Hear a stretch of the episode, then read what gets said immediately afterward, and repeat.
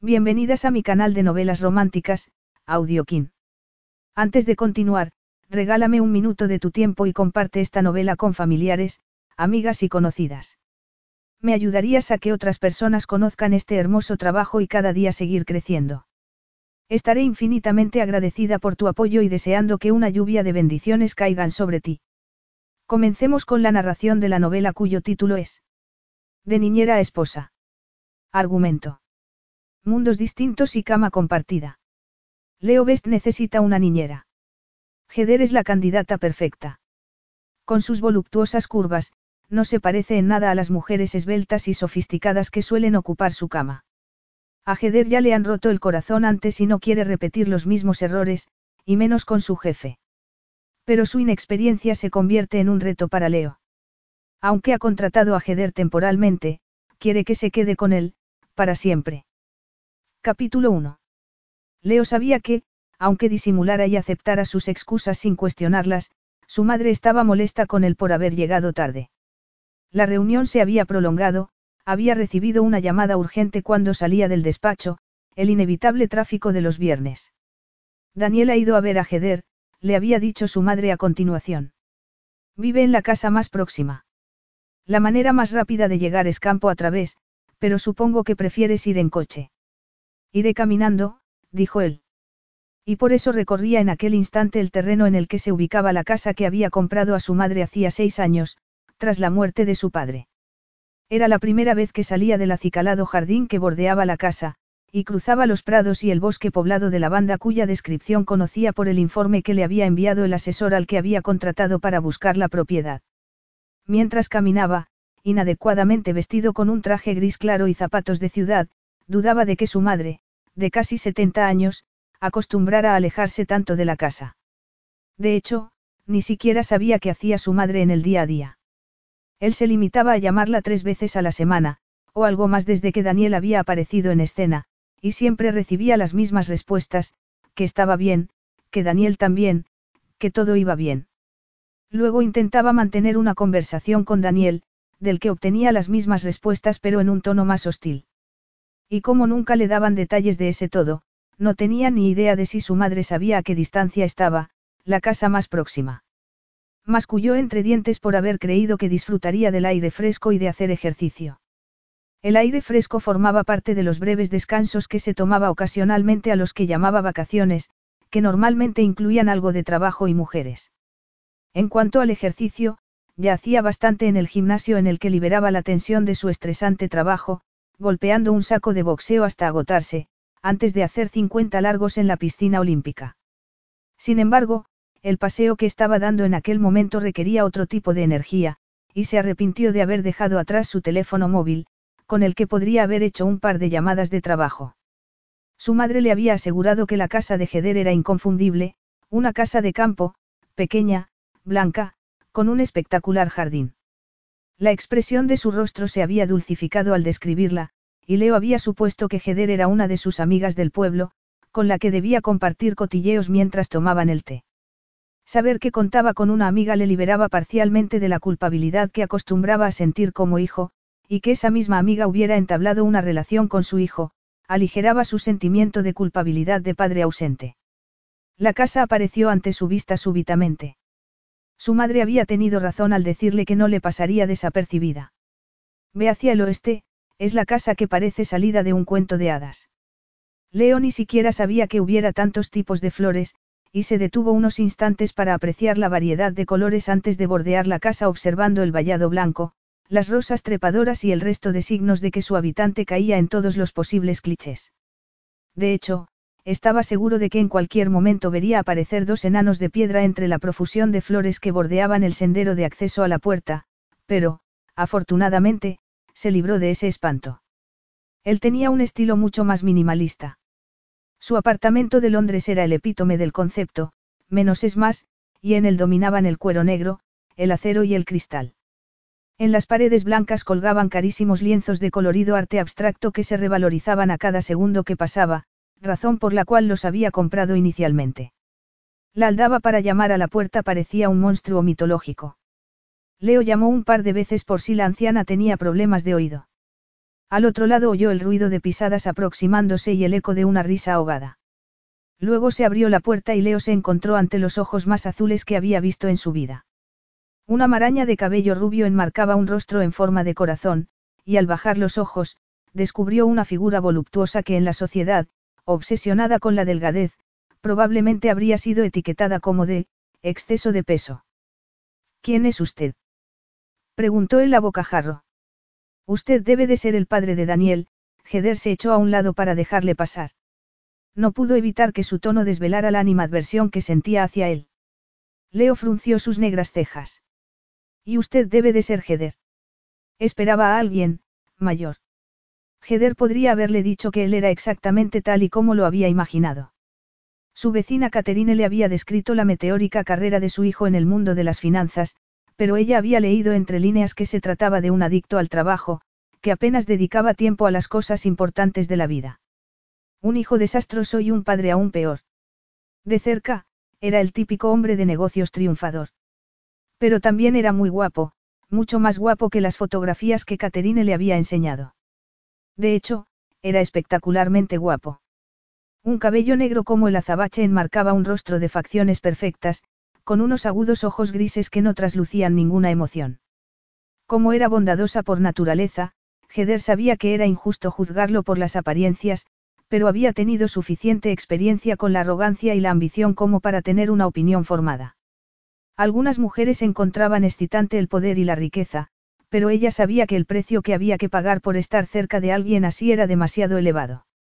He venido a por mi hijo. Tras dirigir una mirada al vestíbulo, de suelo de piedra y ventanas decoradas con floreros, Leo volvió a mirar a la mujer, que lo observaba en actitud vacilante. Llevaba un vestido pasado de moda, amplio, con flores de estilo hippie. Cuando Leo levantó la mirada de nuevo a su rostro, vio que lo estaba mirando con el aspecto de alguien a punto de echar un sermón, y Leo, intuyendo el motivo, confió en que se lo guardara para sí misma. No estaba de humor para sermones, por muy bien intencionados que fueran. Está terminando de cenar. De cenar. ¿Por qué está cenando aquí si le dije a mi madre que saldríamos a cenar fuera? A lo mejor porque tenía hambre. Heder se mordió la lengua para no decirle que Daniel había dicho que no quería salir a cenar con su padre. Se lo agradezco mucho, pero quizá debería haber preguntado antes si teníamos otros planes. Ese comentario hizo perder la paciencia a Heder, que entró en la cocina para decirle a Daniel que su padre había llegado, a lo que éste respondió con un gesto de enfurruñada indiferencia. Luego Heder volvió al vestíbulo, cerró la puerta tras de sí y cruzándose de brazos, dijo. Hablando de planes. Antes de que siga, quiero que sepa que no estoy de humor para aguantar una charla de alguien a quien no conozco. La descortesía de sus palabras dejó a Heder boquiabierta, lo que él interpretó como signo de rendición. Pasó a su lado hacia la cocina, pero ella lo tomó por la muñeca. Con el contacto, Heder sintió una descarga eléctrica, e intuyó que Leo, con su apabullante presencia, se especializaba en inspirar miedo. Creo que es mejor que hablemos antes de que pase a ver su hijo, señor Best. Me llamo Leo. Dado que pareces haberte convertido en miembro honorario de mi familia, podemos dejarnos de formalidades, Leo miró la pequeña mano con la que ella lo sujetaba antes de mirarla a los ojos. Dudo mucho que quiera oír lo que vas a decirme, así que puedes ahorrártelo. No se trata de ningún sermón. Estupendo. ¿De qué se trata? Leo miró el reloj. Tendrás que ser breve. He tenido un mal día y todavía tengo que trabajar un rato. Heder tomó aire. Estoy un poco molesta. Leo no disimuló su impaciencia. En su mundo, nadie se molestaba con él y menos una mujer. De acuerdo, suéltalo. En el salón. No quiero que Daniel nos oiga, dijo ella, indicándole el camino. Una vez llegaron y se plantaron uno frente al otro como dos combatientes. Heder continuó, no sé si eres consciente de la desilusión que supuso para Daniel que no vinieras el día del deporte. Era una celebración muy especial para la que llevaba semanas preparándose. Leo enrojeció. Se sentía culpable por no haber asistido, pero no creía que la mujer que en aquel momento lo miraba con ojos centelleantes tuviera derecho a recriminárselo. Tal y como le expliqué a mi madre, me resultó imposible. Y ahora, si no te importa, voy a irme con mi hijo. ¿Por qué fue imposible? insistió Heder. ¿Cómo puede haber algo más importante que ver a tu hijo ganar los 100 metros lisos? No tengo por qué darte explicaciones, dijo Leo con frialdad. No acostumbro a dárselas a nadie y menos a alguien a quien no conozco. Ni siquiera recuerdo que mi madre te haya mencionado antes. A Heder no le sorprendió. Daniel iba a un colegio privado local. Vivía con Caterine y, en ocasiones, su padre se dignaba a visitarlo, normalmente, en domingo. Un fin de semana entero debía de ser demasiado para él. Lo más frecuente era que mandara un coche con chofer para que Caterine y Daniel fueran a verlo a Londres. Aunque lo lógico sería que un hombre cuya exmujer se había llevado a su hijo a Australia hacía años estuviera ansioso por pasar el mayor tiempo posible con él, el hombre que tenía antes y parecía no tener sentimientos. No tenía sentido que Caterine la mencionara porque su hijo no tenía el mínimo interés en las personas que formaban parte de la vida de su madre. Por lo que Heder intuía, Leo Best era una egoísta máquina de hacer dinero. Sé que no tengo ningún derecho a decirte cómo debes vivir, dijo Heder, haciendo un esfuerzo por ser justa, pero Daniel te necesita. Él nunca te lo dirá porque te teme. Te lo ha dicho él. Aquella conversación empezaba a ser surrealista. Leo había esperado encontrarse con una mujer maternal que le ofrecería una taza de té que él habría rechazado antes de marcharse con su hijo, al que habría consolado de su ausencia el día del deporte con el magnífico regalo que le tenía destinado, el último modelo de teléfono móvil. Pero en lugar de eso, una jovencita de veintitantos años que probablemente no había salido nunca de aquel pueblo, le estaba echando una reprimenda. No necesita decírmelo para que yo lo sepa. No te ve lo suficiente. Sé que no es de mi incumbencia, pero las relaciones hay que cuidarlas. Daniel es un niño muy vulnerable que necesita a su padre. Especialmente ahora que ha sufrido la pérdida de su madre. Tienes razón, no es de tu incumbencia. Se ve que no te gusta escuchar, dijo Heder, airada. Te equivocas, lo que no me gusta es que una vecina entrometida me dé charlas de psicología barata. ¿O es que eres psicóloga? No, pero. Entonces, eres la profesora de Daniel. No, pero. Y que yo sepa tampoco eres una amiga de mi madre de toda la vida. No, pero. De hecho, ¿desde cuándo la conoces? Coincidimos hace tiempo en una exposición de plantas. Fascinante. Yo pensaba que solo los jubilados iban a exposiciones de plantas. No tienes nada más interesante que hacer. Si lo tuvieras, no te meterías en la vida de los demás. Leo estaba enfadado con Heder, pero también sorprendido al ver que se estaba ruborizando como si fuera una virgen. Las mujeres con las que él se relacionaba nunca se ruborizaban. ¿Cómo te atreves a? Es sencillo.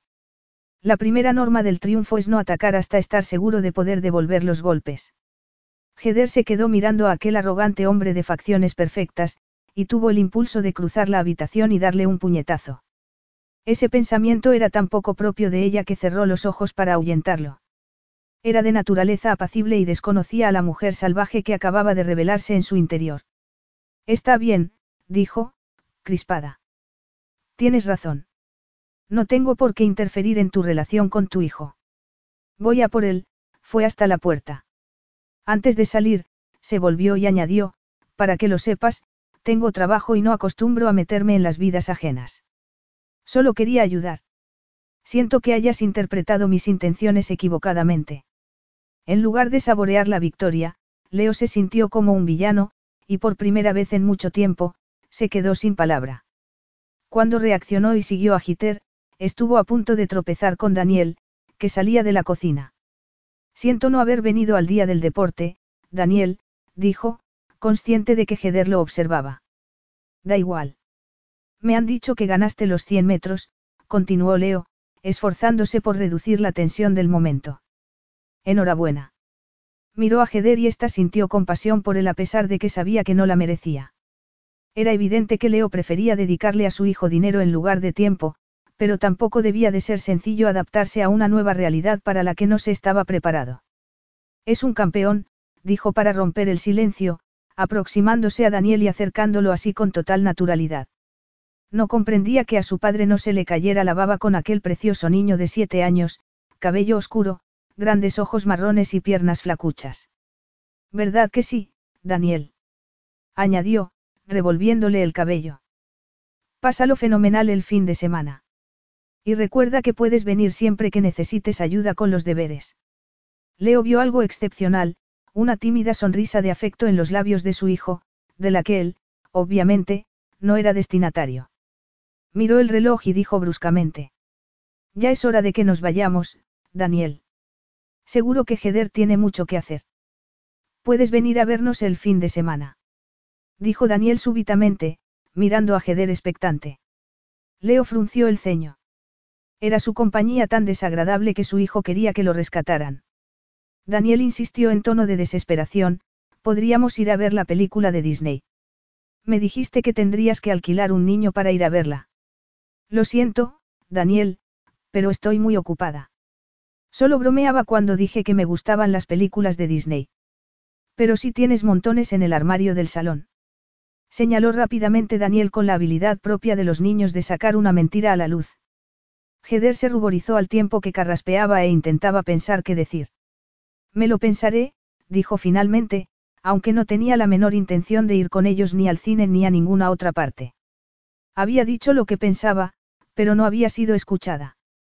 Leo Best era un megalómano que no aceptaría consejos de nadie y menos de una mujer como ella, que según él, no tenía vida propia. Claro que la tenía, y era maravillosa.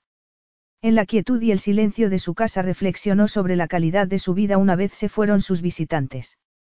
Tenía un trabajo magnífico como ilustradora de libros infantiles, y encontraba toda la inspiración que necesitaba en la belleza que la rodeaba.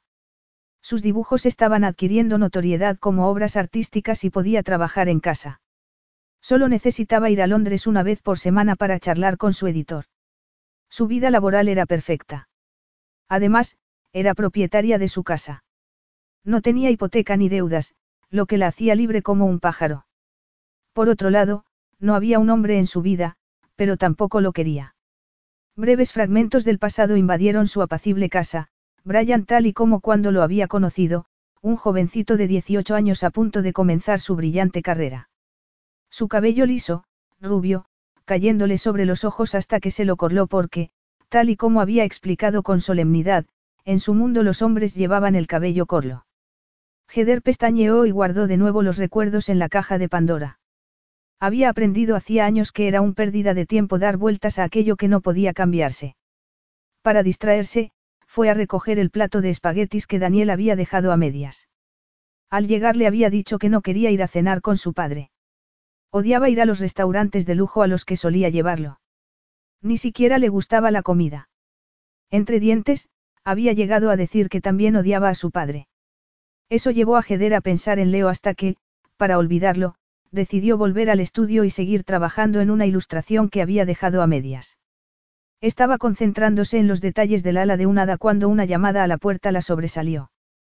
Otro golpe, más impaciente que el anterior, hizo que se precipitara a abrirla. ¿Qué haces aquí? preguntó sorprendida.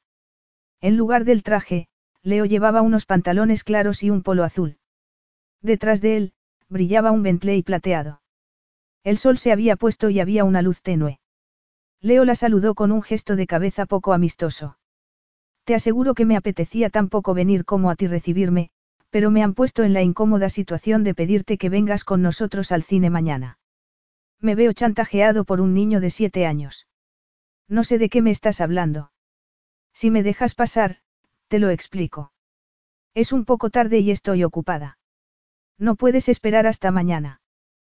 Tarde. Leo miró el reloj. Son solo las nueve y diez, y hoy es viernes. Estaba trabajando, dijo Heder con frialdad. No me has dicho a qué te dedicas. No creo te interese. Leo pensó que estaba en lo cierto, pero se veía forzado por las circunstancias. Había vuelto con Daniel sumido en un silencio sepulcral, una actitud que había mantenido el resto de la tarde, como si hubiera declarado una guerra silenciosa. El teléfono móvil había sido recibido sin ningún entusiasmo. Gracias, pero la profesora no nos deja llevar móvil al colegio, se había limitado a decir Daniel. A lo que su madre había añadido. Es un bonito detalle, pero los niños no necesitan móviles. La frustración había hecho que estuviera a punto de pedir a su madre que le explicara a qué se debía su falta de cooperación, pero ella se había retirado a su dormitorio a una hora ridículamente temprana, y a Leo no le había quedado otra salida, para evitar que el fin de semana fuera un total fracaso, que intentar reconciliarse con la psicóloga aficionada. Tienes algo en la cara, pasó el dedo por la barbilla de Heder y miró la mancha que le dejaba. ¿Qué es? Pintura. Dedicas los viernes por la noche a pintar tu casa. Heder hizo ademán de cerrar la puerta, pero Leo puso el pie para impedírselo. No tienes derecho a venir y molestarme a estas horas, dijo ella, apretando los dientes. Me he visto en la obligación de hacerlo. ¿Me dejas pasar? Leo se pasó las manos por el cabello con gesto impaciente. Es que fui el único padre que se perdió el día del deporte. Heder supo que se trataba de lo más parecido a una disculpa que podría obtener de él, y se ablandó. Así es. De verdad. Estaban todos. Daniel me pidió que fuera y actuó como si no le afectara que tú no estuvieras, pero no hacía más que mirar a su alrededor por si aparecías. ¿Vas a dejarme pasar? Preguntó Leo una vez más, rechazando la imagen de monstruo sin corazón que Heder acababa de evocar. Ella le hizo un gesto con la cabeza indicándole que entrara. ¿Dónde estabas pintando? Preguntó él, mirando a su alrededor. Había sorprendido a su madre al preguntarle por Heder, y aunque ella no le proporcionó ninguna información. Leo dedujo que tanto Caterine como Daniel acudían a visitarla siempre que podían. Heder parecía haberse convertido en una pieza clave de sus vidas. La siguió hasta una habitación cuyas paredes estaban cubiertas de dibujos. Pintas. Heder lo miró de reojo y se sintió vulnerable al verlo inspeccionar su obra. Es mi trabajo. Leo apartó la mirada de los cuadros y la fijó en la mujer que tenía ante sí. Había imaginado que sería secretaria, o recepcionista, pero era artista, y eso explicaba muchas cosas, incluida su forma de vestir y la convicción de que podía decir lo que se le pasara por la cabeza. Los artistas vivían en un mundo aparte. Decidió volver al tema que le ocupaba. No sé por qué has establecido un vínculo tan sólido con mi hijo, pero parece que mi relación con él solo puede mejorar si tú, Leo intentó encontrar las palabras adecuadas. No le gustaba pedir favores, y menos a una mujer que lo irritaba. Sí que. El cine, comer, cenar. Me voy el domingo por la tarde, dijo él inconexamente. ¿Quieres que sacrifique mi fin de semana para ayudarte con una situación que no sabes resolver? Sacrificarte. Leo rió con sarcasmo. No creo que haya ninguna mujer que considere un sacrificio pasar el fin de semana conmigo. Ese es un problema típico de los hombres como tú. Capítulo 2. Leo pasó el comentario por alto porque no tenía sentido discutir con una mujer que no le importaba lo más mínimo. Por otro lado, la necesitaba para que el fin de semana con su hijo no fuera un rotundo fracaso, así que tenía que evitar su hostilidad. Aún así, que se ocupara tanto de un niño que vivía en la propiedad vecina, revelaba una vida social extremadamente pobre, pero no le correspondía a él intentar mejorarla. Para la hora del almuerzo del día siguiente, después de haber visitado el zoo y escuchar a su hijo compartir todo tipo de información con Heder y su abuela al tiempo que lo ignoraba él, Leo empezó a sentir cierta curiosidad.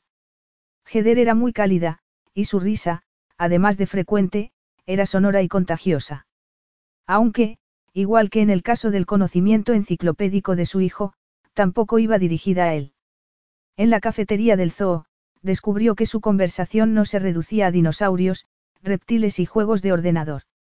Cuando su madre, para intentar incorporarlo a la conversación, le preguntó por su trabajo, le sorprendió que Heder lo interrogara sobre la ética de las fusiones y las compras que acababan convirtiendo a la gente en víctimas de la voracidad de las grandes empresas.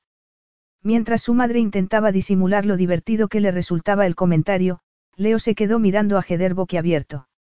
¿Desde cuando una chica de campo usaba esas expresiones? Tampoco le gustó la sonrisa despectiva con la que le había hablado, pero para evitar una discusión delante de Daniel y de su madre, se limitó a sonreír a su vez con frialdad, y a cambiar de tema. Después de la visita al zoo, iba a llevarlos a almorzar, y la insultante frase que le había dicho la noche anterior empezaba a molestarle.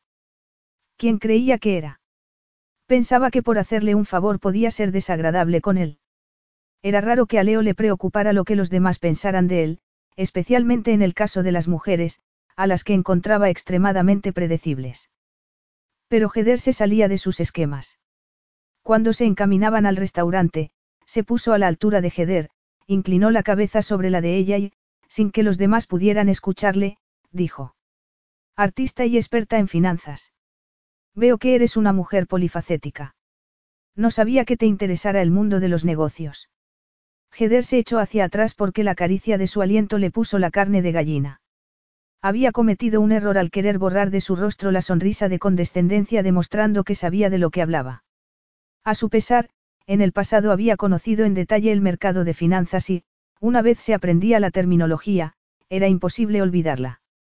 Pero al ver la mirada de curiosidad con la que Leo la observaba en aquel momento, pensó que el placer de desconcertarlo no había valido la pena. Leo los periódicos, dijo en tensión. Solo es posible saber tanto sobre el mercado internacional si se es un ávido lector de Financial Times. Así que explícame qué pasa. No pasa nada. Y quiero recordarte que estoy aquí porque no he querido desilusionar a Daniel. Ya le desilusionaste tú bastante al no venir a. No va a servirte de nada. ¿El qué? Intentar cambiar de tema. No puedo dejar de preguntarme quién eres realmente. Daniel y Caterine iban a cierta distancia por delante de ellos, y para horror de Heder, Caterine se volvió y les indicó por gestos que iban a entrar en la tienda de deportes favorita de Daniel. Siempre eres tan suspicaz. ¿Vas a decírmelo o no? La verdad es que no. Prefiero ir con Daniel y Caterine. No creo que les importe que nos adelantemos y les esperemos en el restaurante. Hace un día precioso. Supongo que no tendrás prisa. Me temo que tengo cosas que hacer en casa. ¿Qué cosas? Nada que te importe. Empiezo a pensar que no te caigo bien, Leo entró en la tienda para decirles a Daniel y a su madre que estarían en el restaurante y que se tomaran el tiempo que quisieran, pero no compréis nada, miró a su hijo, que lo observaba con curiosidad. Primero quiero verlo. Un gran atleta se merece lo mejor. Fue compensado con algo parecido a una sonrisa. La tienda era como una cueva de Aladino y Leo calculó que Daniel y su madre pasarían un buen rato en ella, y que tendría tiempo para satisfacer su curiosidad. Heder lo esperaba fuera, mirando el escaparate de una zapatería. Leo aprovechó para observarla. La extraña falda del día anterior había sido sustituida por otra igualmente amorfa, pero hacía un día caluroso, y su camiseta se ajustaba a sus voluminosos senos. ¿Qué aspecto tendrían? ¿Qué se sentiría al tocarlos? Leo, desconcertado, apartó de su mente aquellas preguntas surgidas de la nada. Heder no era en absoluto su tipo. Después de su catastrófico matrimonio con Sofía, había apartado del repertorio de sus compañeras de cama a las mujeres sin cultura. Aunque, la vecinita no parecía ser tan inculta como había asumido. Y aunque no podía ser descrita como guapa, estaba seguro de que su desordenado cabello rubio y sus voluptuosas curvas harían volverse a más de un hombre. Heder se volvió y, al descubrirlo mirándola, se ruborizó. Tardarán un rato, dijo él. Heder caminó a su lado. Sin la presencia de Daniel y Caterine, fue consciente de lo intimidante que Leo resultaba a un vestido de manera informal, con vaqueros y un polo blanco que acentuaba su tez cetrina. Cinco minutos más tarde llegaron al restaurante, que se encontraba en un callejón de la zona más exclusiva de la ciudad. Aunque había mesas en el exterior, Leo las ignoró, fue hasta el fondo del comedor y eligió la mesa más apartada.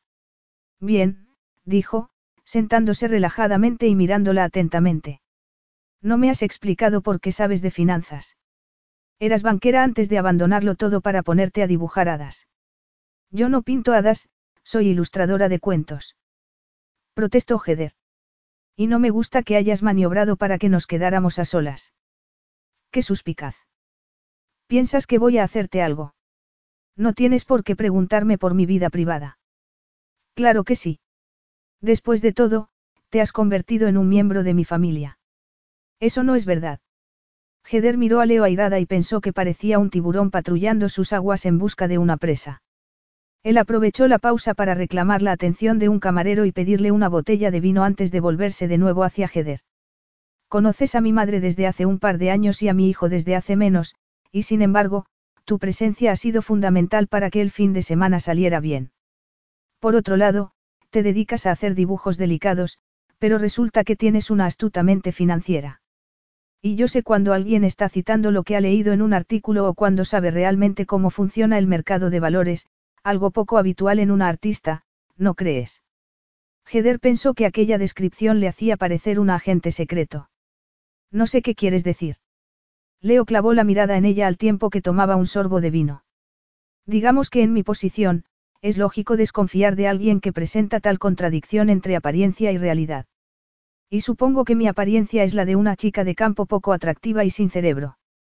¿Te consideras poco atractiva? Leo se centró en lo que solo había sido un comentario irrelevante y Heder se ruborizó. Tuvo ganas de decirle que, a pesar de no tener el glamour de las chicas delgadas con las que había crecido, nunca había tenido complejo de inferioridad, hasta que se mudó a Londres con Brian. Pero lo último que pensaba hacer era sincerarse con Leo. ¿Crees que me interesa el dinero de tu madre? ¿Piensas que quiero su fortuna? Pasan cosas así todos los días, comentó Leo. Pero en realidad no lo creía. Si a Heder le gustaba vivir lujosamente, lo disimulaba muy bien. Heder guardó silencio. El cinismo de Leo no le sorprendía. Brian había pasado de ser el guapo joven con el cabello largo que le aceleraba el corazón, a un desconocido de mirada de acero, vestido con trajes caros.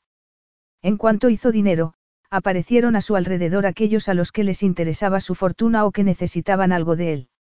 Heder suspiró intentando no tomarse el comentario de Leo como un ataque personal. Imagino que tienes razón, se encogió de hombros, pero en el caso de tu madre, la verdad es que la encuentro una mujer encantadora, y que compartimos la afición por las plantas, eso es todo. Luego conocí a Daniel. Me lo encontré un día paseando. Creo que se sentía solo, Heder pensó que podía aprovechar para acusarlo a su vez por desatender a su hijo, pero la presencia de Leo no dejaba a su cerebro trabajar a pleno rendimiento. Creo que le gustó mi compañía, porque desde entonces empezó a visitarme. Y a mí me gusta que lo haga. Puedo imaginármelo, dijo Leo, reflexivo. Debes de sentirte aislada, viviendo sola y trabajando en casa. Me extraña que alguien tan joven como tú no esté deseando conocer la vorágine de la vida de ciudad. No me interesa, dijo ella, bajando la mirada. De verdad. Leo pensó que ocultaba algo. Era consciente de que ocultar información era la mejor manera de despertar la curiosidad de un hombre. Desde luego, había despertado la suya hasta el punto de que empezaba a animarle el fin de semana. Daniel le había dedicado una media sonrisa e incluso su madre estaba más relajada de lo habitual. El día había resultado más agradable de lo que esperaba, y eso que no había pasado ni un minuto delante del ordenador. El reto de averiguar el misterio que ocultaba Heder se convirtió en un nuevo aliciente. No has contestado mi pregunta sobre tus conocimientos de economía, dijo Leo, cambiando tan abruptamente de tema que Heder lo miró sobresaltada. Pero tengo otra, ¿a qué te referías anoche al decir que los hombres como yo asumen que las mujeres quieren estar con ellos? Nada. No recuerdo haber dicho eso, dijo ella, esquiva. Cuando insultas a alguien tienes que estar preparado para explicarle. ¿Qué quieres decir con, los hombres como tú? Seguros de sí mismos, dijo Heder con amargura, arrogantes, acostumbrados a dar órdenes y ser obedecidos. Cruel, despectivo.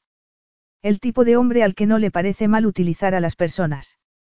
Leo se habría sentido ofendido de no haber intuido que se trataba de un comentario basado en su experiencia personal. Con su desmesurada capacidad de controlarse, lo que sintió fue una oleada de deseo sexual que lo tomó por sorpresa. Normalmente tenía una lista de mujeres hermosas e inteligentes entre las que escoger, pero en aquel momento, tras la ruptura con la ambiciosa y encantadora Eloise, no tenía ninguna. En la mujer que lo observaba en aquel momento, convencida de que iba a ponerse furioso y a confirmar la descripción que acababa de hacer de él, había algo refrescante y distinto a las mujeres que solían acompañarlo. Para llegar a lo alto hay que tener algo de todo eso, dijo él, encogiéndose de hombros. Puede que sí, pero eso no es excusa. Si no dedicaras tanto tiempo a estar en lo alto, podrías invertir más tiempo en tu familia. Prefiero ignorar ese comentario, dijo él, manteniendo el rostro impasible pero endureciendo el tono de voz, porque lo que quiero saber es por qué te escondes en medio de la nada y de qué huyes. De nada, balbuceó Heder. Vivo en el campo porque me encanta. No aguanto estar rodeada de edificios y de luces que nunca se apagan, Heder vio llegar a Daniel y a Caterine. Aquí vienen, dijo, suspirando aliviada. Salvada por la campana, masculló Leo. Pero lo cierto era que se estaba divirtiendo más de lo que esperaba. Siempre había pensado que el proceso de hacerse rico era más satisfactorio que serlo. Hacía once años, había decidido conseguir el éxito financiero. Ni sus padres ni su hermano, cuyo mero recuerdo le ponía un amargo sabor en la boca, lo habían comprendido. Su obsesión era demostrarse a sí mismo y a sus padres que podía escapar del claustrofóbico y asfixiante ambiente de clase media baja del que procedía. Con el paso del tiempo, ya rico, no estaba seguro de haber conseguido demostrar nada a nadie. Con su madre había fracasado a pesar de haberla librado de las deudas que había heredado de su padre, quien había invertido los ahorros de toda su vida en un absurdo proyecto de Alex. Le había proporcionado seguridad económica y ella le estaba agradecida, pero todos los años que Leo había dedicado a amasar una fortuna lo habían convertido en un cínico, y a su madre no le gustaba esa faceta de su personalidad. Capaz de dominar cualquier situación y a cualquier persona, prácticamente había olvidado que se sentía cuando alguien conseguía provocarlo. Y más aún, una mujer luminosa que solo actuaba de manera huraña con él. En aquel momento, Heder le daba la espalda y mostraba su entusiasmo por las botas de fútbol que Daniel se había comprado. Leo se echó hacia adelante, invadiendo su espacio personal. Yo jugaba al fútbol a tu edad. Y era un gran jugador, dijo Caterine, mirando a su hijo con una media sonrisa. Recuerdo que tu padre te llevaba a jugar con tu equipo los sábados por la mañana mientras yo me quedaba en casa con tu hermano Alexander. Me acuerdo muy bien, dijo Leo, aunque solo lo recordó en aquel momento. No sentía nostalgia del pasado, pero descubrió que ayudaba a hacer la conversación más fluida, y desenterró viejas historias para su hijo.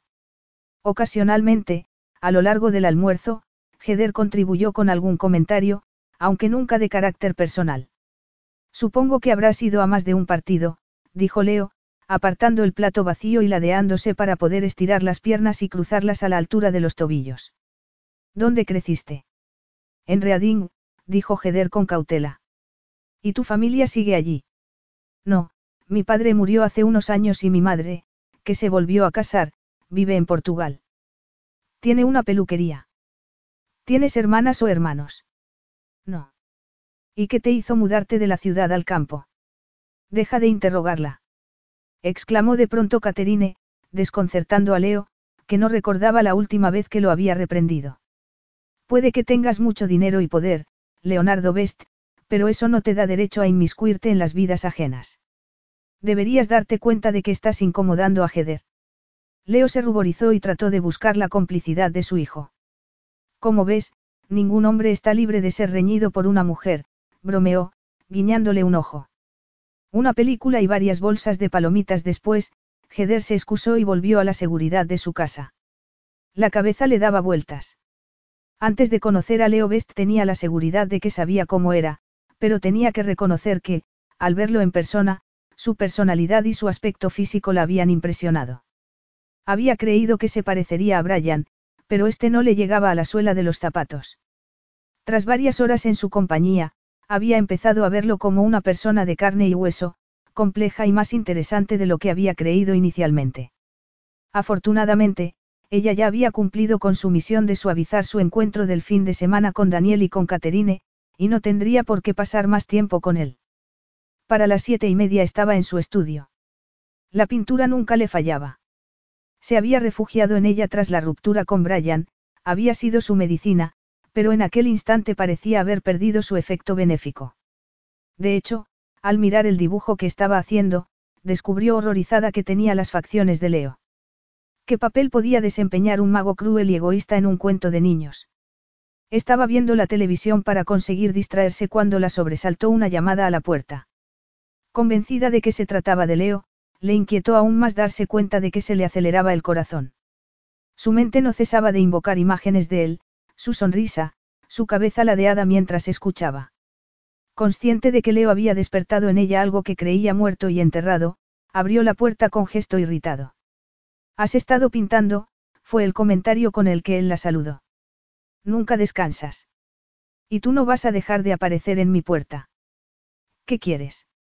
Vengo con provisiones, en son de paz, dijo él, alzando las dos bolsas que llevaba en las manos, comida china y una botella de vino. Daniel se ha ido a la cama y mi madre va a ver una película antigua en la televisión que a mí no me apetece. No tenías que trabajar. Este plan me parecía más apetecible. Se sentía de vacaciones. El día había ido, más que bien. Leo se había descubierto observando a Heder, su risa, sus movimientos, la dulzura con la que trataba a su madre y a su hijo. También se había fijado en su cuerpo, en sus senos, después de la discusión sobre su pasado, la conversación había fluido con facilidad y tenía que reconocer que lo había pasado bien. En los últimos tiempos se había aburrido de mantener intensas conversaciones intelectuales con las mujeres con las que salía, de tener que encontrar una fecha en sus apretadas agendas para verse, de las mujeres de piernas interminables. Había decidido que un cambio le serviría de distracción, y el cambio podía llegar de la mano de la mujer pequeña y voluptuosa que lo miraba en aquel momento como si fuera una serpiente venenosa. Heder era un reto, y a Leo le encantaban los retos. Además, la visita a su madre y a su hijo había resultado mucho más llevadera que lo habitual gracias a su presencia. Se relajaban con ella mucho más que con él, así que se trataba de un reto que podía resultar beneficioso en muchos sentidos. Se dio cuenta de que Heder repetía algo que no había escuchado. No hacía falta que te molestaras, de. Quita esa cara de contrariedad y déjame pasar. La comida se está enfriando, sonrió con malicia. No piensas aceptar un pequeño detalle de agradecimiento. La sonrisa acabó por vencer su resistencia. Giter cerró la boca al darse cuenta de que se le había quedado abierta como si fuera una quinceañera. Lo hemos pasado bien, continuó Leo sin perder detalle de la reacción de Heder y sintiéndose satisfecho de lo que veía. Y todo gracias a ti. ¿Por qué estás siendo tan amable? Puede que quiera demostrarte que no soy el monstruo que crees. Yo no he dicho eso, Heder pensó de pronto que echarlo significaba que no había superado su ruptura con Brian. Que el pasado seguía gobernando su vida. Está bien, pasa, dijo súbitamente, echándose a un lado. Pero luego tengo que trabajar. Leo fue directo a la cocina mientras Heder lo seguía. Le excitaba no saber qué le depararía la noche, descubrir cómo vencer las evidentes reticencias de Heder. Dejó las bolsas sobre la mesa de la cocina. ¿Dónde están los platos? Preguntó, al tiempo que le pasaba la botella de vino a Heder para que la abriera. No sabía que te gustara la vida doméstica. Tan mal disimulo. Preguntó él, dedicándole una encantadora sonrisa que la dejó sin aliento. Tienes razón. La vida doméstica no va conmigo. Miró a Heder mientras ésta abría la botella y servía dos copas. Llevaba unos pantalones de chándal grises y una camiseta ceñida, con manchas de pintura. Era la primera vez que podía ver su figura, y recorrió sus senos llenos, su estómago plano y sus redondas caderas con una mirada apreciativa. No estaba delgada ni mucho menos, pero estaba en buena forma y tenía la piel bronceada. Tomaría el sol desnuda en el jardín. Cuando Heder se volvió y le tendió una copa, notó que se ponía rojo. ¿Y no crees que eso se debe a que cuanto más dinero se tiene, dijo ella, más fácil es comprar los servicios de otra persona para hacer las tareas domésticas? En lugar de enfadarlo, el tono beligerante de Giter solo logró excitarlo. Puede, caminó hacia ella mientras probaba el vino. Pero imagínate, mi pequeña economista, la de gente a la que doy empleo. Al mirarlo. Heder volvió a notar que le faltaba el aire y se obligó a ejercer un mayor control sobre sí misma. O puede que te dé miedo sentar la cabeza, dijo ella con sarcasmo. Y para no tener la sensación de que claudicas, prefieres vivir en tu casa como si fuera un hotel, en lugar de un hogar. ¿No crees? Capítulo 3. Habían probado casi toda la comida y casi habían acabado la botella de vino, pero Heder no tenía la sensación de haber bebido, sino que se enorgullecía de la naturalidad con la que se estaba comportando y de poder relacionarse con él sin juzgarlo, como una adulta. Por su parte, Leo le estaba facilitando la tarea al haber abandonado su actitud suspicaz e inquisitiva. Mantenían una conversación agradable y amistosa, evitando cualquier tema incómodo. Y el vino contribuía a que el ambiente fuera relajado. Heder apoyó el codo sobre la mesa, la barbilla en la mano, y miró a Leo con expresión soñolienta. Si te duermes en mitad de la conversación, dijo Leo, tomando un sorbo de vino, mi ego no podrá soportar el golpe. Y los dos sabemos que tienes un ego enorme, musitó ella. Los ojos de Leo la hipnotizaban. Podría contemplarlos durante horas. Tengo la cabeza un poco pesada. Será mejor que pasemos al salón. Yo recogeré la mesa más tarde. Tú. Estoy segura de que no sabes ni cómo es un friegaplatos. Leo rió quedamente. Heder tenía el aspecto dulce y sabroso de un melocotón. Su despeinado cabello rubio le daba un aire increíblemente femenino. Comer frente a ella había supuesto una continua tentación. Al verla inclinar la cabeza hacia atrás con los ojos entornados mientras saboreaba los nodles, había tenido que acomodarse en el asiento para evitar el dolor que le causó una erección. Te olvidas de que viví una infancia modesta, dijo él. Mi hermano y yo teníamos que hacer las tareas cada día, y una de ellas era recoger la mesa. Me cuesta imaginarlo. Seguro que pagabas a tu hermano para que hiciera tu parte, Heder no conocía a Alex. Solo sabía que vivía hacía tiempo en algún lugar lejano y exótico. Vamos, te acompaño al salón. La mención de su hermano había ensombrecido a Leo. Rodeó la mesa para ponerse detrás de Heder, que se había puesto en pie, y antes de que ésta pudiera reaccionar la tomó en brazos. Tras unos segundos de desconcierto, ella se revolvió. ¿Qué haces? Llevarte al salón. Me ha parecido que perdías el equilibrio. Puedo caminar sola. Deja de protestar. Te vas a hacer daño en la espalda, después de sentirse tan satisfecha por actuar como si Leo no la perturbara, estar en contacto físico con él hizo que sintiera cada terminación nerviosa de su cuerpo. Su pecho era duro y musculoso, y las manos con las que la sujetaba, fuertes y poderosas. Todas las sensaciones que había querido ahogar aún antes de analizarlas, cayeron sobre ella como una luz. Cuanto más se revolvía, más se acentuaba su nerviosismo, así que, diciéndose que debía recuperar el control sobre sí misma, optó por parar. Ya está, Leo la dejó delicadamente sobre el sofá. Menudo escándalo. No he montado ningún escándalo. Protestó Hitter, incorporándose para sentarse. Solo me preocupaba que... ¿Qué? No soy la persona más ligera del mundo, dijo finalmente Heder. Leo se sentó a su lado. Ella cruzó las piernas en la postura de loto y posó las manos sobre las rodillas. ¿Qué quieres decir? Preguntó él. Nada. Haces eso todo el rato. ¿El qué? Sacar un tema y luego echarte atrás en lugar de explicarte. No hay nada que explicar, Heder se encogió de hombros. Solo que es mejor que reserves tu comportamiento de hombre de las cavernas para mujeres más delgadas que yo. Cualquiera de las que se rinde a tus pies sería más adecuada. Leo, gran conocedor de las mujeres, podía reconocer la curiosidad a distancia. Y que Heder quisiera saber más sobre él, pero no quisiera preguntarle directamente, era una buena señal. Creía que a las mujeres les gustaban los hombres primarios. Puede, pero no cuando pueden destrozarse la espalda. ¿Quién te ha dicho que seas? Gorda. Concluyó Heder por él. Que tengo sobrepeso. Se miró los dedos. Que necesito perder unos kilos. Nadie. Está bien, pues dile a nadie que está muy equivocado. No estás gorda ni te sobran kilos. Y respecto a las mujeres que se rinden a mis pies, al ver cómo Heder ladeaba la cabeza se dijo que ese era el gesto de una mujer interesada sexualmente en un hombre, tienden a ser delgadas, admitió, antes de acomodarse en el sofá y cruzar las piernas. Lo sabía. Es otra de mis predecibles monstruosidades. Porque a los hombres ricos y se gustan las mujeres a las que tumbaría un viento fuerte. ¿Cómo puede resultar atractiva una persona a la que no le gusta comer? Leo sacudió la cabeza al tiempo que soltaba una carcajada. Tienes toda la razón. Y admito que he salido con muchas mujeres así. Bellezas descerebradas, Heder quería saber más y era consciente de que estaba husmeando en su vida privada igual que él lo había hecho con ella. Bellezas descerebradas. En absoluto. Esa respuesta sí desconcertó a Heder, y su expresión de sorpresa hizo reír a Leo una vez más. ¿Por qué iba a gustarme una mujer así? preguntó él. ¿Por qué queda bien colgada de tu brazo? ¿Y cuando no haya nadie para verla?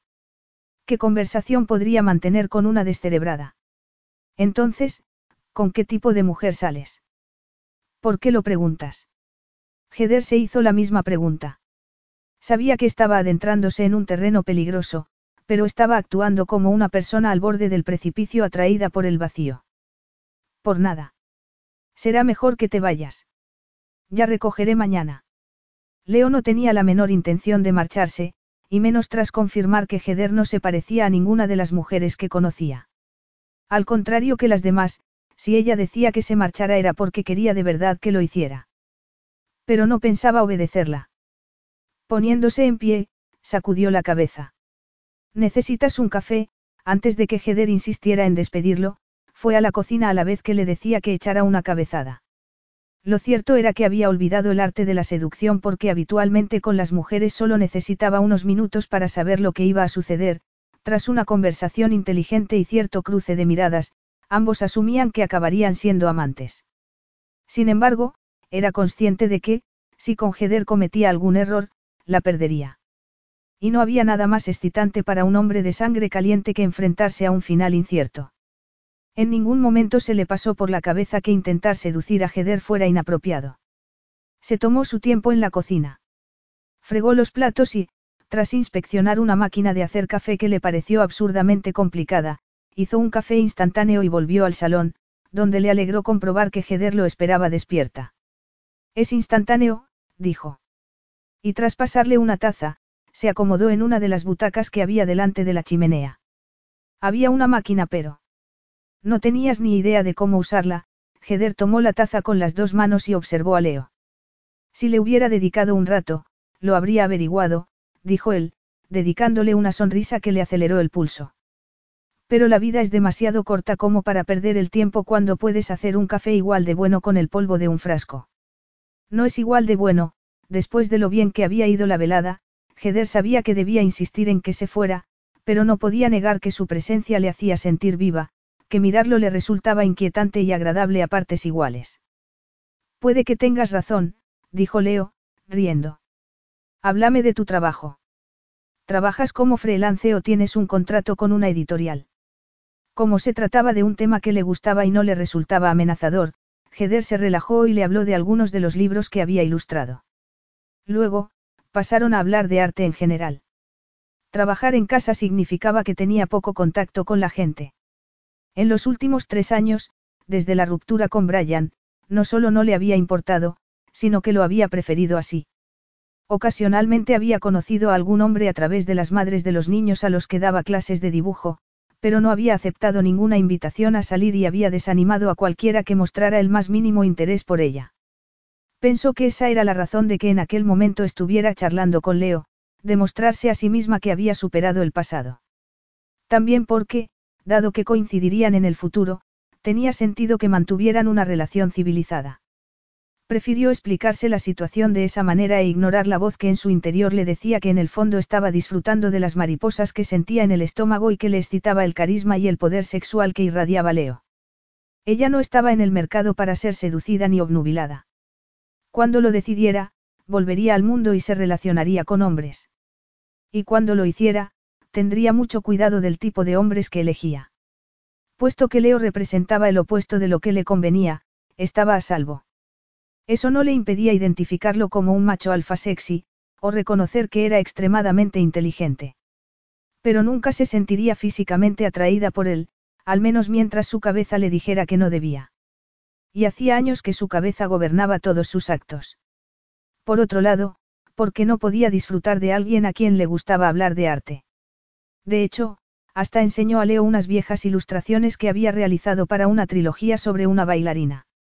Así que no haces solo hadas, comentó Leo, positivamente impresionado por lo que veía, pero insatisfecho con el tono amistoso que estaba adquiriendo la conversación. ¿Consigues vivir de esto? Depende de lo que consideres, vivir, Heder dejó el portafolio al lado del sofá y se sentó. Comparado con lo que tú ganas, es una miseria. Pero hace mucho tiempo descubrí que el dinero estaba sobrevalorado. Ah, sí. Leo se puso alerta. Cuéntamelo, se puso en pie y recorrió la habitación contemplando los cuadros de las paredes antes de volver y sentarse al lado de Heder. Estar frente a ella no estaba conduciendo a nada, y empezaba a sentirse frustrado. No hay nada que contar, dijo Heder con naturalidad. Basta con leer las noticias sobre los ricos y privilegiados que terminan en centros de rehabilitación. ¿Te has planteado alguna vez que también puede pasarte a ti? Leo arqueó las cejas sorprendido. La verdad es que jamás se me ha pasado por la cabeza. ¿Por qué no? Heder lo miró pensativa. Sentía cada nervio de su cuerpo en acción. Desde que Leo se había sentado en el sofá, este se había encogido y, para no tocarle el muslo con el pie, se recogió sobre sí misma, llevándose las rodillas al pecho y abrazándolas. ¿Y por qué sí? Por si no lo has notado, no soy un perdedor. Quien va a rehabilitación es porque ha perdido el control sobre su vida. O porque se siente solo. Pero yo no lo estoy. Y me espanta la gente que busca consuelo en las sustancias o el alcohol. ¿Por qué estamos hablando de esto? Porque he dicho que el dinero puede comprar muchas cosas, excepto la felicidad. Heder observó a Leo y se quedó sin aliento. El sol se había puesto y sobre el rostro de Leo se proyectaban sombras que acentuaban sus magníficos rasgos. La atmósfera relajada que habían creado le había hecho creer en un falso sentido de seguridad, pero en aquel momento tuvo que reconocer que se sentía atraída por él y que querría contemplarlo durante horas, como una adolescente obnubilada. Además de hacerle otras cosas en las que se prohibió pensar. Creo que es hora de que te vayas, Leo, dijo, poniéndose en pie y fingiendo que bostezaba. Estoy exhausta. No suelo beber y el vino me ha dado sueño. Gracias por la cena. Me alegro de que hayamos superado nuestros problemas iniciales. Fue hasta la puerta y lo esperó en silencio. Sin darse prisa, Leo se puso en pie y fue hacia la puerta mirando a Heder fijamente. Ella retiró la mirada. Yo creo que hemos hecho algo más que, superar nuestros problemas iniciales, dijo él, insinuante. Sí. Heder sintió que se le cerraba la garganta a medida que Leo avanzaba hacia ella. Creo que eso lo hemos hecho a lo largo del día. Quizá cuando en el cine has empezado a robarme palomitas sin darte cuenta. Heder se ruborizó. Leo estaba utilizando un tono cálido y sensual que no supo interpretar. Creía que no lo habías notado, dijo para salir del paso. Nunca quiero palomitas, pero cuando empieza la película me doy cuenta de que no puedo pasar sin ellas. Sentía la mirada de Leo clavada en ella y se sintió incómoda con su indumentaria. Por lo que había conseguido averiguar, a Leo le gustaban las mujeres delgadas e inteligentes, y ese tipo de mujeres nunca llevarían unos pantalones de chándal holgados y una camiseta. Eran como figuras de porcelana envueltas en seda y ropa de diseño. Se dio cuenta de que quería saber si existía una en el presente esperando a Leo en Londres.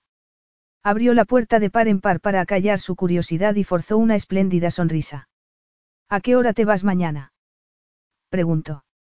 ¿Has hecho planes con Daniel? Hoy lo ha pasado muy bien. No es muy hablador, pero siempre sé si está de buen humor y hoy lo estaba. Estoy muy orgullosa de ti. Has hecho un gran esfuerzo. Los niños son así, olvidan pronto, no son rencorosos. Leo escuchaba su retaíla asombrado. ¿Te sientes orgullosa de mí? Bueno, sí. Heder, no tengo diez años. Aún así tengo que reconocer que me enternece que estés orgullosa de mí, pero... Leo posó la mano en la nuca de Heder en un gesto que, de proceder de cualquier otra persona, podría haber sido interpretado como fraternal, pero que al hacerlo él le hizo sentir como si acabara de desnudarla y le hubiera pedido que bailara una danza erótica. Las piernas que anteriormente le habían flaqueado por efecto del alcohol se le hicieron gelatina, y la atracción que había conseguido minimizar afloró con una ardiente ferocidad que recorrió sus venas. La intensidad fue tal que se mareó, entornó los ojos y tomó aire. Leo pudo percibir su resistencia mezclada con deseo. En su primer encuentro no le había caído bien y no había podido resistir la tentación de sermonearlo. En cuestión de horas, se había convertido en su alumno favorito. Teniendo en cuenta que debía de ser muy inocente en su experiencia con los hombres, no le sorprendió que se humedeciera los labios en un gesto de nerviosismo. Si no estaba equivocado, incluso temblaba levemente bajo su tacto, como el pétalo de una flor mecida por la brisa. Le acarició con el pulgar la piel del cuello y luego enredó los dedos en su suave cabello. Pero, no recordaba lo que iba a decir. De hecho, no conseguía pensar coherentemente, y eso sí era novedoso en él. Podrías premiarme de manera mucho más satisfactoria por haberme portado bien. Bajó la mano que tenía en su sedoso cabello hacia la base de su cuello y recorrió con los dedos el borde de su camiseta, cuyo escote redondo y cerrado le impedía el acceso a los tesoros que escondía. Heder entreabrió los labios. Su cerebro estaba tardando en adaptarse al inesperado cambio de las circunstancias, y empezó a trabajar frenéticamente, recordando la tarde desde el momento en que Leo se había presentado a su puerta, la agradable conversación mientras cenaban, el comportamiento intachable de Leo mientras ella se decía que podían ser amigos, que esa era la relación propia de los buenos vecinos. Sabía que Leo iba a besarla. Por unos segundos, todo pensamiento racional la abandonó, echó la cabeza hacia atrás y al instante sintió los labios de Leo sobre los suyos, voraces y exigentes. En cuanto Leo supo que había derribado las barreras, sintió la satisfacción de la victoria. El cuerpo de Jeder era tan suave como lo había imaginado, sus senos se apretaban contra su pecho. Con un gemido, metió la mano por debajo de su camiseta, apartó el sujetador y los acarició. El tacto de sus manos hizo reaccionar a Jeder. En cuestión de segundos había sucumbido a una fuerza capaz de aniquilar su sentido común. Sentir las manos de Leo sobre su piel encendió todas las alarmas y, automáticamente, lo empujó para separarse de él. Aunque era mucho menos fuerte que él, el factor sorpresa le sirvió de aliado. Lo último que Leo esperaba era ser rechazado cuando su excitación había alcanzado un punto álgido. Vete. Ahora, dijo ella, recolocándose la camiseta y cruzando los brazos sobre el pecho en actitud defensiva. En otras circunstancias, la expresión de incredulidad de Leo le habría hecho reír. Que me vaya. Ahora. Si esta es tu idea de hacerte la dura, no va a servirte de nada. No estoy jugando. Quiero que te vayas. No debería. Haberme animado. Yo no te he animado. No te hagas la inocente conmigo. He notado cómo me mirabas a hurtadillas y cómo reaccionabas cada vez que te rozaba. Heder lo miró horrorizada. Lo siento, balbuceó, incapaz de defenderse de la acusación, pero negándose a admitirla. Si creías que lo que pretendía era animarte, no era mi intención. Entonces, ¿qué pretendías? Porque, si no estoy equivocado, lo que ha pasado aquí ha sido un caso de atracción mutua. Leo estaba perplejo con sus propias palabras, con estar exigiendo una explicación por haber sido rechazado. Estaba seguro de no haberse equivocado al intuir la tensión sexual permeando su inocente conversación. Nunca se equivocaba en lo que se refería a lo que las mujeres sentían. En cambio, no tenía ninguna experiencia en tratar con una mujer que se sentía atraída hacia él pero que se echaba atrás en el momento crucial. El sexo no es una banalidad para todo el mundo, dijo Heder, temblorosa, a la vez que se alejaba de él. No tienes ni idea de lo que el sexo es para mí. Pero imagino que no lo relacionas con ningún tipo de compromiso o de relación. Puede que tengas buenos motivos para ello. Se oyó decirle o con amargura. Puede que haya aprendido en primera persona que los compromisos no son tan bonitos como se pintan. Puede que aprenda rápido. Miró a Heder, tan sorprendido con sus palabras como ella. Solo pensaba en su esposa muy ocasionalmente. La última vez había sido al saber que había muerto en un accidente de tráfico en Australia, que había transformado su vida. Pero nunca, ni en el pasado ni en el presente, se había abierto a nadie, ni siquiera a su madre, por mucho que lo hubiera intentado. Su hermano era el sentimental de la familia. No supo si fue el silencio con el que Jeder recibió sus palabras lo que lo animó a continuar, o que no estaba dispuesto a que siguiera dándole lecciones de ética, lo cierto fue que, en tono sarcástico, añadió. Mi exmujer me enseñó una gran lección sobre lo mal que pueden ir las cosas entre dos personas cuando una de ellas cree que el sexo es mejor con amor. ¿Qué quieres decir? Que no tiene sentido aislarse porque no existan los finales felices. Heder no estaba en contra de esa idea, pero eso no significaba que se tuviera que entregar a cualquier hombre por el que sintiera una atracción pasajera. ¿No tienes nada que decir? Preguntó él, airado, y furioso con ella porque había esperado que le soltara un discurso sobre el amor y el romanticismo. Se miraron durante un prolongado silencio. Giter apenas podía respirar. Estaba tan quieta que parecía haberse convertido en una estatua. Finalmente, dijo. ¿Quieres una taza de café? Leo vaciló por una fracción de segundo. Había hecho más de lo que hubiera esperado de sí mismo. Ante su incredulidad, lo habían rechazado, y en lugar de marcharse, se había quedado para dar explicaciones. Había montones de mujeres esperándolo, pero la que tenía ante sí, algo en ella lo excitaba de tal manera que asintió bruscamente y la siguió a la cocina, donde Heder preparó dos cafés de máquina. Tenía que reconocer que estaba mucho mejor que el agua sucia que él le había dado un rato antes.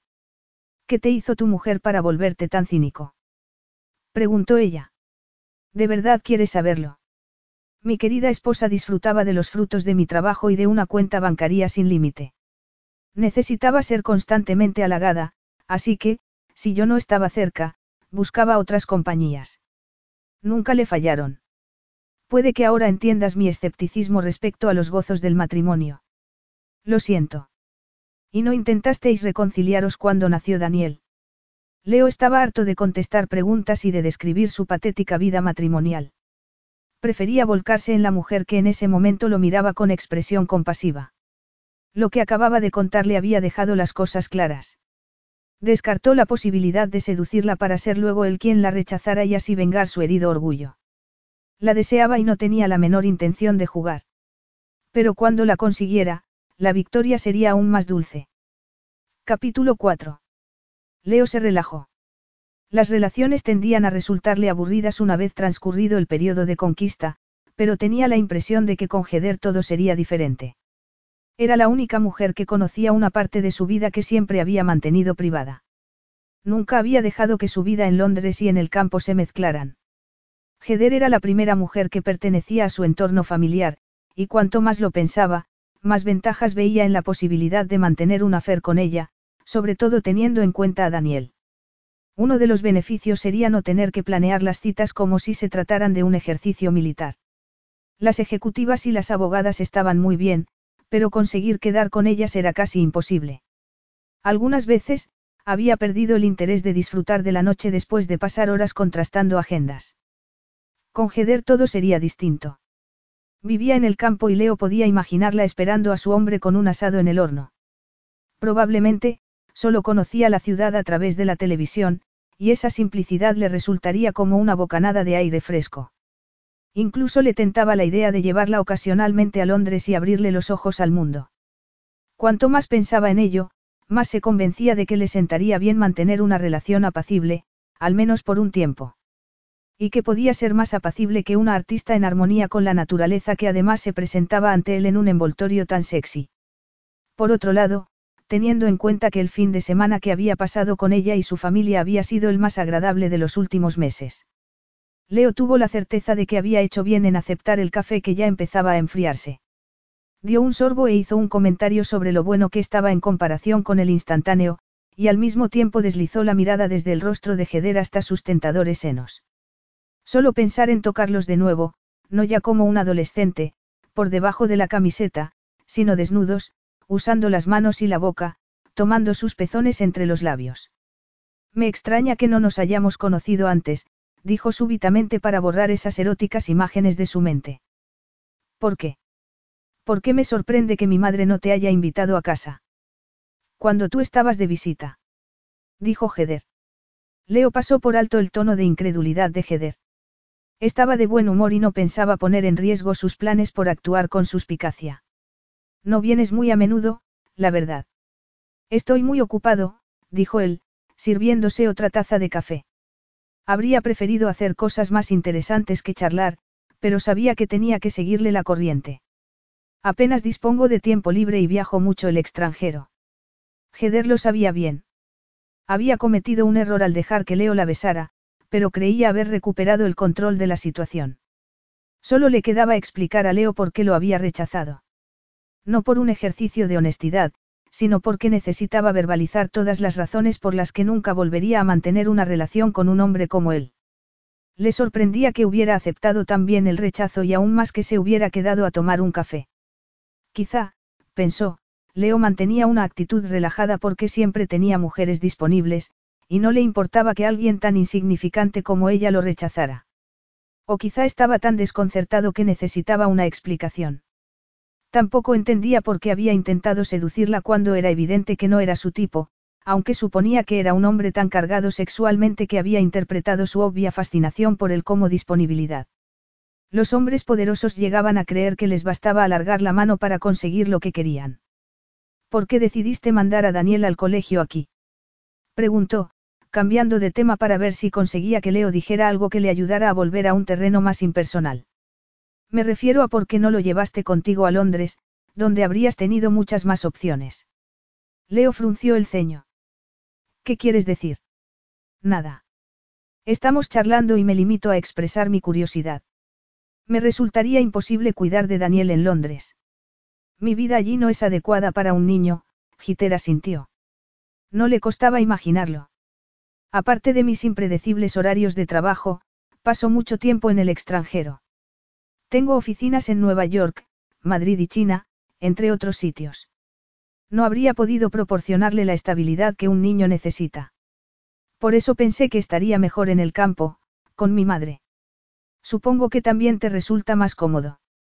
En su momento me pareció lo más razonable, Leo tuvo que hacer un esfuerzo sobrehumano para disimular la irritación que empezaba a sentir porque sabía que no le ayudaría a conseguir su objetivo. ¿Crees que fue lo mejor para Daniel? Leo entornó los ojos. ¿Te importaría dejar el interrogatorio para otro momento? ¿No te gustan mis preguntas o te hacen sentir incómodo? Ya me has dicho lo que piensas de mi relación con Daniel, así que no tiene sentido que insistas, Leo sonrió. Hoy he pasado el mejor día con él desde que llegó a Inglaterra. ¿Por qué quedarnos estancados en el pasado cuando podemos construir el futuro a partir del presente? Tienes razón. Leo se relajó al ver que conseguía el efecto deseado. De no haber estado separados por la mesa de la cocina habría hecho un gesto con el que sellar la reconciliación, como besarla para ahogar toda reticencia en Heder. No podía esperar que la opinión que tenía de él se transformara radicalmente solo porque hubieran pasado un buen día. A Leo le costaba comprender una personalidad tan distinta a la suya, pero estaba dispuesto a esforzarse. Heder era muy inocente. Su falta de experiencia había hecho que tuviera una visión ingenua de la vida, lo que a Leo le resultaba encantador y desconcertante a un tiempo. Esa mezcla, unida a su tendencia a decir lo que pensaba, la convertía en una combinación explosiva que habría asustado a muchos hombres pero que a él le resultaba irresistiblemente atractivo. La irritación inicial que le había provocado, había desaparecido ante la tentadora perspectiva de dominar aquel fuego y hacer lo suyo. Hacía un tiempo que las mujeres sofisticadas e intelectuales le aburrían. Bien, dijo con un suspiro de alivio. ¿Qué hacemos ahora? ¿Te parece que nos pongamos mis cómodos? Heder observó su sonrisa insinuante y la velada sugerencia que se vislumbraban en sus fabulosos ojos, y súbitamente obtuvo la respuesta a las vagas preguntas que se había hecho a lo largo de la velada. Leo no había aceptado ser rechazado porque le resultara indiferente, ni se había quedado a tomar un café porque sintiera curiosidad por saber por qué lo rechazaba. ¿Cómo podía haber sido tan estúpida? Solo estaba allí porque consideraba el café un preámbulo para su rendición. Por algo siempre conseguía lo que se proponía. ¿Qué sugieres? Preguntó impasible. Bueno, podríamos empezar yendo al salón, y acabar en el dormitorio. Pero si prefieres quedarte en la cocina. Leo le dedicó una irresistible sonrisa, que le ayudó a recordar lo peligroso que era. Si nos quedamos aquí, ¿qué hacemos? Echamos un polvo rápido sobre la mesa. A Leo se le borró la sonrisa del rostro. No me parece la expresión más adecuada. ¿Y cuál quieres que use? ¿O es que quieres ir al dormitorio para que dure un poco más? ¿Por qué no me dejas que te lo demuestre? Luego, puedes exponer tus quejas, si es que las tienes. ¿Tan seguro estás de ti mismo? Por supuesto. ¿No eres un poco arrogante? No lo creo. No entiendo la necesidad de ocultarse tras una falsa modestia. Heder entrelazó las manos sobre el regazo para controlar su temblor. El aire se había cargado de electricidad. Había confiado en desconcertarlo al cuestionar sus habilidades como amante, pero al no conseguirlo, perdió los estribos. ¿Y qué pasa después? Vuelves a Londres para compartir tus fabulosas habilidades como amante con otra mujer. Quizá con más de una. Buscas pelea, Heder. ¿Es eso lo que quieres? Solo siento curiosidad. Pues para satisfacer tu curiosidad, ahora mismo no salgo con nadie, y para que te quede claro, yo no me reparto entre varias mujeres. La idea de tener un harén me resulta repugnante. Entonces, ¿qué pasaría después de hoy? ¿Es eso lo que te preocupa? Temes ser sexo de una noche. Debes saber que no acostumbro a hacerlo. Tengo una libido saludable, pero sé controlarla.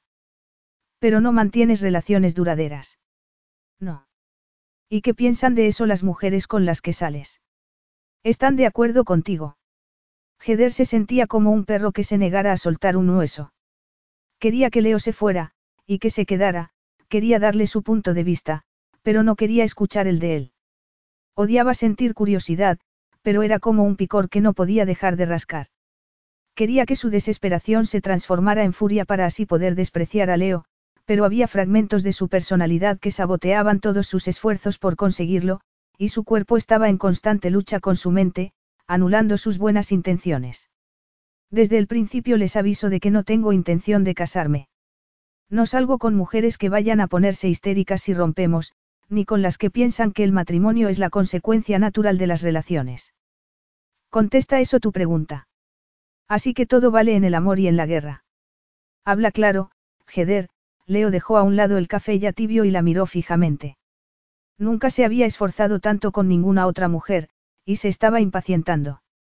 La cuestión es, Heder sintió que se le agolpaban las palabras y se quedó en silencio mientras intentaba organizarlas en su mente. Podía sentir los ojos de Leo clavados en ella, mirándola con frialdad, y habría dado cualquier cosa por poder adivinar lo que pensaba. ¿Por qué tenía que ser Leo tan complicado? ¿Por qué no encajaba en el casillero en el que ella quería colocarlo? La cuestión es, se puso en pie con torpeza. No podemos seguir hablando de esto aquí. Pero si querías quedarte en la cocina. Si no quieres escuchar lo que voy a contarte, ya sabes dónde está la puerta. No creas que te vas a librar de mí tan fácilmente. Estoy ansioso por saber qué tienes que decirme. La siguió al salón, donde Heder se quedó de pie junto a la ventana, abrazándose a sí misma. Leo no era nada aficionado a las escenas melodramáticas, pero nada le hubiera hecho perderse la historia que estaba a punto de oír. Si se trataba de una estratagema para sonsacarle promesas que no estaba dispuesto a cumplir, Heder, por muy sexy que fuera, estaba tratando con la persona equivocada, y disfrutaría haciéndoselo saber. Tenía que haberse dado cuenta de que era una mujer romántica, que creía en el amor. No tenía ni idea de cómo era el mundo real porque vivía atrapada en su mundo imaginario de hadas y en el pausado ritmo de la naturaleza. Que me gustes o que yo te guste no tiene ninguna importancia, dijo Heder por empezar en algún punto. ¿Y eso por qué? Porque hay un plano más elevado, un nirvana espiritual al que todos debemos aspirar. Leo se sentó en el sofá y cruzó una pierna sobre otra. Heder había encendido un par de lámparas que iluminaban la habitación con una luz tenue y cálida. Las sombras dotaban a Heder de vulnerabilidad, de una exquisita femineidad. Leo miró la repisa de la chimenea, que estaba repleta de fotografías, y vio en ellas la prueba de que se trataba de una romántica incurable. ¿Por qué he estado casada? Por fin lo había dicho. Y sus palabras fueron recibidas con un silencio sepulcral. Heder casi podía ver la mente de Leo trabajando para asimilar la noticia y sus implicaciones. ¿Qué has estado casada? Leo no sabía por qué le resultaba tan sorprendente, pero así era.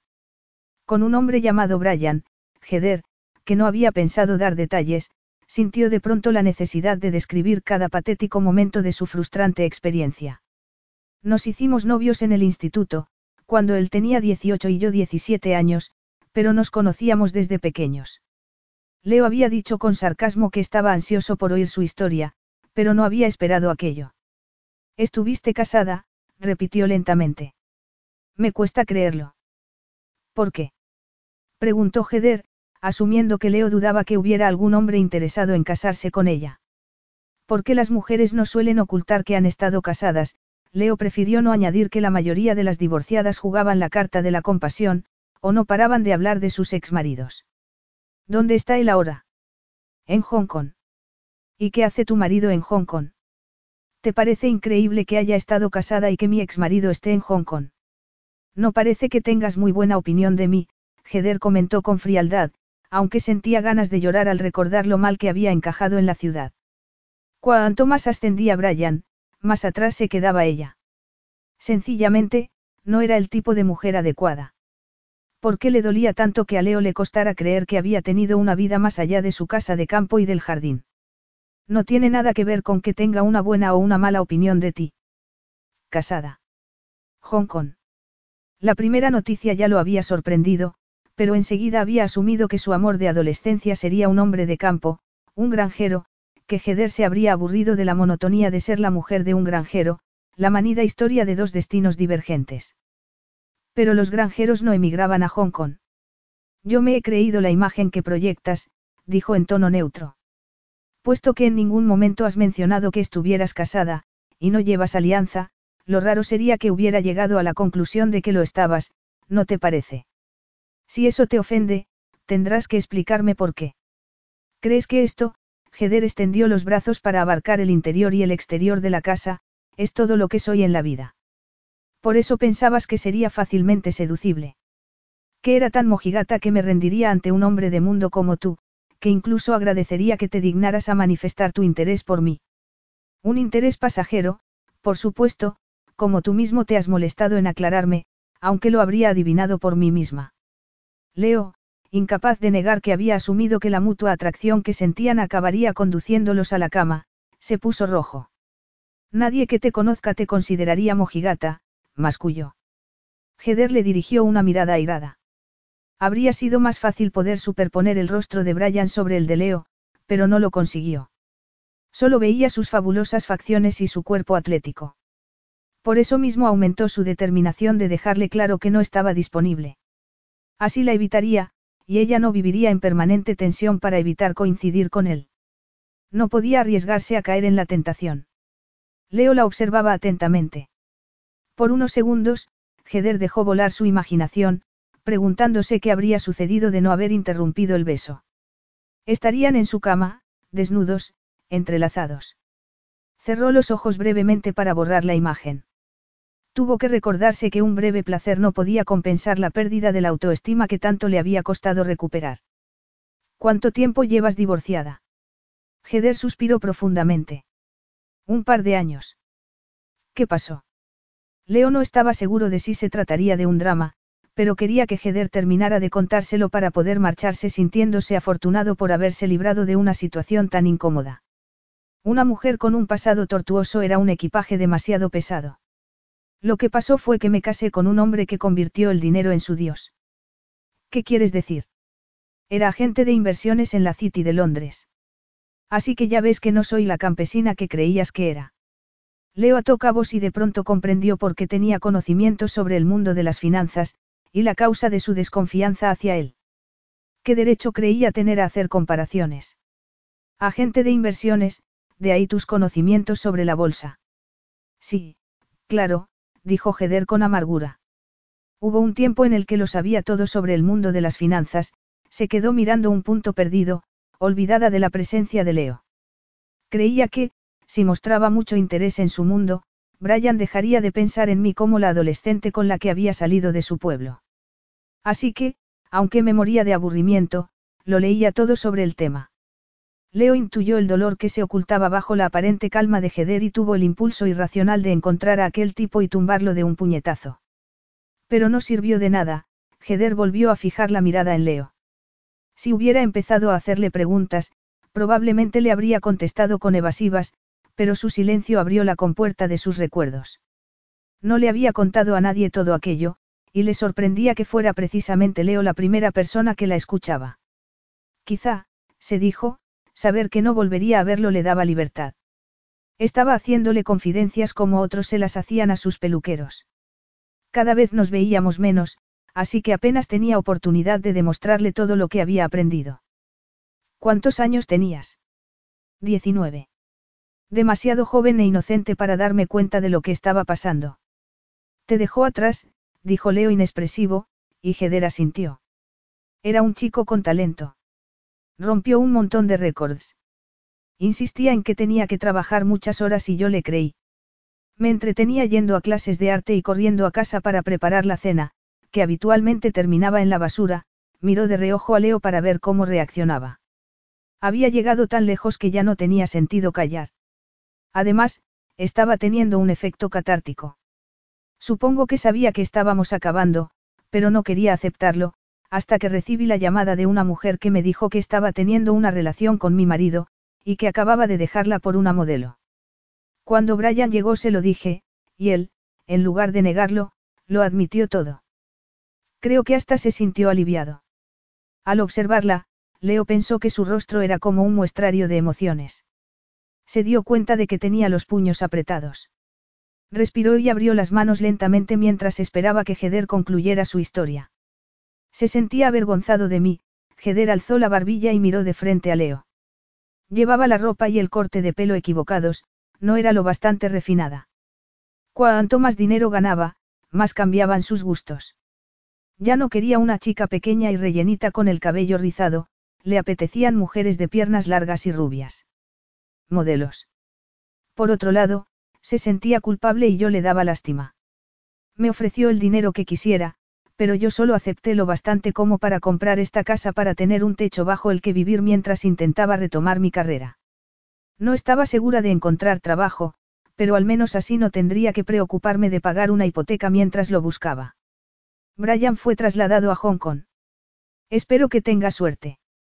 En lo que a mí respecta, ha vendido su alma. Y has decidido que yo estoy cortado por el mismo patrón que ese mujeriego indeseable. Oyendo a Leo, Heder pensó que había sido injusta. Pero mirado en perspectiva, no se parecían. No eran ricos y creían poder comprar lo que quisieran. Ninguno de los dos tenía relaciones estables con las mujeres, les gustaba variar, quizá no se parecieran en los detalles, pero lo importante eran los rasgos generales. ¿O no? Se encogió de hombros. Tú estabas dispuesto a utilizarme, empezó a decir, pero cayó al ver la indignación reflejada en el rostro de Leo. Utilizarte. ¿Crees que puedes conseguir lo que quieras? Ambos somos adultos, y que yo sepa, el sexo entre adultos no implica ninguna explotación. Puede que tu marido te desilusionara, pero no te atrevas a meterme en la misma categoría. No puedes negar que te aprovechas de tu estatus. A le enfureció que Leo intentara convencerla de que estaba equivocada respecto a él. No lo estaba. No lo uso para conseguir mujeres, dijo Leo entre dientes. Esa es una acusación indignante. ¿Acaso he intentado comprarte con regalos? No, pero... ¿Pero qué? ¿Vas a eliminar de tu vida a todos los hombres cuyo nombre empiece por B? Preguntó Leo con una sonrisa cínica. ¿Y por qué no eliminar a todos los hombres en general? Así no volverás a sufrir. Se puso en pie y, al notar que Heder daba un paso atrás, como si se sintiera físicamente amenazada, se enfureció aún más. No te preocupes, añadió con desdén. No pienso acercarme a ti, yendo hacia la puerta, se detuvo y se volvió a mirarla. Una cama vacía es un lugar muy solitario, apuntó con frialdad. La prefiero vacía que ocupada por el hombre equivocado, replicó ella. Le picaban los ojos y sabía que, en cuanto Leo se fuera, lloraría. Leo vociferó entre dientes. No debía haberse dejado llevar por la atracción que Heder había despertado en él, no debía haberla considerado un reto. Un reto. Era algo mucho peor. Una rosa llena de espinas. Ningún hombre podría soportar su afilada lengua. Que en ese momento estuviera allí de pie, como una marioneta a la que acabaran de cortar las cuerdas y que pudiera colapsar en cualquier momento, no era su problema. Había dejado claro su mensaje y no había escatimado insultos al hacerlo. No pensaba dedicarle más tiempo. Tú sufriste un mal matrimonio, dijo ella en tensión, y para protegerte evitas que la gente se acerque a ti. No quieres que ninguna mujer entre en tu espacio privado, por eso solo mantienes relaciones pasajeras. Temes que haya implicaciones emocionales que puedan complicarlo todo. Puedes ahorrarte el psicoanálisis. Tampoco te interesa. Parece que hay unas cuantas cosas que prefieres evitar, Heder sentía la piel tensa y caliente.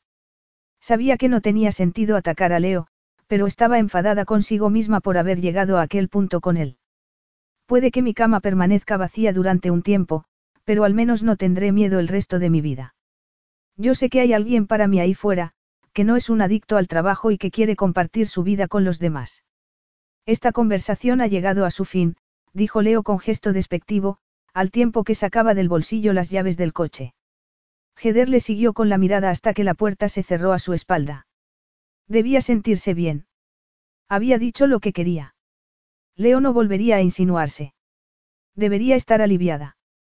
Pero lo que sintió fue una lágrima deslizarse por su mejilla, seguida de otra, mientras pensaba que, en su dormitorio, la esperaba una cama vacía. Capítulo 5. El miércoles a las nueve y diez de la noche, Leo leyó un último correo electrónico antes de girar su butaca hacia la ventana y contemplar la vista de Londres que se divisaba desde su despacho. Como su apartamento, su oficina era sofisticada y estaba decorada con una clase y un estilo moderno que solo podían alcanzarse con mucho dinero. Un gran cuadro abstracto ocupaba una de las paredes, sobre el suelo había una mullida alfombra beige, y los muebles eran de madera maciza clara y líneas rectas, con cajones que no necesitaban manijas para ser abiertos. Leo había encargado a su equipo de decoración el trabajo, y cinco años después seguía satisfecho con el resultado. En su opinión, los espacios de trabajo debían ser sobrios para eliminar posibles distracciones. También le gustaba que su vida privada fuera igualmente sencilla. Frunció el ceño al pensar que desde que Heder había irrumpido en ella el mes anterior, su vida había sido todo menos sencilla. Y eso que ni siquiera la había visto desde su último encuentro. Había ido dos veces a visitar a su madre y a Daniel. Incluso había pasado todo el fin de semana, a pesar de que siempre iba mal de tiempo, pero Heder no había aparecido en ninguna de las dos ocasiones. Era evidente que trataba de evitarlo por todos los medios. Tras una serie de preguntas, Leo había averiguado, primero a través de Daniel y luego de su madre, que había estado ocupada con un curso de arte y que había ido a visitar a unos amigos. ¡Qué mujer tan ocupada! había comentado. Y para confirmarlo, su madre le había hecho un animado resumen del buen trabajo que Heder desarrollaba en la comunidad, dando clases de dibujo a los niños, ayudando en el jardín en la residencia de ancianos o haciendo tartas cuando había alguna celebración. Pero no sale con nadie, masculló él. Puede que tanta labor doméstica ahuyente a los hombres. Como llevaba años sin preguntar a su madre por su vida social, le sorprendió que tuviera tantas anécdotas que contar sobre la vida del pueblo. Su madre se había animado a sugerir, sin que él tuviera que empujarla a ello, un par de visitas a Londres, donde había llegado con Daniel aferrado a una guía de viajes y un listado de los lugares que quería visitar. Leo había tenido que olvidarse de restaurantes caros y había descubierto las colas y los cafés y lugares turísticos que nunca había tenido interés en visitar. En aquel momento, mientras contemplaba el paisaje de Londres, se quejó por no poder dejar de pensar en Heder.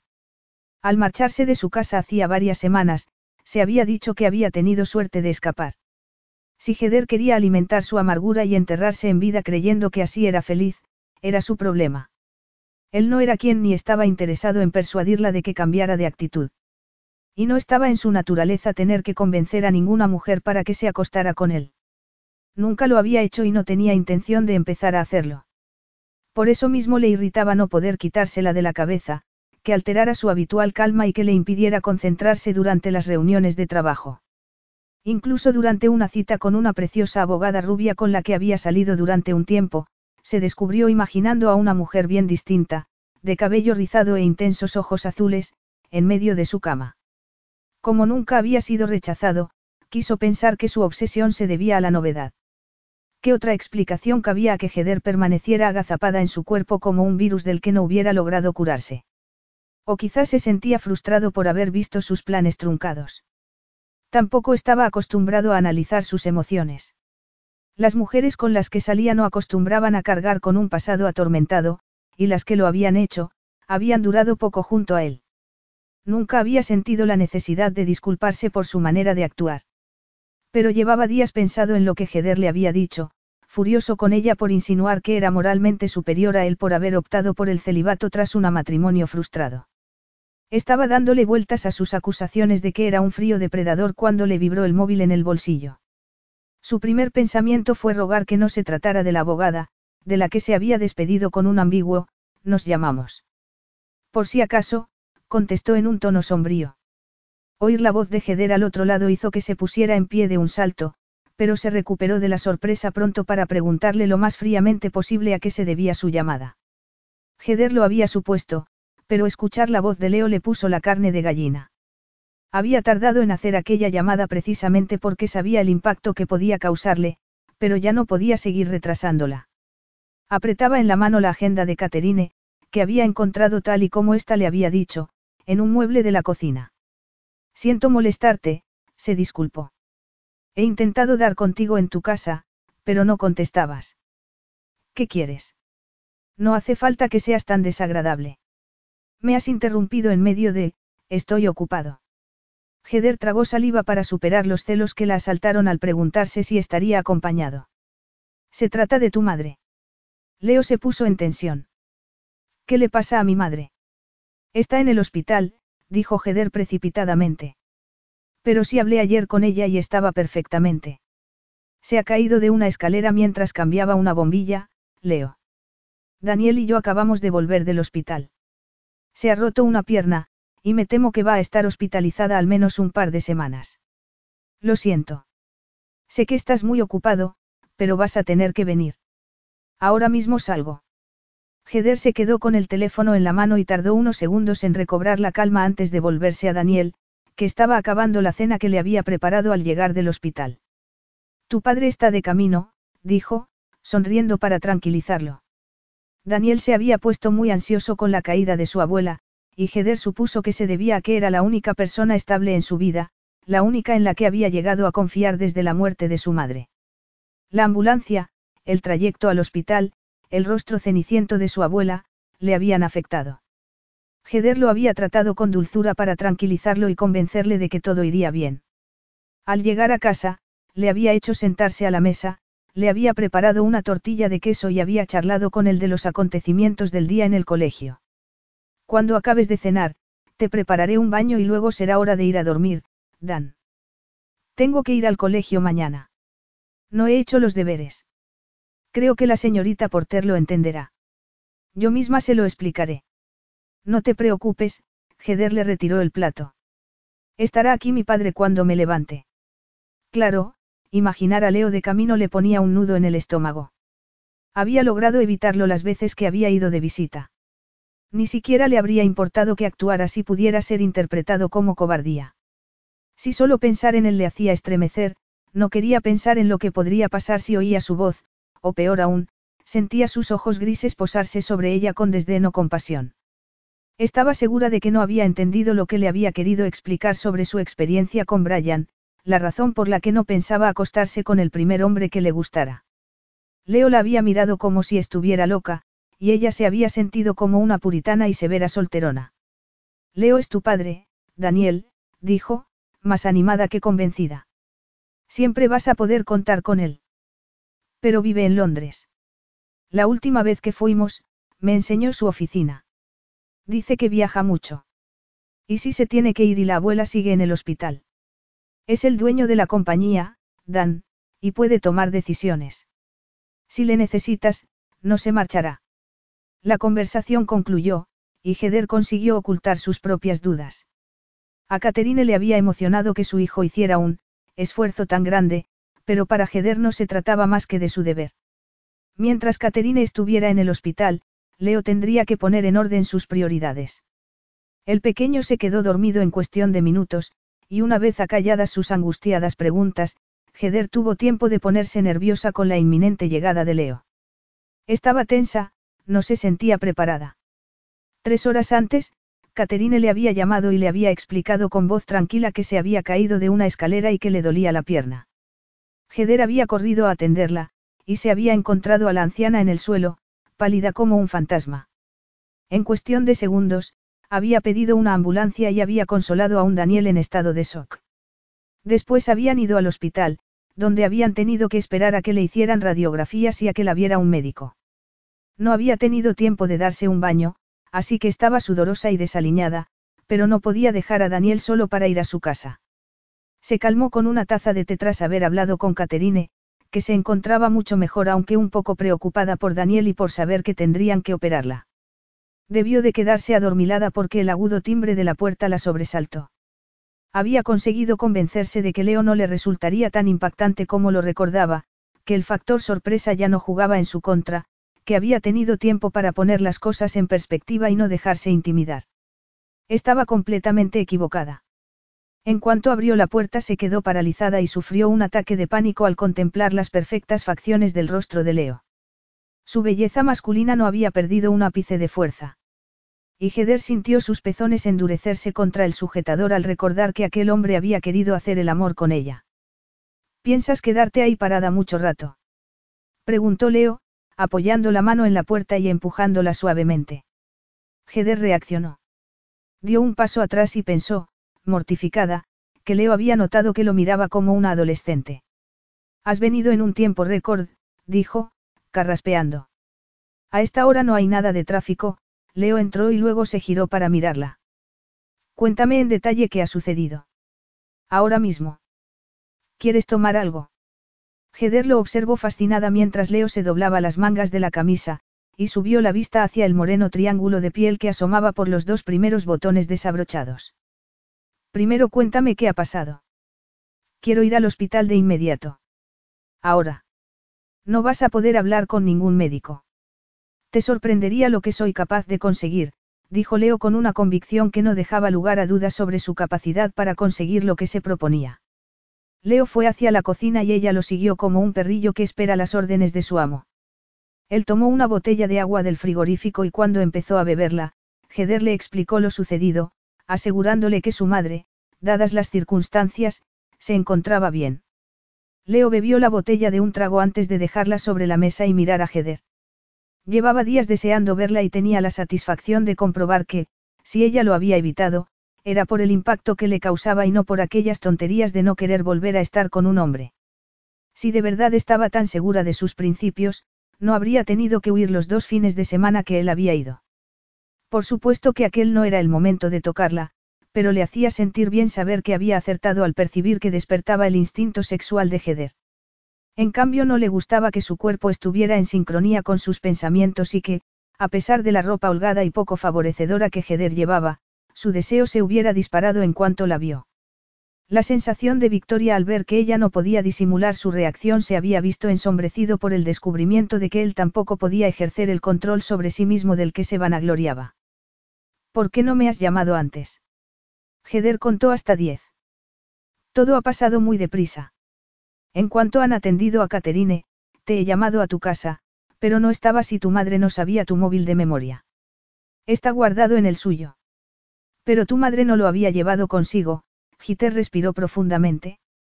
Y no te ha pedido que se lo llevaras al hospital. Tu madre no piensa en el móvil como algo indispensable, Leo, así que no estaba en la lista de cosas que me ha pedido. Si llego a verlo, quizá lo habría pensado, pero no sé dónde está. Y no se te ha ocurrido buscarlo porque tampoco para ti es imprescindible, Leo se pasó las manos por el cabello en un gesto de frustración porque era consciente de que estaba reaccionando movido por un sentimiento que no sabía identificar. Podría haber llegado antes. ¿Cómo está Daniel? ¿Tú qué crees? Preguntó Heder, pero inmediatamente se suavizó y cambió de tono. Se ha dado un buen susto. Le sentará bien que hables con él. Claro. Leo se preguntó cómo iba a hacer eso. Ese tipo de conversaciones con su hijo no le resultaban naturales. Si hubiera ejercido de padre en sus primeros años, tal vez, pero no quería pensar en las circunstancias que habían determinado los sucesos posteriores. En el último mes, el niño había empezado a mirarlo con menos animadversión. Se había abierto lo bastante como para mencionar a su madre ocasionalmente, pero de ahí a hablar de sentimientos. Supongo que esto le ha hecho recordar, comentó en voz alta, irritándose consigo mismo al darse cuenta de que buscaba sugerencias. Yo también lo creo, Heder se relajó parcialmente. Pienso que necesita que le digas que no vas a desaparecer mientras Caterine esté en el hospital. Desaparecer. Me refiero a que no te vas a marchar en cuanto hables con el médico. Lo cierto era que solo entonces Leo empezaba a darse cuenta de la situación.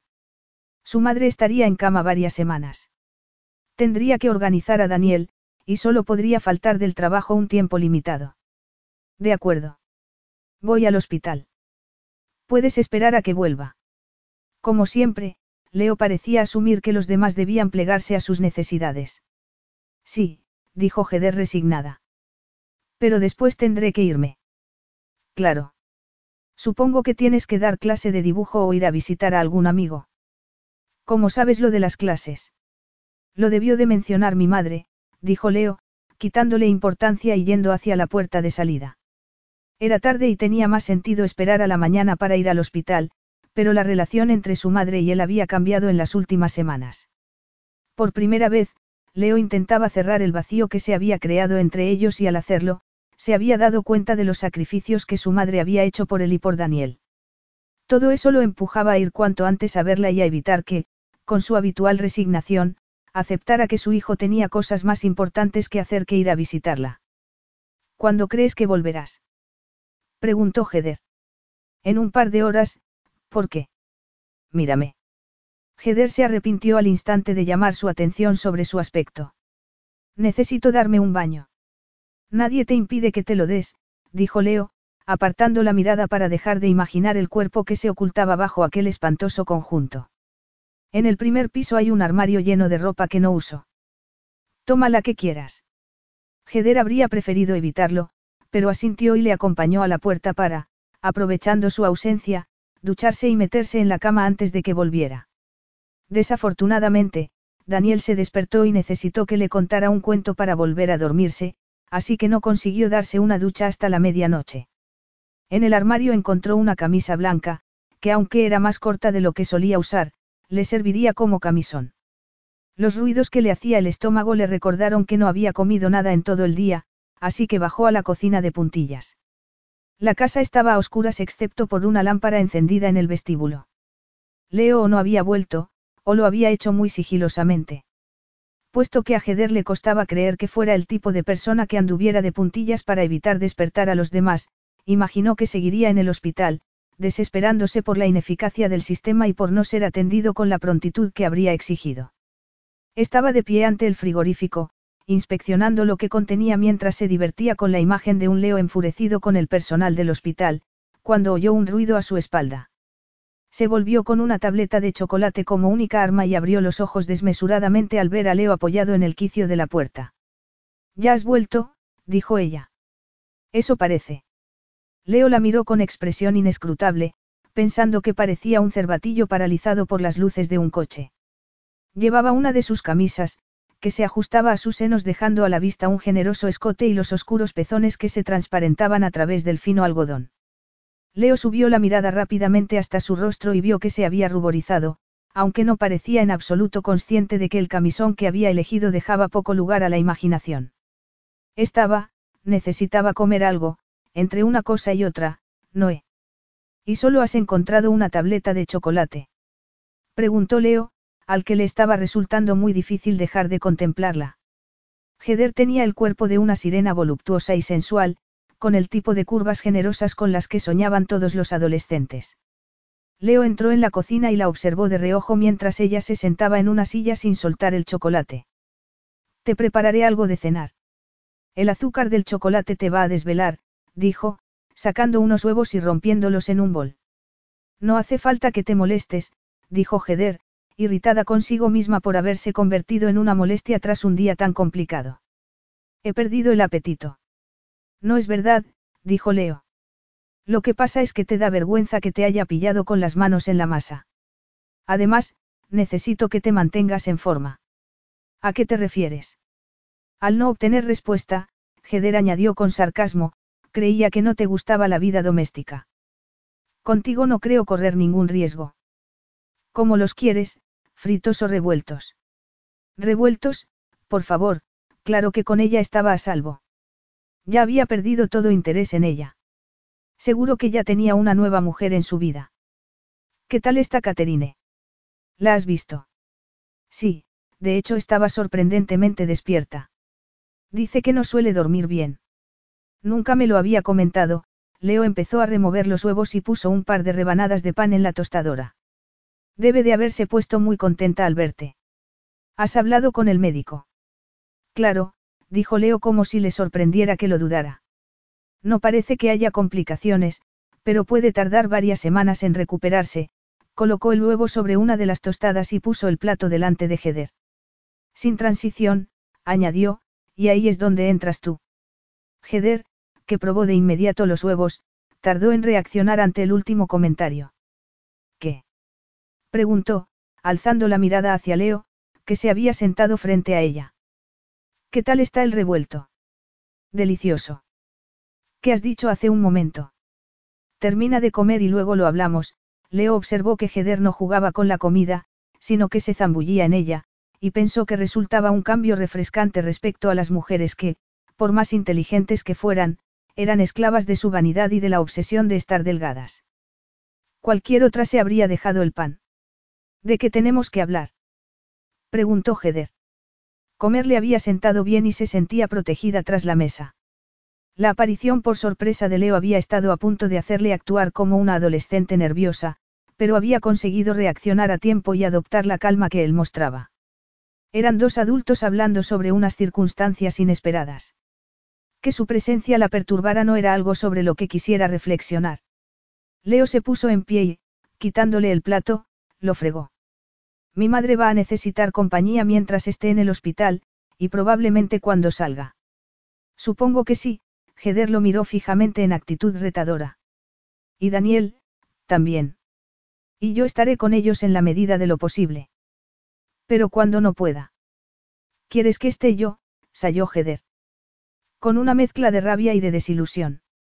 Por eso has dicho que necesitaba estar fuerte y has sido amable durante cinco minutos, haciéndome algo de cenar como si verdaderamente te preocupara. Se sentía herida. Con Caterine en el hospital, no puedes arriesgarte a que yo enferme porque nada debe interponerse entre tú y tu trabajo, es eso. Heder se puso en pie bruscamente y fue hacia la puerta. Al llegar a ella se volvió, y descubrió que Leo la seguía a unos centímetros. Estas peleas empiezan a resultar un poco aburridas, Heder. Leo tomó su mano y cuando ella intentó soltarse, se la asió con fuerza. Luego, con un suspiro de impaciencia, se la soltó. Voy a intentar estar por aquí lo más posible, pero en algunas ocasiones me va a resultar materialmente imposible. Heder tuvo que aceptar, aunque fuera a regañadientes, que Leo solo estaba siendo realista. No me gusta que me manipulen, dijo con gesto tenso. Leo dejó escapar una sonora carcajada. Tú, manipulada. No creo que sea posible. Si tú no puedes o no quieres ayudarme, haré que mi asistente personal se instale aquí cuando yo tenga que irme.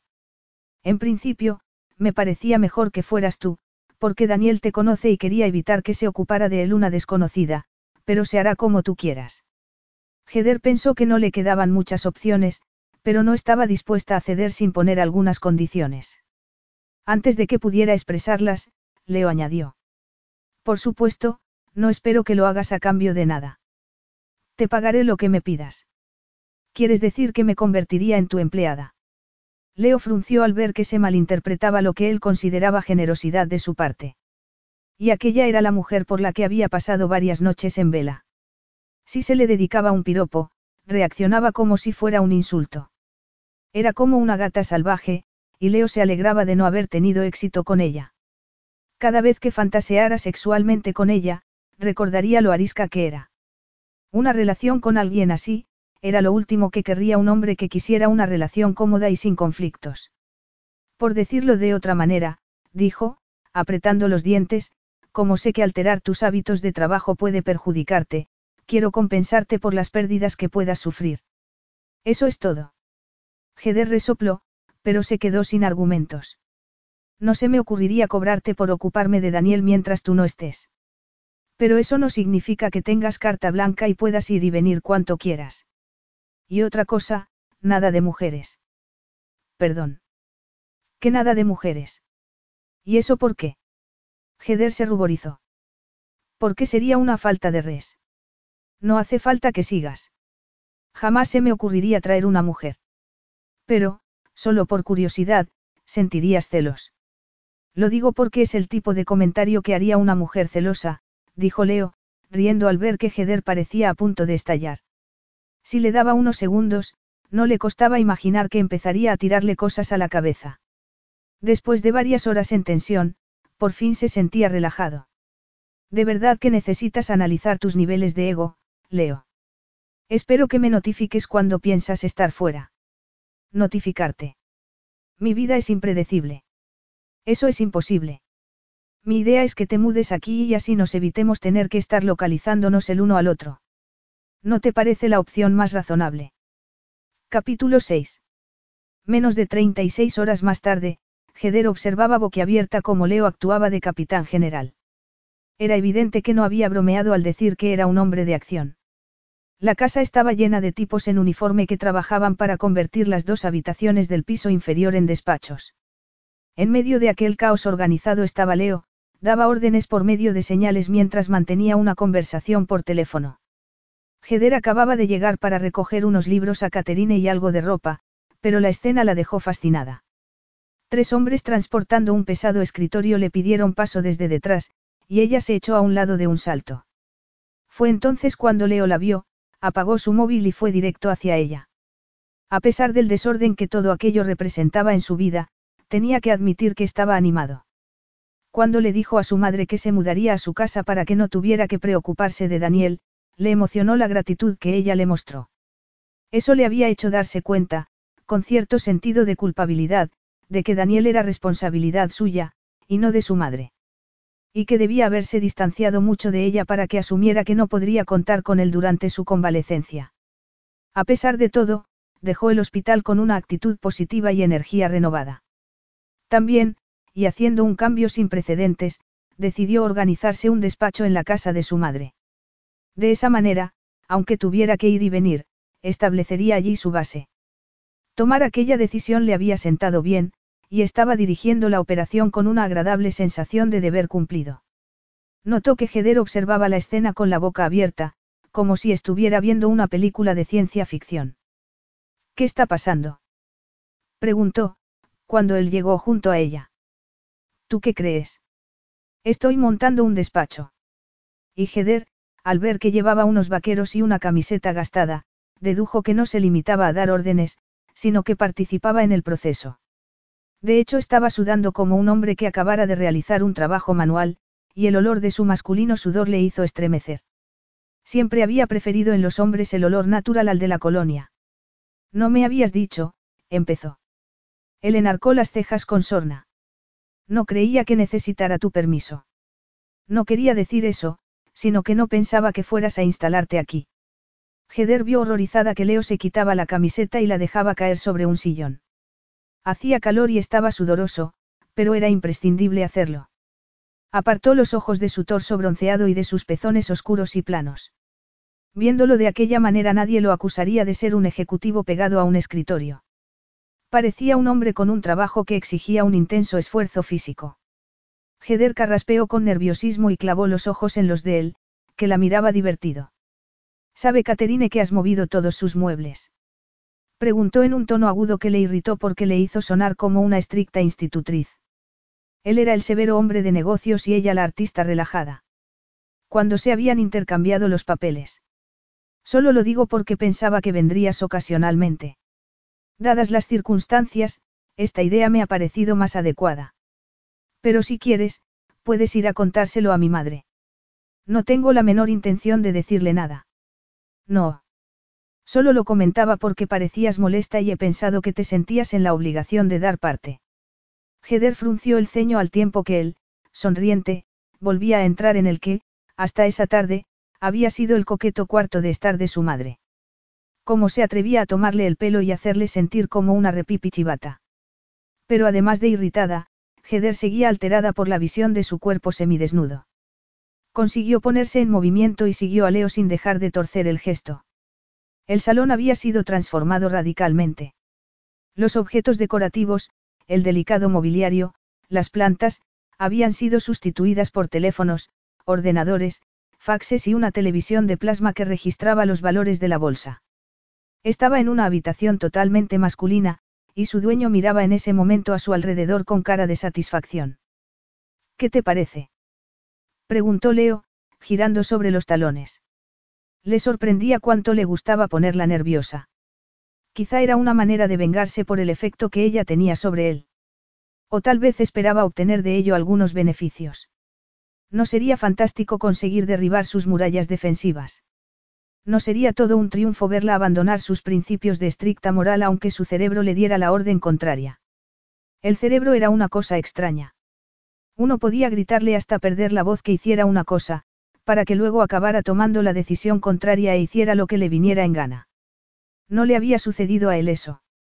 Se había dicho que no quería estar cerca de ella, pero una vez que lo estaba, un ser interior empezaba a jugar con él. Y se trataba de juegos que le divertían.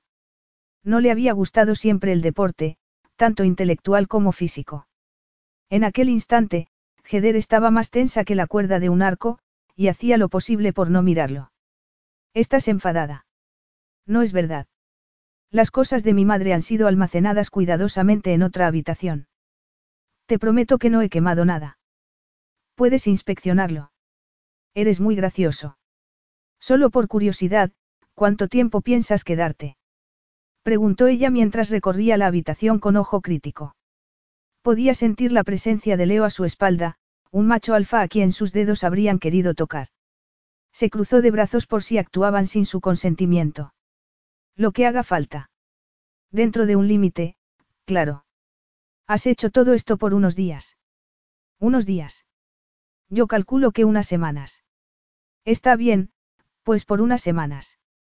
El tiempo es oro, y me compensa poder trabajar al 100% mientras esté aquí. Le has quitado toda personalidad, comentó Giter, mirando los aparatos de alta tecnología en contraste con los escasos detalles que recordaban la antigua decoración, el papel de flores, un cuenco con diversas cosas dentro y una librería. Es mejor tener un centro de trabajo sin distracciones. En lugar de sus habituales pantalones de chándal y camiseta, Heder llevaba un vestido floreado de tirantes. Leo se descubrió calculando cuánto tardaría en desabrocharle los numerosos botones que lo ajustaban a su cuerpo. Una vez más se dio cuenta de que Heder lo llevaba por un terreno agradable, que le hacía distraerse. Mientras que anteriormente lo irritaba, Leo había dejado de cuestionarse por qué aquella mujer lo desconcertaba y despertaba en él sentimientos tan contradictorios. Hasta ese momento siempre había pensado que la gente atribuía poder al destino cuando eran demasiado débiles como para darse cuenta de que podían controlar sus circunstancias. Pero estaba dispuesto a ver las cosas desde otro ángulo. El destino había hecho que conociera a Heder, y él no era quien para anular el primitivo instinto masculino de la caza. Había intentado aplicar toda su capacidad de raciocinio y había fracasado. No había podido dejar de pensar en Heder. Pensado lógicamente, suponía que, si la conquistaba, se liberaría de esa ansia. Pero después de haber sido rechazado no estaba dispuesto a repetir la humillación. Sería ella quien fuera él. Heder se rendiría por propia abolición, proporcionándole la más dulce de las victorias. Salió de su ensimismamiento y, por la cara de Giter, supuso que acababa de decir algo sarcástico. Perdona. Estaba ausente. ¿Qué decías? Así que aparte de ser una niña repipi, le aburría tanto que ni siquiera había oído lo que había dicho sobre las distracciones en el trabajo. Decía que voy a por la ropa de tu madre para llevársela al hospital. Espera media hora y te llevo. No hace falta, Leo. No hace falta que visite a mi madre. Sabes que no me refería a eso. Lo digo porque estás ocupado. ¿No crees que ya soy mayorcito para decidir por mí mismo? Heder se ruborizó, pero Leo se ocupó en dar instrucciones al hombre que estaba al mando de la cuadrilla de trabajadores. ¿Por qué no haces lo que tengas que hacer y quedamos aquí en media hora? Preguntó, volviéndose hacia ella. ¿Y tú por qué no dejas de dar órdenes? Leo se encogió de hombros y fue hacia las escaleras. Sabía que Heder le seguía porque oía sus pisadas. Era increíble lo fácil que se la provocaba. Era como una gata salvaje siempre al ataque. Está en mi naturaleza dar órdenes, comentó sin volverse. ¿Por qué te parece tan mal? Me extraña que la gente que trabaja contigo no quiera estrangularle. Hay gente a la que le gusta que le den instrucciones, Leo se detuvo en el rellano, delante de la puerta de su dormitorio, y se volvió hacia Heder. ¿Cómo podría funcionar una empresa si no hay alguien al mando? De hecho, si preguntas a mis trabajadores, te dirán que soy un buen jefe. Les doy bonos generosos, bajas de maternidad y paternidad largas, un fantástico plan de pensiones, no tienen queja, se apoyó en el quicio de la puerta y la miró fijamente. Pero además, ¿no crees que hay gente a la que le gusta que le manden? No. ¿Te molesta porque eso era lo que acostumbraba a hacer tu ex? Heder rió despectivamente. Brian no me mandaba, simplemente me ocultaba lo que hacía. Y no es eso de lo que estamos hablando. Leo se separó de la puerta y dio la espalda a Giter. Deberías relajarte, dijo provocadoramente, por encima del hombro. La vida es más sencilla cuando se deja de discutir por todo. De hecho, puede que hasta disfrutaras de ser obediente. Heder se quedó mirándolo como hipnotizada, mientras él iba hasta su escritorio, observaba la pantalla del ordenador antes de masajearse un hombro y volver hacia ella.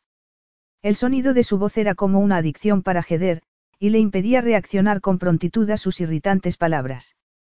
Obediente. No se me ocurre, balbuceó, sin recordar bien cuál era la conversación original. No. Es curioso. A todas las mujeres que conozco acaba gustándole ser controladas. Aunque no en la sala de juntas, claro. Leo se plantó delante de ella y Heder dio un par de pasos hacia atrás. Me alegro por ellas. Pero tengo que admitir que tú eres distinta. Aunque estoy seguro de que hay una orden que estarás dispuesta a obedecer al instante. ¿Cuál? Preguntó ella, desafiante a la vez que nerviosa al ver que Leo le sonreía con picardía y se llevaba la mano a la cremallera del pantalón. Que te marches. A no ser que quieras ver cómo me desnudo. Voy a ducharme. Heder prácticamente huyó, y media hora más tarde lo esperaba, todavía alterada, en el vestíbulo. Finalmente, Leo apareció con el cabello húmedo y con un aspecto irritantemente saludable y lleno de energía. No estaba seguro de que fueras a esperarme, dijo cuando ya iban camino del hospital. Espero que me perdones si te he avergonzado. Heder lo miró con suspicacia por el rabillo del ojo. Le costaba creer que se sintiera verdaderamente arrepentido. Tengo la sensación de que te pongo nerviosa, y quiero que sepas, continuó Leo en tono conciliador, al tiempo que observaba con fascinación las distintas emociones que cruzaban el rostro de Heder, que no tienes nada que temer. ¿Por qué iba a temerte? Quizá no sea la palabra adecuada. Dejémoslo en que no tienes por qué estar tan tensa. No debemos olvidar que estamos aquí por mi madre. Por cierto, veo que le llevas unos libros. Heder se relajó y pudo charlar con él sobre los avances que estaba haciendo Caterine y lo aburrida que estaba. Como era una ávida lectora, la mejor opción para entretenerla eran los libros. Le encantan los de viajes, comentó a Leo. Creo que le recuerdan a tu hermano. Era algo de lo que quería hablarte, viendo que se acercaban al aparcamiento del hospital, se sintió orgullosa de haber mantenido una conversación civilizada con él. O bien fingía, o no sabía nada sobre su madre, así que se trataba de un tema de interés seguro, que los alejaba de lo personal. ¿Qué pasa con mi hermano? Preguntó Leo cambiando el gesto. ¿Sabes cómo contactarlo? No entiendo qué pretendes. A Heder le desconcertó el súbito tono hostil. ¿No crees que debería estar informado de lo de Caterine? La pregunta fue recibida con un frío silencio mientras Leo buscaba un hueco para aparcar. Al no encontrarlo, se quejó de que el ayuntamiento hubiera reducido el número de plazas libres. ¿No piensas darme una charla sobre las virtudes del transpone público? Preguntó, mientras aparcaba en un espacio reducido. O sobre las desventajas de tener un coche grande. ¿O prefieres criticar a los adictos al trabajo que compran cosas innecesarias? Heder no comprendía por qué Leo había cambiado de humor tan súbitamente. Me da igual lo que hagas con tu dinero.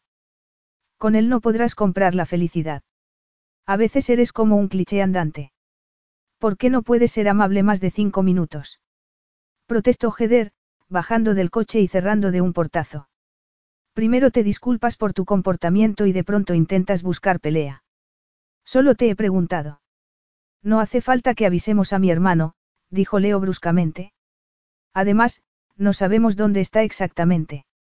Seguro que tu madre lo sabe, insistió Heder. ¿No crees que lo justo sería contárselo? Si está muy lejos, no tiene sentido que venga, pero al menos debería estar informado. Preferiría dejar este tema. Puede que tu madre no esté de acuerdo contigo. Leo, que estaba a punto de entrar en el hospital, se volvió hacia ella. Heder lo observaba con los brazos en jarras y gesto desafiante. Esa era la actitud que seducía e irritaba a Leo por partes iguales. Movido por un sentimiento de frustración, alargó la mano y tiró de ella. Heder, tomada de sorpresa, no ofreció resistencia y se encontró pegada a su pecho. Entonces Leo la besó vorazmente, enredando los dedos en su cabello y apretándola contra sí. Heder sintió su cuerpo arder, como si acabaran de encender una hoguera en su interior que quemara sus defensas. Sus labios se entreabrieron para dar cobijo a la ávida lengua de Leo. Se oyó gemir. Estaban al lado de la puerta, pero apenas era consciente del paso de los transeúntes o del espectáculo que estaban dando. Sentía los senos apretados contra el pecho de Leo, sus pezones sensibilizados rozando el sujetador y enviando una corriente por todo su cuerpo, hasta donde sentía un calor que avivaba su deseo. Cuando Leo se separó bruscamente fue como ser golpeada por una corriente de aire frío. El silencio que se produjo entre ellos se prolongó una eternidad, durante el que Leo no la miró. No había que ser un genio para deducir que se arrepentía de lo que acababa de hacer. ¿Cómo te atreves? exclamó ella.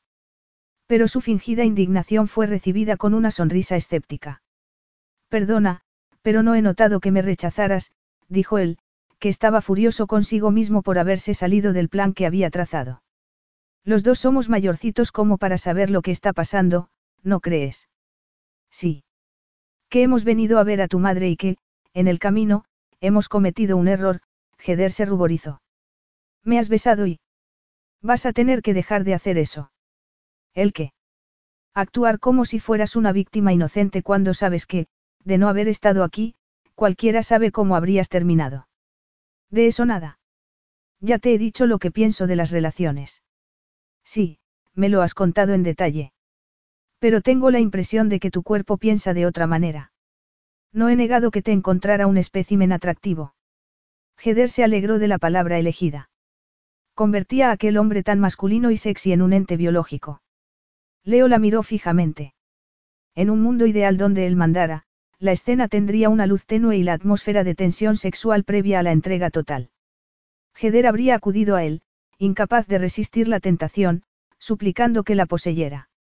Y entonces él insistiría en que le demostrara cuánto lo deseaba. Sin embargo, la situación real no tenía nada de ideal.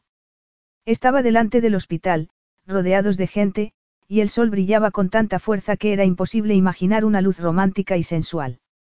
Pero además, y ese era un detalle fundamental, no era Heder quien había ido a él. Aunque se hubiera dejado llevar, ya había vuelto a parapetarse tras sus defensas. Así que el culpable era él por haber vuelto a perder el control. La había besado para callarla. ¿Por qué no quería seguir hablando de su hermano y para cambiar de tema? Eso ya lo sé, dijo finalmente con voz calmada. Y se supone que te crees capaz de encender y apagar la atracción que sientes como si fuera un interruptor. Deberíamos entrar y olvidar el asunto. Una vez más. Heder se ruborizó. Una vez más. Las palabras de Leo cayeron como una piedra en un lago tranquilo. Tienes razón, una vez más, tuvo que hacer un esfuerzo sobrehumano para mirarlo a los ojos en lugar de dar el tema por zanjado. ¿Qué quieres decir? Nada, Leo se encogió de hombros y entornó los ojos para protegerse del sol. Había notado que el teléfono le vibraba en el bolsillo un par de veces, pero había decidido no contestarlo. Hacer novillos tenía sus ventajas. Aunque evitaba mirar a Heder, su conocimiento de las mujeres le permitía intuir que estaba a punto de darse por vencida, y saberlo le provocaba una excitante sensación de triunfo. Entramos. Hace mucho calor.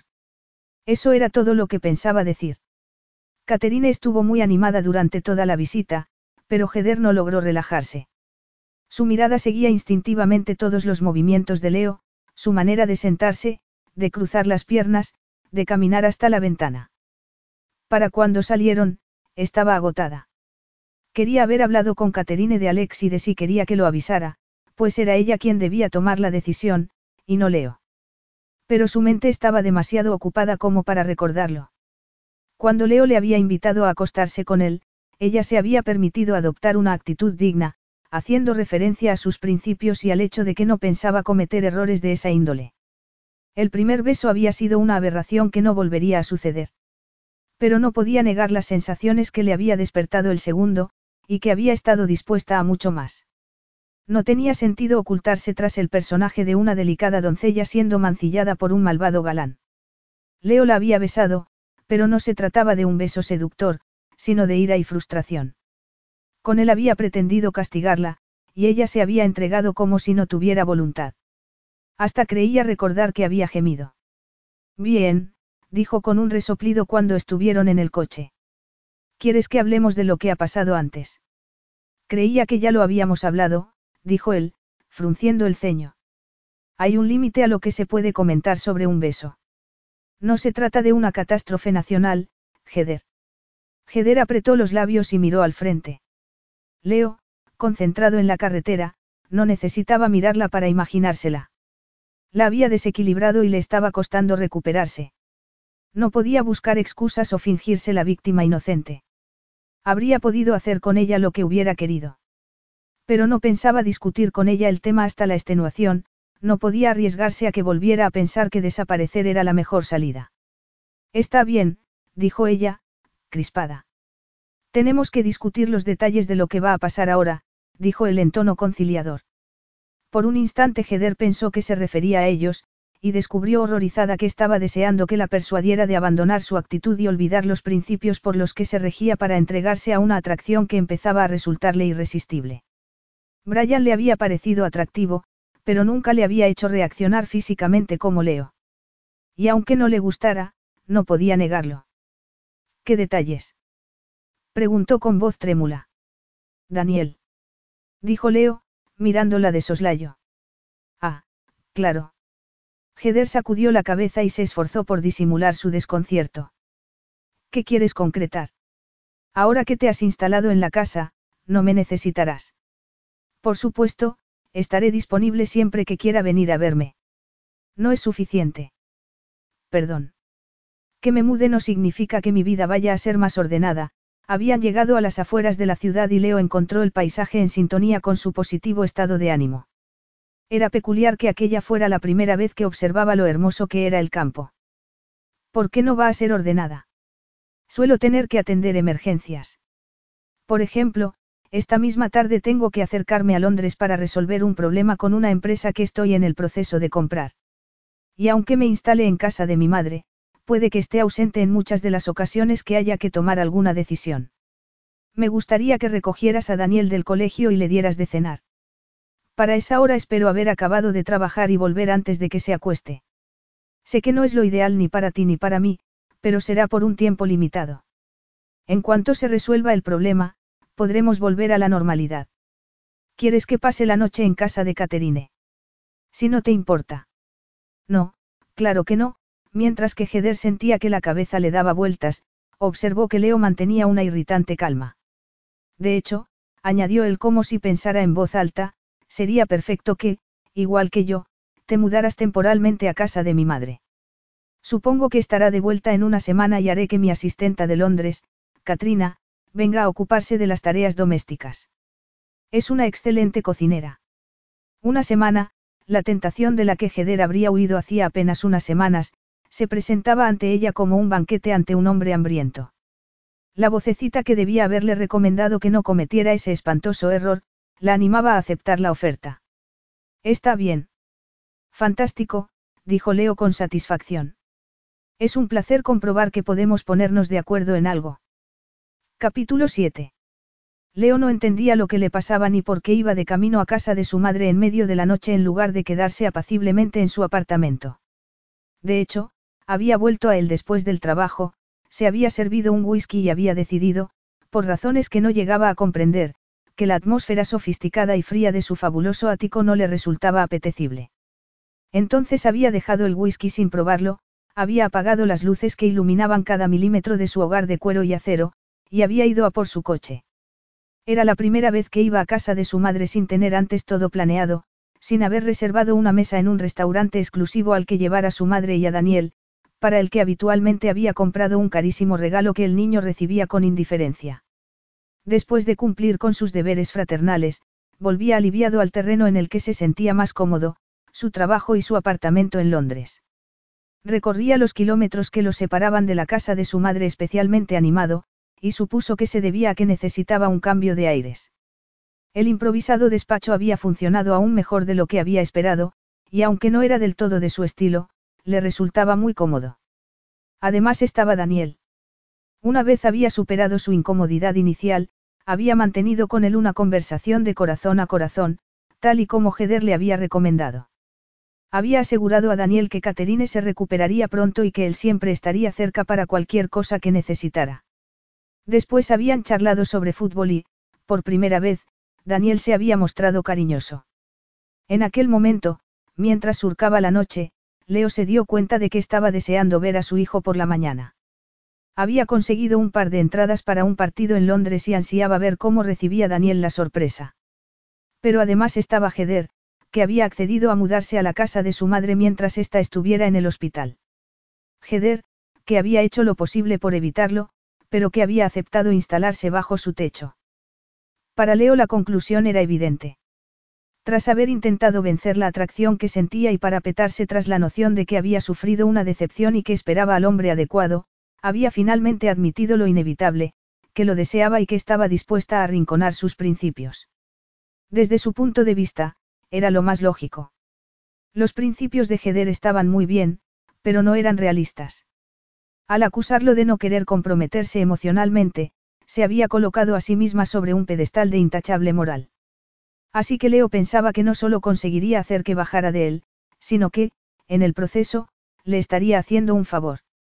Por mucho que hubiera sufrido, ¿A qué tipo de vida se estaba condenando? Pensaba evitarse el sufrimiento aislándose de la vida en el proceso. Él le estaba ayudando a darse cuenta de que había que vivir. Aquellas reflexiones le hicieron compañía durante el viaje, que se le hizo muy corto gracias a la ausencia de tráfico a aquellas horas. Cuando llegó, aunque era tarde, vio que la luz exterior estaba encendida y le agradó aquel aire de bienvenida, que no había sentido en su apartamento.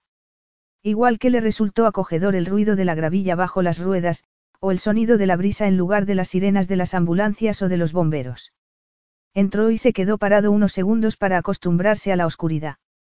Luego dejó el maletín con el ordenador en el suelo y caminó lentamente hacia la escalera. No quería despertar a Jeder y a Daniel, así que decidió no encender la luz. La casa de su madre era muy grande. En el primer piso había varias habitaciones, incluido un pequeño salón, que a Leo le había parecido muy apropiado cuando estudió los planos. Así su madre podría ver la televisión por la noche sin tener que subir después a su dormitorio. En aquel momento estaba a oscuras. Leo dirigiría su mirada al interior cuando recibió un golpe entre los omóplatos que lo empujó hacia el interior. Recuperando el equilibrio al instante, se dio media vuelta con los puños apretados para dar una lección a quienquiera que se hubiera atrevido a golpearlo. Por la estatura, supo que se trataba de Jeder, pero no pudo distinguir ninguna otra característica de su cuerpo. La sujetó por la muñeca antes de que le lanzara otro golpe con el voluminoso libro que había usado como arma. ¿Qué estás haciendo? Justo al darle el golpe, Jeder se había dado cuenta de que se trataba de Leo y aunque no podía verle el rostro, supuso que no estaría precisamente contento. Lo siento, pero no te esperaba. ¿Por qué siempre te desconcierta tanto que aparezca en mi propia casa? No es tu casa, y me habías dicho que pasarías la noche fuera. He oído un ruido y... He intentado ser lo más silencioso posible. Heder sentía el corazón latiéndole desbocadamente. Después de haber pasado toda la tarde pensando en él, ver a Leo le había dejado sin aliento. Era como una adicción, y cada vez que lo tenía cerca se sentía viva. Se preguntó si él notaría que le hacía temblar. Me despierto con facilidad. He oído algo y he asumido que se trataba de un ladrón. Así que ha salido a atacarlo armada de, un libro. Leo se enfadó al darse cuenta de las posibles consecuencias de su temerario comportamiento. Le quitó el libro de la mano y leyó el título. Una enciclopedia de plantas. El arma perfecta para protegeros a ti y a Daniel contra alguien armado. Lo siento. No lo he pensado, dijo Heder, cabizbaja. Y tampoco podía pensar en ese momento. En lugar de parecer cansado, Leo presentaba un aspecto irritantemente despierto y atractivo. Al darse cuenta de que ella iba en bata y debajo llevaba un pijama de pantalones cortos, se apretó el cinturón instintivamente. Pero ni ese gesto de pudor podía neutralizar el cosquilleo que sentía en los pezones, ni la sequedad en la boca. Le resultaba imposible no ser consciente de la masculinidad que Leo exudaba mientras la miraba con gesto contrariado. Pues debías haber pensado un poco. Baja la voz. Vas a despertar a Daniel. Todavía no he acabado. Sigamos la conversación abajo. No pienso bajar. Estoy cansada y quiero volver a la cama. ¿Te aguantas? Sígueme. Leo dio media vuelta y, tras unos segundos de agónica indecisión, Heder lo siguió a regañadientes, sin dejar de cerrarse la bata sobre el pecho. Por la mente le pasaban mil excusas, pero sabía que no conseguiría dormirse si no terminaba la conversación con Leo. En lugar de ir hacia la cocina, como ella había asumido que haría Leo fue a uno de los salones del primer piso. Podrían haberte asesinado, dijo él bruscamente, al tiempo que encendía una lámpara y se sentaba en un mullido sofá de flores. Y tú podrías haberte matado en la carretera. Replicó Jeder automáticamente. Eso es imposible. Siéntate, por favor. Veo que recuerdas que no me gusta que me den órdenes, Heder se sentó en el brazo del sofá para no seguir discutiendo. ¿Qué crees que habría hecho tu madre en mi lugar? Ya ha pasado, y ha actuado igual que yo. Te lo ha contado ella. A mí no. ¿Cuándo sucedió? La última vez hace unos meses, después de que llegara Daniel. Y a no ser que uno guarde una pistola bajo la almohada, es lógico que use lo que tenga a mano. ¿Por qué no me lo ha contado? Olvida la pregunta. Heder se dio cuenta de que Leo se sentía avergonzado de que su madre no hubiera querido molestar a su ocupado hijo con lo que para él no serían más que naderías. Leo, es una casa grande y vieja, dijo ella para tranquilizarlo. Es lógico que cruja y que a veces por la noche dé un poco de miedo. Cuando la compré, instalé un sofisticado sistema de alarma, apuntó Leo, frunciendo el ceño. Caterine no quiere conectarla por la noche por si se levanta a beber algo y salta. O le podría pasar a Daniel y darle un susto de muerte. Por eso preferís usar una enciclopedia. Es muy contundente, bromeó ella. No creo que mi madre pueda levantarla. Puede que use la versión reducida. Leo la miró, echó la cabeza hacia atrás y soltó una carcajada. Cuando el sonido de su risa cesó, la atmósfera había cambiado y se había cargado de intimidad. Heder se dio cuenta de que contenía la respiración y no podía apartar los ojos de Leo. Me haces reír, dijo él. Y no es algo habitual. Me encanta. Aquella confesión proporcionó una felicidad desmedida a Heder. Ese era el efecto que Leo tenía sobre ella, en lugar de una mujer asexuada, aislada y solidaria con diversas causas, le hacía sentir viva e intrépida. Y tú me haces sentir, dejó la frase en suspenso. ¿Cómo? Deja que adivine, enfadada, molesta. Eso también. Eso además de qué.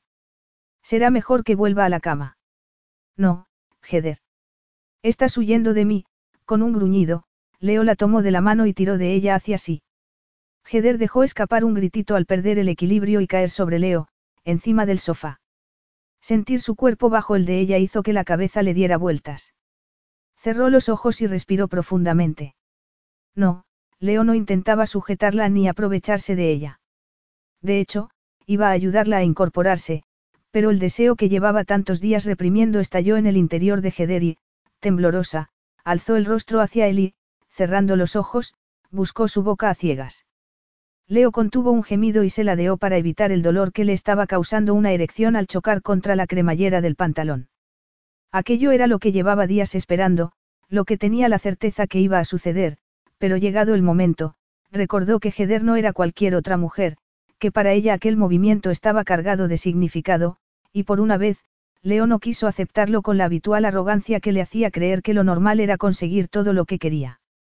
En lugar de seguir su instinto y abrazarse al cuerpo voluptuoso y firme de Heder, la separó de sí delicadamente, lo bastante como para mirarla a los ojos, que ella entreabrió como si despertara de un sueño.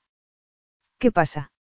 Habiendo llegado a aquel punto, Heder se dio cuenta de que estaba dispuesta a aceptar las consecuencias de lo que estaba haciendo.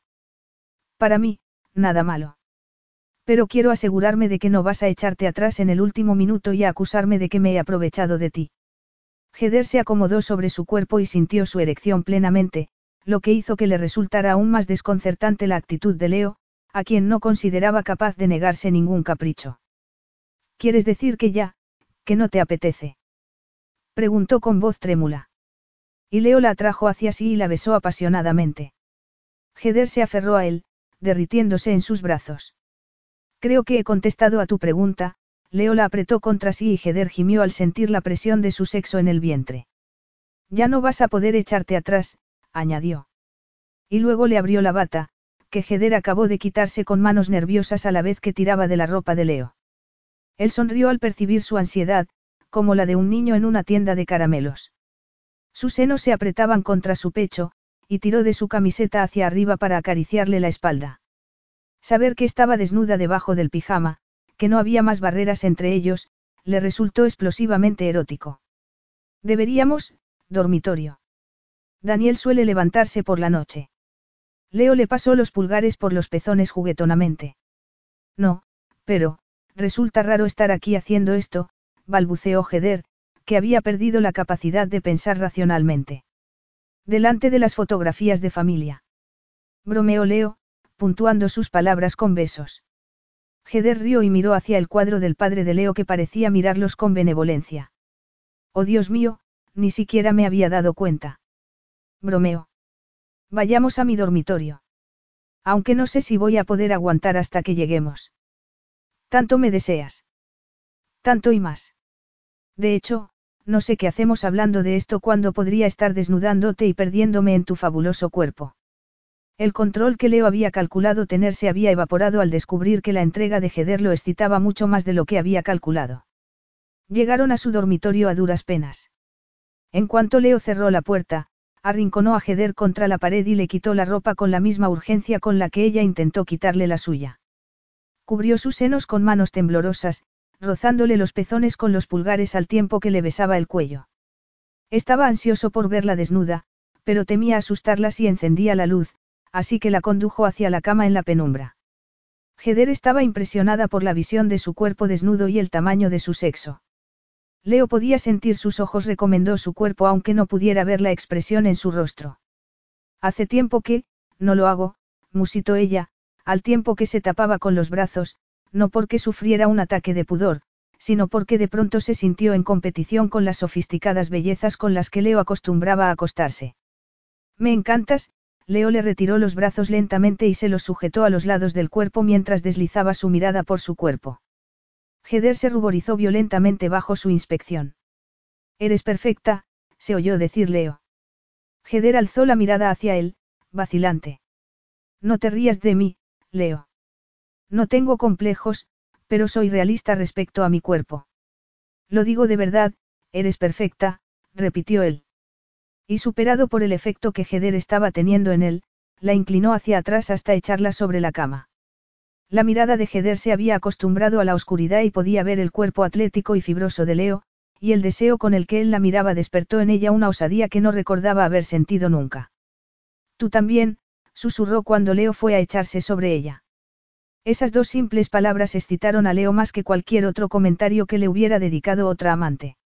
Se tumbó junto a Heder con la certeza de que iba a resultarle muy difícil hacer prolongar el sexo y proporcionarle, tal como se proponía, una experiencia inolvidable. Me vuelves loco, dijo, colocándose sobre ella y besándola. Para contenerse, evitó tocarla, hasta que Heder le tomó la mano y se la colocó sobre uno de sus senos. Pero él rió suavemente y susurró, todavía no. ¿Has oído hablar del sexo tántrico? Puedo llegar a excitarte tanto sin ni siquiera tocarte, que bastaría soplar sobre ti para llevarte al orgasmo. ¿Quieres que lo hagamos así, o me deseas demasiado? Tú decides. Sin esperar respuesta, le separó las piernas y pasó los dedos por su sexo, hasta que Heder, jadeante, le suplicó que la poseyera. Cuando Leo había imaginado aquella escena, había supuesto que se sentiría victorioso, pero las únicas sensaciones que sentía en ese momento eran una mezcla de hambre, necesidad e incontrolable deseo. Era la primera vez en su vida que entendía a aquellos que hablaban de no poder controlarse. Te deseo, susurró Heder, jadeante. No puedo esperar. Lo que tú mandes. Heder lo observó conteniendo el aliento al ver que se deslizaba hacia abajo y atrapaba uno de sus pezones entre los dientes, mordisqueándolo y succionándolo mientras le acariciaba el otro con la otra mano hasta hacerle gemir de placer y retorcerse y arquearse contra él para sentir su sexo en erección apretado contra ella. Era un exquisito tormento. Leo había prometido no precipitarse y lo estaba cumpliendo cuando ya no pudo aguantar más y llevó su mano hacia su entrepierna. Leo se la sujetó y se colocó sobre las rodillas para acercarle su sexo, que ella acarició y lamió. La excitación de Heder se acrecentó al levantar la vista y ver a aquel espectacular y poderoso hombre rendido a su merced, con la cabeza echada hacia atrás y entregado al placer que ella le estaba proporcionando. Cuando él la sujetó por el cabello y le separó la cabeza, Heder supo que estaba al borde de estallar, y se detuvo. Chica mala, dijo él con maliciosa sonrisa. Voy a tener que castigarte. El castigo fue táctil y verbal. Leo exploró cada milímetro de su cuerpo mientras le susurraba expresiones obscenas y provocativas que la volvieron fuego líquido. Para cuando Leo le lamió el vientre, tuvo la certeza de que un mero roce le haría perder el control. Leo le dio unos segundos para recuperar un atisbo de calma antes de separarle los muslos y meter entre ellos la cabeza. Heder sintió un ataque de pánico ante aquel acto de intimidad e hizo ademán de separarse. Nunca. Pero Leo le acarició el interior del muslo y la sujetó. Le costaba creer que su marido no la hubiera hecho disfrutar, y le confirmó que había estado casada con un cretino. De haber estado casada con él. Apartando inmediatamente esa idea de su mente, se concentró en demostrar a Heder lo que se había perdido. Ella tembló incontrolablemente al sentir su lengua en la parte más íntima de su cuerpo y contuvo el aliento mientras la acarició. Por su parte, Leo gozaba proporcionándole aquel placer y sabiendo que era la primera experiencia de muchas a las que quería introducirla. Hasta esa pequeña proyección de futuro con una mujer era un pensamiento a evitar. Se concentró en hacerla enloquecer y en perderse en su cuerpo, que se retorcía y arqueaba contra él. Leo le había dicho que se tumbara y disfrutara, pero las sacudidas de placer impedían a Heder permanecer inmóvil. Podía sentir la sangre recorrerle el cuerpo, prendiendo una llama en cada recoveco de su cuerpo, y era incapaz de controlar su cuerpo que se retorcía por sí mismo, elevando la pelvis hacia la boca de Leo. Gimió y jadeó al llegar a un orgasmo explosivo, y todavía no se había recuperado de la devastadora sensación cuando Leo la penetró de un solo empuje y empezó a moverse en su interior rítmicamente hasta hacerle estallar una segunda vez. Todavía respiraban con dificultad tras su apasionado clímax cuando, en un ataque de timidez, Giter hizo ademán de cubrirse con el edredón. No hace falta, dijo él, incorporándose sobre el codo y mirándola ávidamente. Habría querido preguntarle si era el mejor sexo de su vida, y esa muestra de inseguridad, tan poco propia de él, lo desconcertó. Y ni se te ocurra decir que ha sido un error, se inclinó y la besó delicadamente. Tienes un cuerpo fantástico, con curvas en todos los sitios donde debe haberlas, concluyó, pasándole el dedo por sus senos y su cintura. Las curvas no están de moda. ¿Eso crees? La verdad es que no. Pero estuve a punto de creerlo cuando me di cuenta de que mi marido estaba más interesado en mujeres esqueléticas. Recuérdame que, si lo conozco, dijo Leo, le dé un buen puñetazo. Eres muy caballeroso, dijo Heder, sorprendida. No aguanto a los hombres que engañan a sus mujeres, dijo él, encogiéndose de hombros. Puede que yo sea promiscuo, pero tengo mis normas, rodó sobre la espalda y contempló el techo. ¿Y tus normas incluyen sexo de una noche? Preguntó Heder, intentando sonar indiferente. Es tu manera de preguntar si quiero repetir. Preguntó Leo, mirándola. Quizá deberías preguntarme si yo quiero repetir. Estás de broma. Heder pudo pensar racionalmente y se dijo que no representaba más que un entretenimiento para él, una mujer que debía sentirse agradecida de su pasajero interés por ella. Y aunque no iba a arrepentirse, tampoco estaba dispuesta a ser humillada. No, no bromeo. Leo se tensó. Se le había pasado por la cabeza que fuera una relación duradera. Eso era imposible. Pero lo cierto era que había imaginado estar con ella más de una noche. No creas, continuó Heder, que por haberme acostado contigo, he renunciado a mis principios y a esperar al hombre adecuado, un primitivo instinto de supervivencia le hizo darse cuenta de que no debía permitir que Leo creyera que controlaba la situación. Solo he aceptado tu idea de que el amor y el sexo no tienen por qué ir de la mano. Leo sabía que debía sentirse aliviado, y por eso no comprendía que aquellas palabras lo irritaran. ¿Por qué no le gustaba oírlas? Así que solo estás utilizando mi cuerpo. Bromeo. Es que tienes un gran cuerpo. Aún así, quieres esperar a Don Perfecto. Y algún día aparecerá. Pero entre tanto, ¿no te parece mala idea dejarte llevar por la tentación? Leo intentó convencerse de que habían alcanzado un acuerdo perfecto. Me parece muy bien. Tomó el rostro de Heder entre sus manos y, al rozar sus senos, se excitó de nuevo. Y ahora, ¿qué te parece si te demuestro hasta dónde puede llegar una chica cuando se deja llevar? Capítulo 8. Heder no había calculado qué sucedería entre ella y Leo.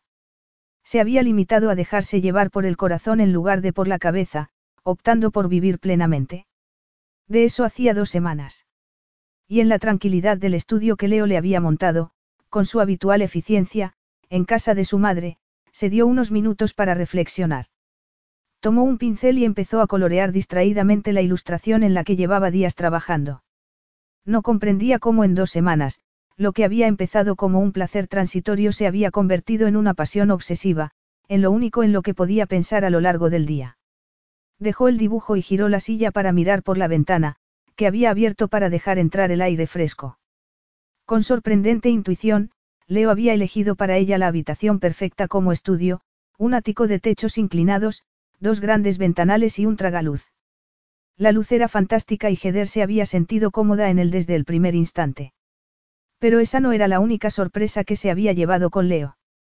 La otra había sido la cantidad de tiempo que había pasado en el campo para estar junto a Daniel, o las frecuentes visitas al hospital para ver a su madre, que se recuperaba satisfactoriamente.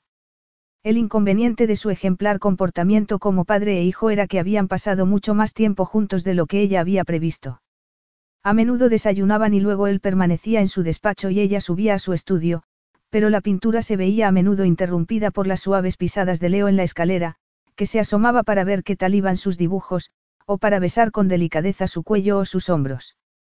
Hacían el amor con un hambre insaciable que la volvía loca y le daba miedo al mismo tiempo. Sus sentimientos eran cada vez más profundos, y había sucedido algo que complicaba aún más las cosas, y sobre lo que tendrían que hablar cuando Leo volviera de Londres. No podía culpar a nadie más que a sí misma de que las cosas hubieran adquirido un cariz inesperado. Lo que iba a ser un chapuzón en un lago de aguas tranquilas se había convertido en un tsunami que la arrastraba más y más hacia el interior.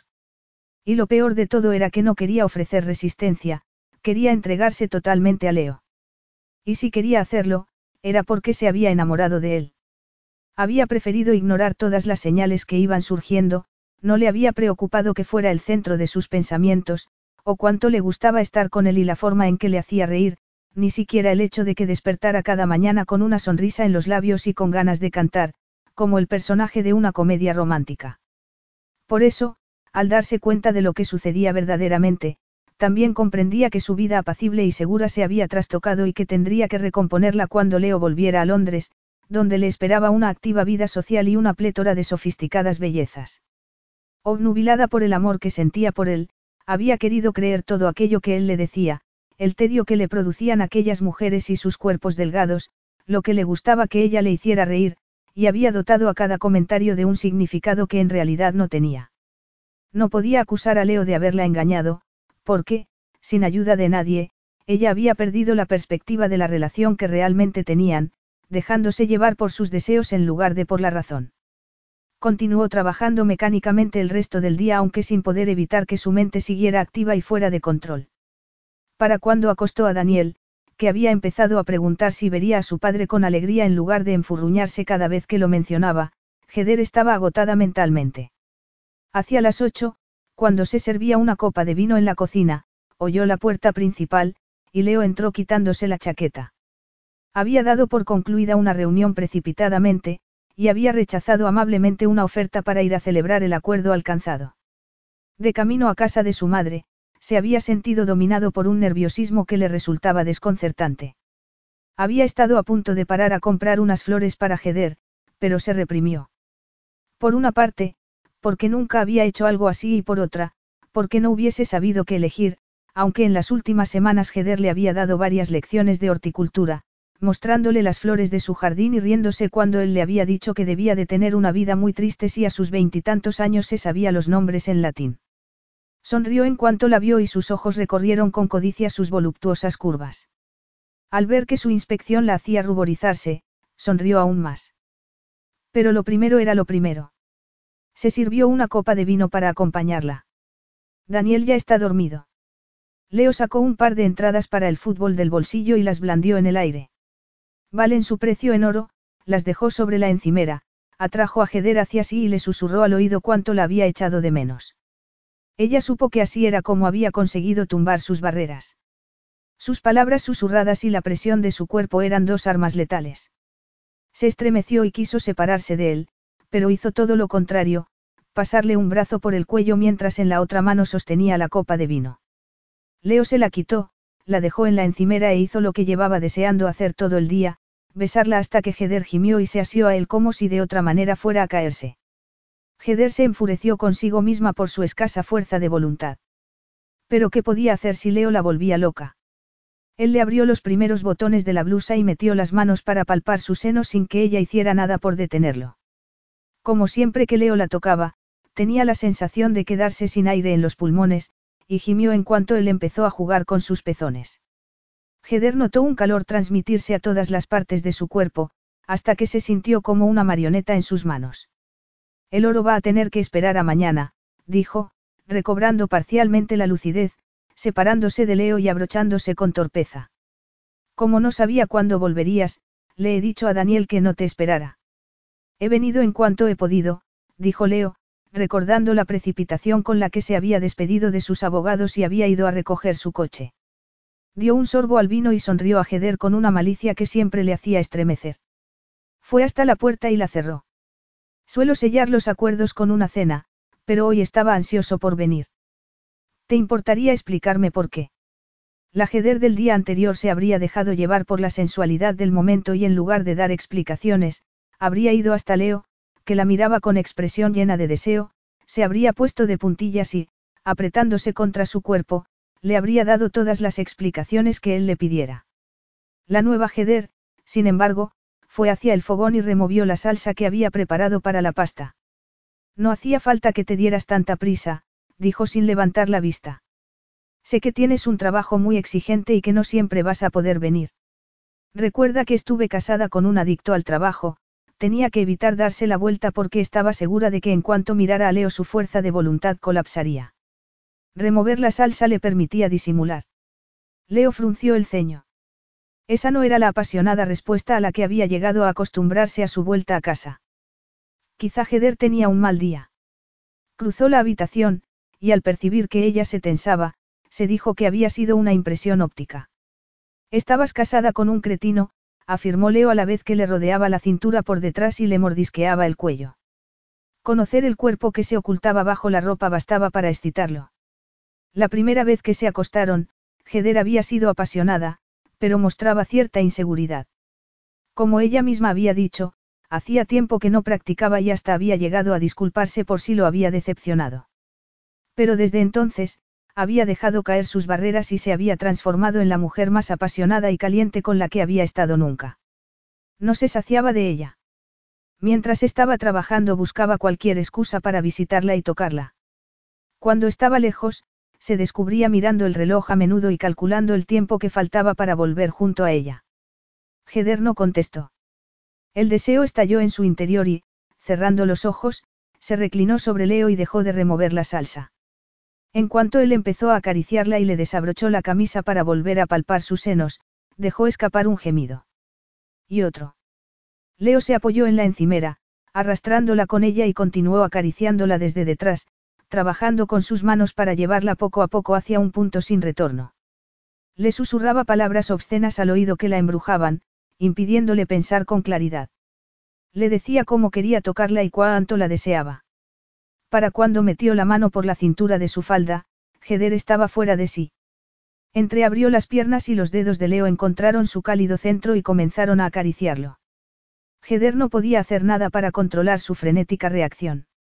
Se arqueó contra él, jadeante, y cuando alcanzó el orgasmo, se entregó con tal intensidad que se prolongó largamente. Tras lo que le pareció un siglo, Heder recuperó el sentido de la realidad y se giró hacia Leo, acalorada y jadeante, con los pezones todavía duros. Esto no debía haber pasado, dijo, vacilante. Leo sonrió con picardía. ¿Desde cuándo? En lugar de poseerla allí mismo, esperaría estar con ella en la cama para saborear el momento. Sabes que somos como combustible en cuanto estamos juntos. Me encanta. Sí, pero, Heder esquivó su mirada. Tenemos que hablar, Leo. Leo frunció el ceño. ¿De qué tenemos que hablar? Las cosas se han complicado. ¿En qué sentido? Leo se puso en guardia al percibir la tensión en el tono de Heder y trató de imaginar a qué tipo de complicaciones podía referirse. ¿Debo sentarme? Preguntó con brusquedad. No le gustaba la manera velada en la que Heder lo estaba mirando, ni darse cuenta de que se había acostumbrado a ciertas pautas de comportamiento y cuánto disfrutaba con ellas. Para alguien que había evitado tener una vida doméstica, y que se enorgullecía de haber evitado caer en la rutina y en el tedio del compromiso, descubrir que había entrado en una relación cotidiana con Giter lo puso en alerta.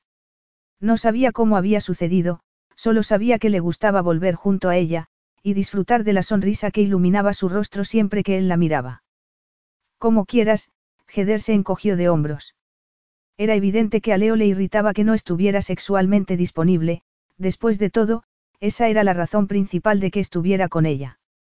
Leo se sirvió otra copa de vino y fue hacia el salón. Una sospecha fue tomando forma y se convirtió en certeza para cuando Heder cerró la puerta tras de sí.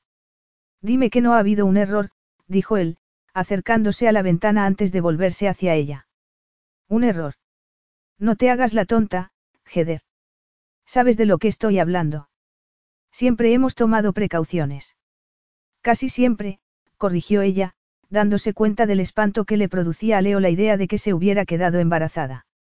Tenía ante sus ojos la prueba de que Leo nunca había considerado la posibilidad de que su relación fuera duradera. Pero, tranquilo, no estoy embarazada. Menos mal, dijo Leo, aunque le sorprendió descubrir que en parte se sentía desilusionado. Entonces, ¿qué pasa? He ido a ver a tu madre al hospital, dijo Heder lentamente, y ha adivinado que hay algo entre nosotros. Lleva varios días insinuándolo, pero hoy me lo ha preguntado directamente. ¿Y qué le has contestado? He intentado cambiar de tema, pero no me ha dejado. Al final, le he dicho que llevamos dos semanas juntos. ¿Y cuál es el problema? Que cree que es más serio de lo que es. Heder no le contó que Caterine le había contado que nunca le había gustado la primera mujer de Leo, y que era la culpable del abismo que se había abierto entre él y su hermano. También le había dicho que sufría porque Leo consideraba que su hermano siempre había recibido toda la atención, mientras que sus esfuerzos nunca habían sido valorados. Descubrir que Caterine creía que los asombrosos cambios que había observado en Leo se debían a la relación que mantenía con ella, y que confiaba en que marcara el comienzo de un nuevo Leo, había hecho que Heder dejara el hospital con un espantoso sentimiento de culpabilidad. Te preocupas más de lo necesario, dijo Leo con indiferencia. Y ahora que lo hemos aclarado, ¿por qué no retomamos la conversación de la cocina? Dijo, acercándose a ella. Heder lo miró fríamente. Tú no la has oído. No me hace falta. Mi madre sabe que, desde mi divorcio, he jurado no mantener ninguna relación duradera. Pero ella es una romántica. Cree que estabas esperando a la mujer adecuada para entregarte a ella. A ti. Me limito a repetir sus palabras, dijo Heder, notando que las lágrimas le picaban en los ojos. Al ver el dolor reflejado en el rostro de Heder, Leo se dio cuenta al instante de que había cometido un error. Aún así, no dijo nada porque le podía más la irritación de que terceras personas albergaran erróneas esperanzas de que su actitud respecto a las relaciones fuera a cambiar. No pensaba volver a casarse. Siempre había creído que su madre lo sabía, pero lo que Heder le acababa de contar le hacía pensar que había malinterpretado sus intenciones. ¿Por qué las mujeres pensaban que solo se podía ser feliz en la vida si se encontraba un alma gemela? ¿Y qué sugieres? Preguntó con displicencia. Acércate. Me pones nervioso ahí, pegada a la puerta. Y eso es intolerable, ¿verdad? Dijo Heder con acritud, aunque se sentó en una silla. No sé qué sugerir, pero no podemos seguir engañando a Caterine. No estamos engañando a nadie. Puede que tú creas que no, pero yo creo que sí. En otras palabras, o bien rompemos ahora mismo o, o qué. Nos prometemos. Buscamos un anillo. Justo cuando creía que tenía a Jeder atrapada, volvía a huir. ¿Qué le pasaba a aquella mujer? Claro que no, balbuceó Jeder. En el fondo de su corazón, albergaba una imagen de Leo pidiéndole que se casara con él. Para ella, Leo era su único y verdadero amor. Brian no había sido más que una equivocación de juventud. Eso es lo que querrías, ¿verdad? Dijo Leo entrecerrando los ojos. Una voz interior le dijo que no continuara, pero la ignoró. Podías haber bromeado con Caterine y decirle que solo era un pasatiempo. Ella es una mujer de mundo, y no creo que le sorprenda que un hombre y una mujer viviendo bajo el mismo techo se atraigan. Pero quizá no querías aclararle las cosas. Preferías que creyera que lo que hay entre nosotros es serio. No. Habría algo de verdad en esa acusación. Habría dejado a propósito que Caterine viera en sus ojos el amor que sentía por su hijo. ¿Estás segura, Heder? Leo estaba llegando a la conclusión de que Heder estaba mucho más implicada en la relación que él. Originalmente había pensado que no había podido resistirse a la atracción física, que por eso había abandonado temporalmente sus principios. Pero en aquel instante, recordó que Heder no era una mujer para la que el sexo pudiera ser la base de una relación, así que la única explicación posible a la facilidad con la que se había entregado, era que se había enamorado de él. Y aunque a Leo le sorprendió que la noción no le aterrorizara, sino que en parte le resultara halagadora, supo que tenía que aclarar las cosas inmediatamente. No estoy disponible, dijo con frialdad. Recordaba haber mantenido conversaciones similares con alguna de las mujeres que le habían pedido más de lo que estaba dispuesto a dar. Pero aquella era la primera vez que no había anticipado, o no había querido anticipar, lo mismo daba, los acontecimientos. El sentimiento dominante que lo embargaba era el de la frustración por tener que privarse del glorioso cuerpo de Heder. Ya lo sé, dijo ella, mortificada. ¿Estás segura? Por supuesto que sí. Entonces, ¿por qué te has enamorado de mí? Heder hubiera querido que se la tragara la tierra, pero los cielos no fueron lo bastante misericordiosos. Tan transparente era. La humillación hizo que se ruborizara hasta la raíz del cabello. Te equivocas, musitó, mirando a cualquier parte menos a Leo, cuyos ojos sentía clavados en ella. ¿Sabías cuáles eran las reglas del juego? ¿De qué juego? ¿Desde cuándo las relaciones son un juego? Para mí no lo ha sido. Pero sí me dijiste que era solo sexo. De hecho, dijiste que era lo único que teníamos en común. A Heder solo le quedaban dos opciones, o darle la razón o defenderse de sus acusaciones e intentar disfrutar del poco tiempo que les quedara. Haber admitido que para ella no era un juego no significaba que quisiera casarse, o al menos podría intentar convencer a Leo de que no era eso lo que había querido decir. Si pensaba en el futuro sin él, solo veía un túnel de oscuridad. No se merecía seguir siendo feliz por unos días más. Puesto que iba a rompérsele el corazón igualmente, porque negarse lo que tanto deseaba. Al principio eso era lo que creía, musitó, que solo se trataba de atracción física, pero luego te conocí mejor, Heder no podía seguir esquivando su mirada, así que alzó los ojos hacia él. Leo la miraba con expresión inescrutable, y Heder sabía que lo que iba a oír no le iba a gustar, pero no tenía sentido seguir mintiendo. O puede que me engañara a mí misma. Puede que me sintiera atraída hacia ti porque sentía algo más profundo, sonrió con tristeza. En medio de aquella tortura no dejaba de sentir el magnetismo que Leo ejercía sobre ella. Suspiró profundamente. La cabeza le daba vueltas, se sentía frágil, vulnerable. Leo se arrepintió de haber sacado el tema. En realidad no esperaba que Heder confirmara sus sospechas. Cualquier otra mujer lo habría negado, fingiéndose indignada. Pero Heder, no. No era por algo distinta a todas. Pero cuanto más dijera, más profundamente enterraría lo que había entre ellos. Y Leo era consciente de que no quería acabarlo, y de que le irritaba que fuera ella quien estuviera a punto de darlo por concluido. Alzó la mano para detenerla. No hace falta que lo analicemos todo, dijo, recorriendo la habitación con el ceño fruncido mientras intentaba poner en orden sus pensamientos. Para mí sí es necesario, dijo Heder, quien, por muy mal que se sintiera, quería decir lo que pensaba. Si las cosas no se aclaraban era imposible olvidarlas. Además, no se merecía Leo sentirse un poco incómodo. ¿Por qué tenía que desaparecer sin molestar y fingiendo que no pasaba nada? ¿Por qué? Preguntó Leo exasperado. ¿Por qué me gusta la sinceridad y no pienso negar que me he enamorado de ti? dijo ella, mirándolo airada. Sé que no te gusta oírlo, pero es la verdad. No te preocupes, no se lo he dicho a Caterine. De hecho, y en contra de lo que insinúas, no le he hecho creer que lo que había entre nosotros fuera serio. Sé que esto no era lo que querías, y te aseguro que yo tampoco, se puso en pie y fue hacia la puerta de espaldas, sin dejar de mirar a Leo. También sé que esto complica las cosas entre nosotros, así que mañana voy a volver a mi casa. Tú tendrás que permanecer aquí con Daniel hasta que vuelva tu madre. Llegó a la puerta confiando en que Leo dijera algo en lugar de guardar aquel incómodo silencio del que era imposible extraer ninguna conclusión. Aunque quizás su silencio era preferible a su desdén.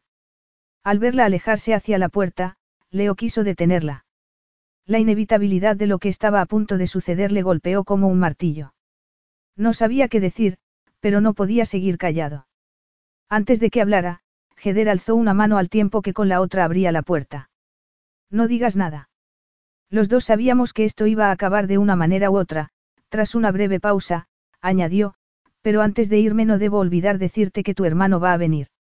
Llegará el sábado, el mismo día que tu madre sale del hospital, volver a un tema impersonal le sentó bien, y le permitió recordar que aquella escena no pertenecía a un drama romántico, sino a la vida vulgar y corriente de dos personas que no estaban destinadas a permanecer juntas. Adiós, Leo. Salió precipitadamente. Leo oyó sus pisadas pero supo que no volvía a su dormitorio porque distinguió el sonido de la puerta principal, que fue tan rotundo como un punto y final. Capítulo 9. Heder se miró en el espejo. Estaba nerviosa y tenía un nudo en el estómago. Habría elegido el modelo apropiado. Proyectaba la imagen adecuada. ¿Qué imagen quería dar? Quizá era difícil encontrar la imagen adecuada para presentarse ante el hombre de corazón de piedra al que había declarado su amor. Llevaba tres días sin poder comer ni concentrarse. Apenas había trabajado en los dibujos que había recuperado de casa de Caterine furtivamente, tras asegurarse de que no coincidiría con Leo.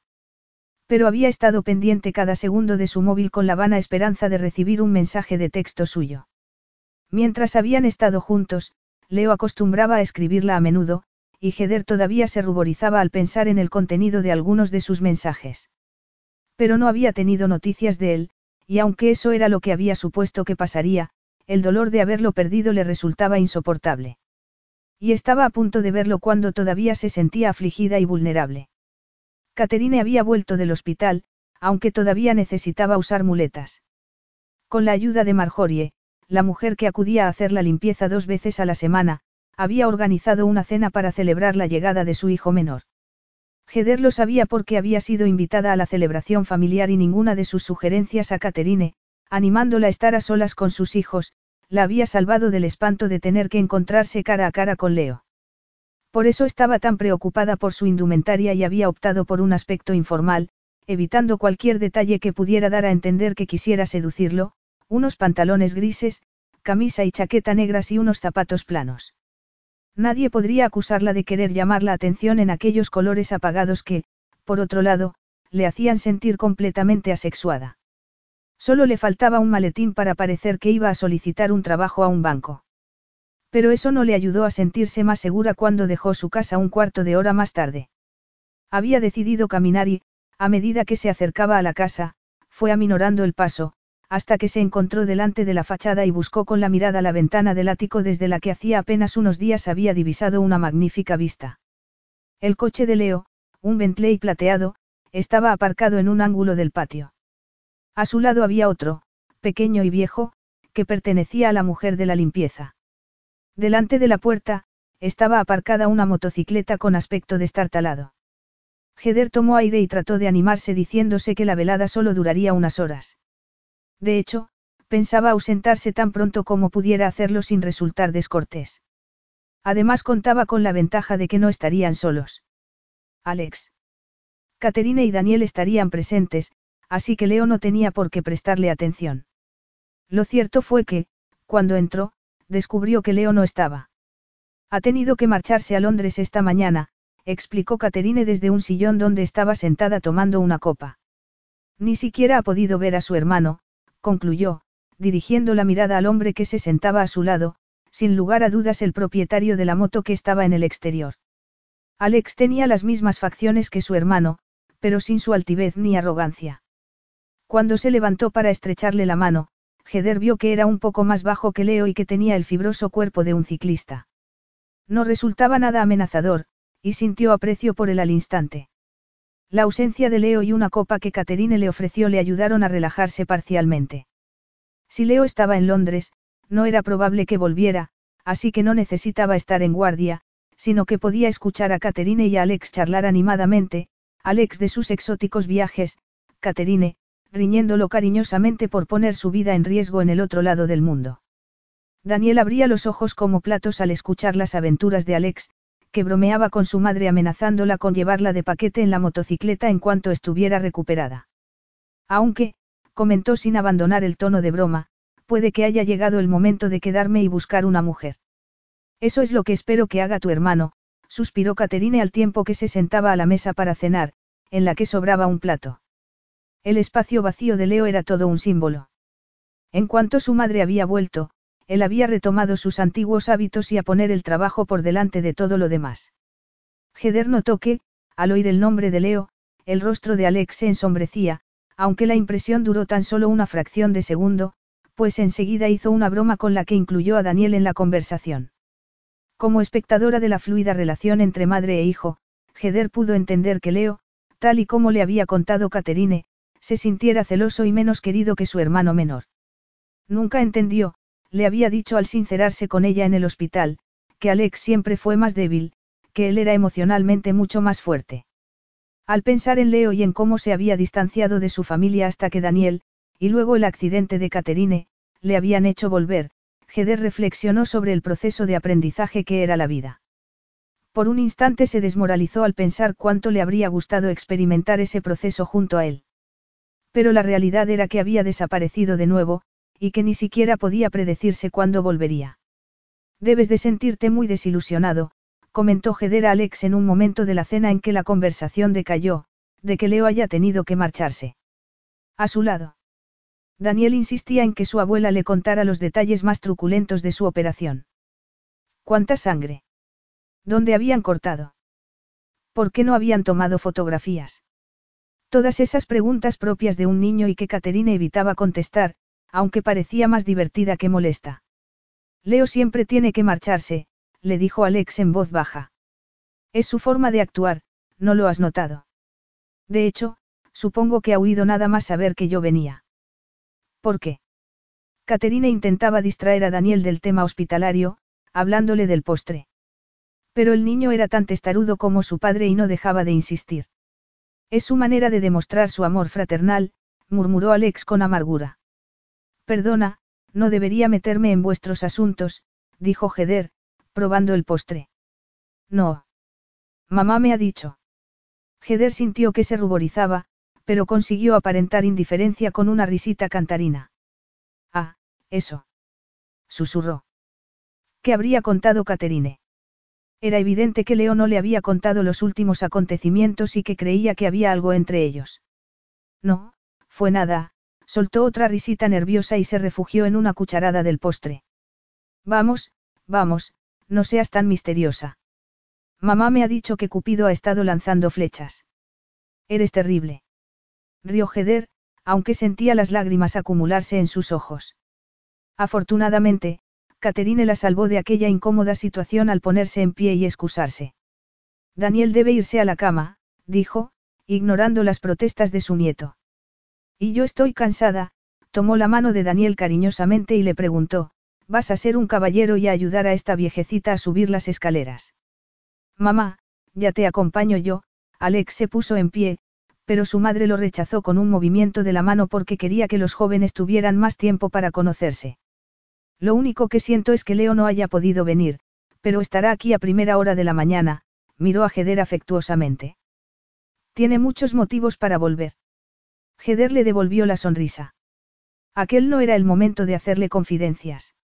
Además, porque tenía que ser ella quien le diera la noticia de que entre ella y Leo no había nada. ¿Por qué no dejar esa incómoda tarea a Leo? Tomaría una taza de café con Alex y luego se iría. Después de todo, pensó con amargura, no había mayor experto que Leo en desilusionar a las mujeres. Cuéntamelo todo, dijo Alex en cuanto se sentaron en un sofá en el salón, él con un oporto y ella con un café. ¿Por dónde quieres que empiece? Heder probó el café, edad. Altura. Ocupación. Eso es todo muy interesante, pero me refería a ti y a Leo. Mi madre está entusiasmada. Dice que Leo se ha transformado y que tú eres la causa. Solo le falta ir a comprar el vestido para la boda. Heder gimió y se reclinó en el respaldo. No quiero hablar de Leo. Claro que quieres. ¿Por qué tú y tu hermano sois tan testarudos? Dijo ella, en parte enfadada y en parte divertida con su insistencia. ¿Quieres decir que tengo algo en común con Leo? No parece que te caiga demasiado bien. Alex la señaló con gesto recriminatorio. No sueñes en librarte con tanta facilidad. Heder apretó los labios y bajó la vista hacia los austeros zapatos negros que habían resultado innecesarios. Leo no se había molestado en ir. ¿Hasta cuándo vas a quedarte? Otro intento de cambiar de tema. Debéis de tener problemas. Pero si de verdad no quieres hablar de ello, no me importa hablar de tu trabajo. Eso sí, es mejor expresar lo que uno siente. Si no, se acaba siendo como Leo. No fue su tenacidad, sino su tono compasivo lo que venció a Heder. Y las lágrimas que llevaban días amenazándola como negros nubarrones en un día de verano, estallaron en unos incontrolables sollozos. Girándose hacia el respaldo, ocultó la cabeza entre los brazos. Al sentir los brazos de Alex abrazándola, se dejó envolver en el consuelo de su compasivo silencio. Durante los últimos días había permanecido encerrada en sí misma, y poder compartir su carga con alguien le produjo un inmenso alivio. Tomó a ciegas el pañuelo que Alex le puso en la mano, y tras varias respiraciones profundas, logró recomponérselo bastante como para incorporarse. Compartir sus sentimientos con Alex fue como librarse de una insoportable carga, y una vez comenzó, las palabras salieron de su boca con una incontenible corriente, gracias a que Alex demostró ser un magnífico oyente. Apenas hubo interrupciones, y cuando finalmente el torrente pareció llegar a su fin, Alex le ofreció un brandy, que ella aceptó con un gesto de la cabeza. Luego volvió a su lado y, tomándole la mano, le susurró palabras de consuelo que tuvieron un efecto benéfico sobre ella, más por el tono que por el contenido, que apenas llegaba a asimilar porque su mente estaba demasiado ocupada pensando en Leo, recordando el momento en el que le había declarado su amor, imaginando qué estaría haciendo en aquel momento y si otra mujer habría llenado ya el hueco dejado por ella. Ninguno de los dos notó la presencia de alguien en la puerta. Solo había una lámpara encendida, que los iluminaba, el resto de la habitación estaba en penumbra. La voz fría y severa de Leo les hizo separarse de un salto. Heder se ruborizó hasta la raíz del cabello y se quedó mirándolo ansiosamente. Aunque apenas podía vislumbrar su rostro, pudo percibir la indignada tensión de su gesto. ¿Interrumpo algo? Alex fue el primero en reaccionar. Se puso en pie y sonrió, pero Leo no se movió ni aceptó la mano que le tendía. Estaba a punto de irme, balbuceó Heder, que no podía apartar la mirada del rostro de Leo, de aquellos rasgos y aquella boca que tan bien conocía y que la había elevado a las más altas cotas de la pasión. Estábamos charlando amigablemente, Alex bajó la mano y miró a su hermano con prevención, lo que no extrañó a Heder, pues Leo parecía a punto de estallar de ira. Heder sintió entonces que el enfado crecía en ella. Una cosa era que a Leo le molestara coincidir con ella cuando había creído poder evitarla, pero eso no le daba derecho a proyectar su enfado sobre su hermano. ¿Qué estabais tramando? Preguntó Leo en un tono que hizo estremecer a Heder. Tramando. Alex rió, pero Heder intuyó nerviosismo tras su risa, y sintió lástima por él. Si los hermanos se peleaban, no había duda de quién sería el ganador. Y Leo parecía a punto de abalanzarse sobre su hermano. Leo. ¿Se puede saber de qué estás hablando? Heder hizo ademán de acercarse, pero cambió de idea al ver la mirada de odio que él le dirigía. ¿Qué de qué estoy hablando? Leo se tomó la inocente pregunta como una provocación. Estoy hablando de que acabo de encontraros abrazados el uno al otro como dos tortolitos, dijo Leo, caminando hacia ella aunque lo que realmente quería era dar un puñetazo a Alex y demostrarle quién era el jefe. Leo, por favor, suplicó Heder, sumida en una creciente confusión. Era posible que estuviera celoso. Su actitud era la de un amante posesivo, pero ¿por qué iba a estarlo si no la quería? Había además algo en su actitud que se le escapaba, una tensión que se respiraba en el aire y que tenía que ver con los dos hermanos, no con ella. Tortolitos. Leo, te he dicho que solo estábamos hablando, dijo Alex. ¿De qué? ¿Qué conversación puede ser tan íntima como para que estéis abrazados? No estábamos abrazados protestó Heder con el corazón acelerado. Desde el punto de vista de Leo, se habían separado como dos amantes furtivos, y cuanto más se defendían, más convencido estaba de su culpabilidad. La ira se estaba apoderando de él, podía sentirla en el amargor de la boca, y tuvo que respirar profundamente para dominarse. Se lo imaginaba o Heder estaba agitada y algo despeinada. Aquella era la mujer que apenas tres días antes lo había sacudido al declararle su amor. Había sentido como si le tiraran un guante que él no hubiera querido recoger. En ningún momento le había hecho creer que hubiera un futuro para ellos. Pero Heder no había aceptado ninguna de las dos opciones que tenía ante sí, o desaparecer discretamente, o dejar a un lado sus tontos sueños y seguir con la relación, que era lo que él habría preferido. Ella sabía sin lugar a dudas, se había repetido Leo una y otra vez, que al descubrir sus cartas lo ponía en una situación insostenible. Él había dejado claro desde el principio que no estaba disponible para relaciones duraderas. Por eso llevaba tres días diciéndose que debía matar cualquier sentimiento que pudiera sentir por aquella mujer, la única que había superado las barreras que tan arduamente había construido para protegerse. Y por eso había decidido mantener una última conversación con ella, para aclarar definitivamente las cosas. Lo último que había esperado era encontrarla en brazos de su hermano, en la semioscuridad. No esperaba que volvieras esta noche, dijo Heder, sin darse cuenta de que era la peor explicación que podía darle. Tampoco él había esperado encontrarla. Era así como pensaba superar su amor hacia él. Leo sentía emociones contradictorias. Hasta ese momento, no se había dado nunca cuenta de que se protegía tras una muralla, dentro de un espacio en el que no dejaba entrar nadie. Pero era evidente que ese espacio existía y que Heder había penetrado en él.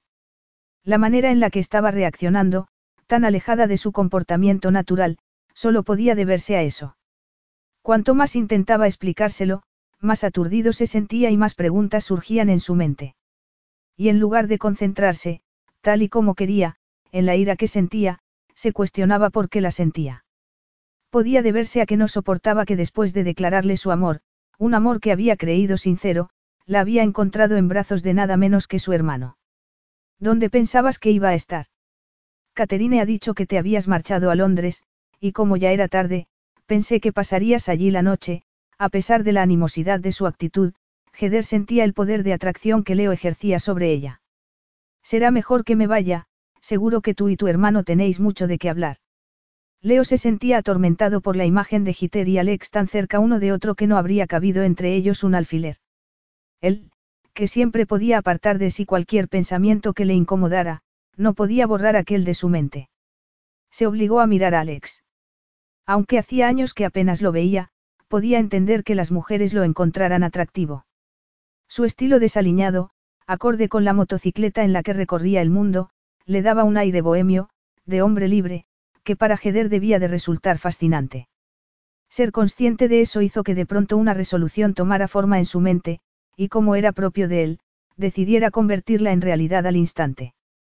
Muy bien, dijo. Pero antes, permíteme que me disculpe por haber malinterpretado la situación, se volvió hacia Heder y sonrió. Debes perdonar a un amante un poco celoso. Amante. No querría decir, en todo caso examante. Heder lo miró atónita. Celoso.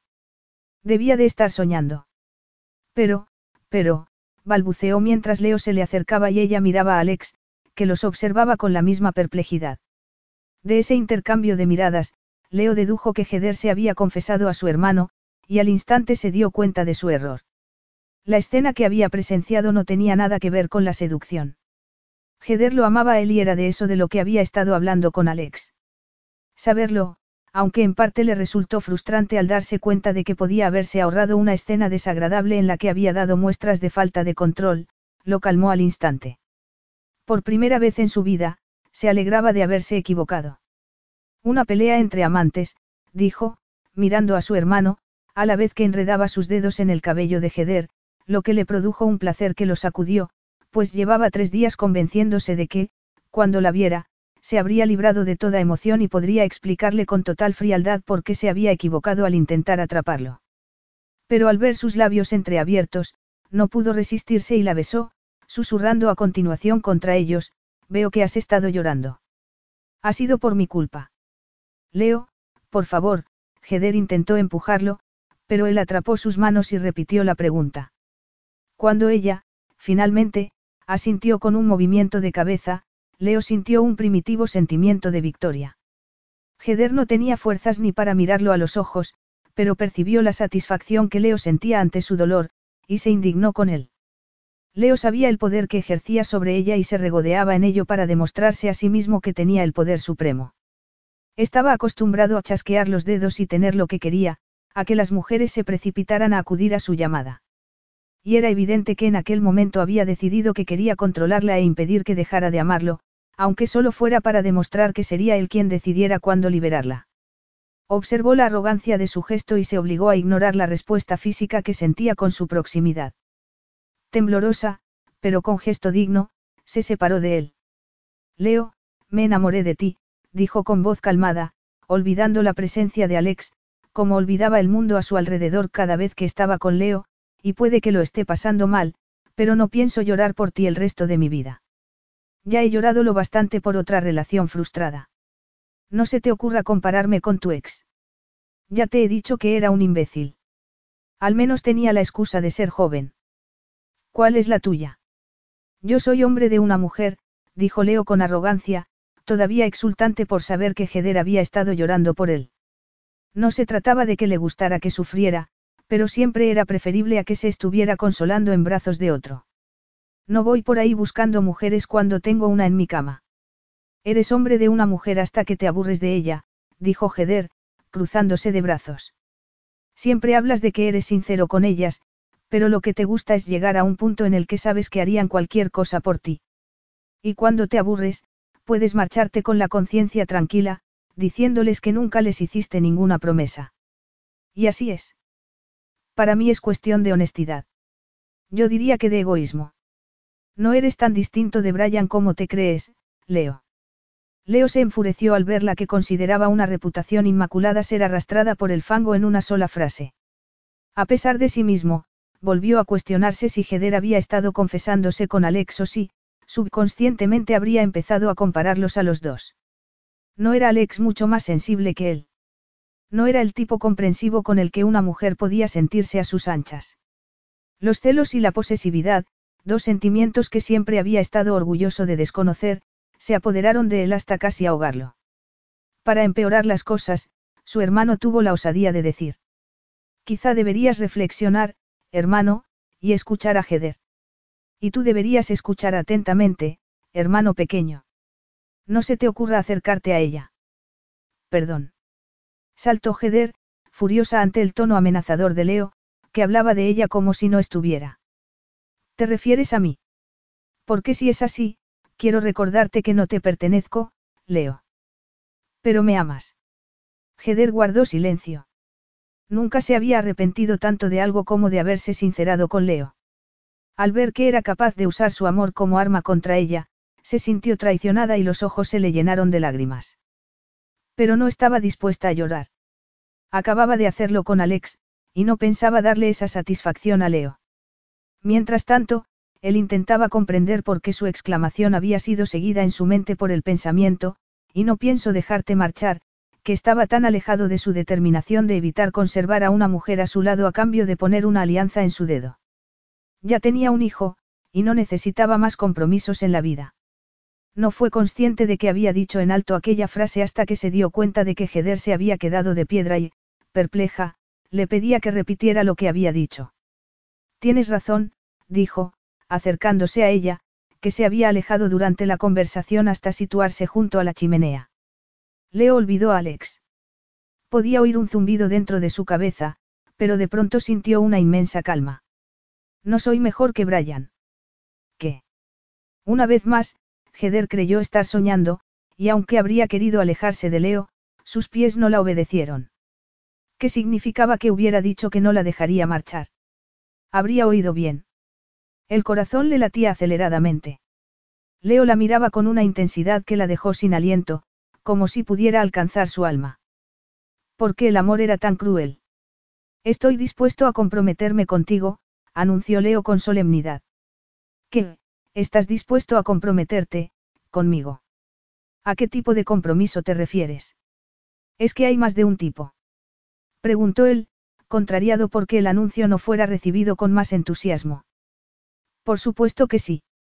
Señaló Heder, diciéndose que debía aclararlo bien pues estaba segura de que el significado que daban a esa palabra era muy distinto. Con toda seguridad para Leo representaba otorgarle generosamente unos meses en lugar de algunas semanas, y tal vez estar dispuesto a comentar planes a más largo plazo que un par de días.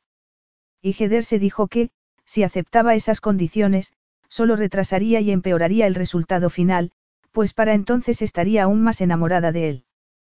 ¿Qué quieres decir? Preguntó Leo. Tú sabes lo que opino de las relaciones, dijo Heder con cautela. Entonces quizá deberíamos casarnos, dijo él sin alterarse, logrando el golpe de efecto que había imaginado. Tal y como habían transcurrido los días precedentes, lo último que esperaba era encontrarse en aquella situación.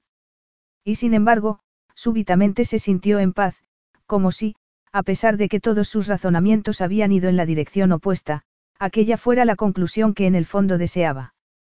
Al instante, su mente invocó imágenes íntimas, y sintió su sexo endurecerse al imaginarse en la cama con Heder, saboreando su cuerpo, perdiéndose en sus magníficas curvas, apartó aquellos pensamientos para romper el silencio sepulcral y la parálisis en la que Heder había quedado atrapada. Ahora quiero que te lo pienses, de acuerdo.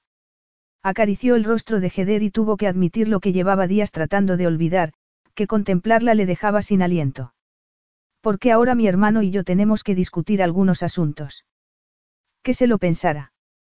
Heder sentía que la cabeza le daba vueltas, y temía que, si reflexionaba sobre la propuesta, descubriría que no era más que el producto de su imaginación. Pero. No hay, pero, que valga, Leo la besó con ternura. Está bien, dijo ella con un suspiro. Ya hablaremos, más tarde. Tres horas después, que a Heder le habían parecido tres décadas, se preguntaba qué habría sucedido si el destino no le hubiera hecho volver al salón con un par de tazas de café y la puerta no hubiera estado entornada lo bastante como para escuchar una conversación que había hecho añicos sus esperanzas.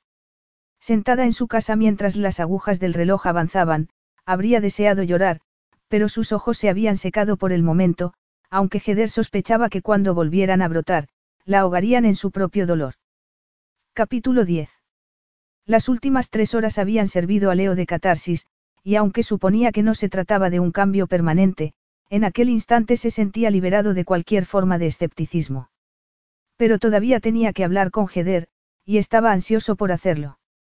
Como estaba acostumbrado a vivir bajo él, mismo techo que ella, lo primero que hizo fue ir a buscarla a su dormitorio, y solo al llegar a la puerta se dio cuenta de que se había marchado a su casa.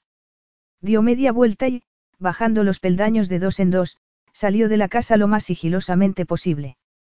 Aunque eran más de las dos de la madrugada, no se sentía cansado, sino muy despierto, y animado por una peculiar determinación. Por eso mismo no podía esperar a la mañana siguiente. Aunque corriera el riesgo de despertar a Heder, ansiaba verla, y no dudaba que a ella le sucedería lo mismo. Tal y como había supuesto, la casa estaba a oscuras, pero no vaciló en llamar a la puerta, y solo le sorprendió parcialmente que Heder la abriera a los pocos minutos con aspecto de estar tan despierta como él. Leo sonrió. Te he despertado. Despertarla. ¿Cómo iba a dormir si llevaba horas repitiendo en su mente retazos de la conversación que había escuchado antes de salir huyendo? Además, ¿qué más daba que la hubiera despertado o no si, con su habitual seguridad en sí mismo, Leo ya había entrado en la casa sin darle tiempo a reaccionar. Heder deseó que desapareciera por arte de magia para ganar tiempo y poner en orden sus pensamientos y lo que quería decirle. Pero lejos de desaparecer, la presencia de Leo resultaba rotunda e impactante. De hecho, irradiaba energía y masculinidad. Me alegro de que hayas venido, Heder consiguió articular en el tono más neutro posible, aunque a su espalda cruzó los dedos mientras veía que Leo se quitaba la cazadora y la dejaba descuidadamente en la barandilla. Heder había tenido tiempo de analizar su propuesta de matrimonio bajo la cruda luz de la realidad, y, por mucho que la hubiera tomado por sorpresa, se avergonzaba de la prontitud con la que la había aceptado. Se había querido engañar creyendo que Leo la hacía con honestidad cuando, tal y como había recordado al quedarse a solas, nunca antes, ni siquiera en los mejores días, había mencionado el futuro. De hecho, era un concepto que no entraba en su relación con una mujer. Ni siquiera cuando ella le había hablado de lo que su madre creía, o cuando le había confesado su amor, había insinuado estar dispuesto a darse una oportunidad y descubrir cómo evolucionaba su relación. No, no había titubeado en desaparecer y dejarla con el corazón destrozado.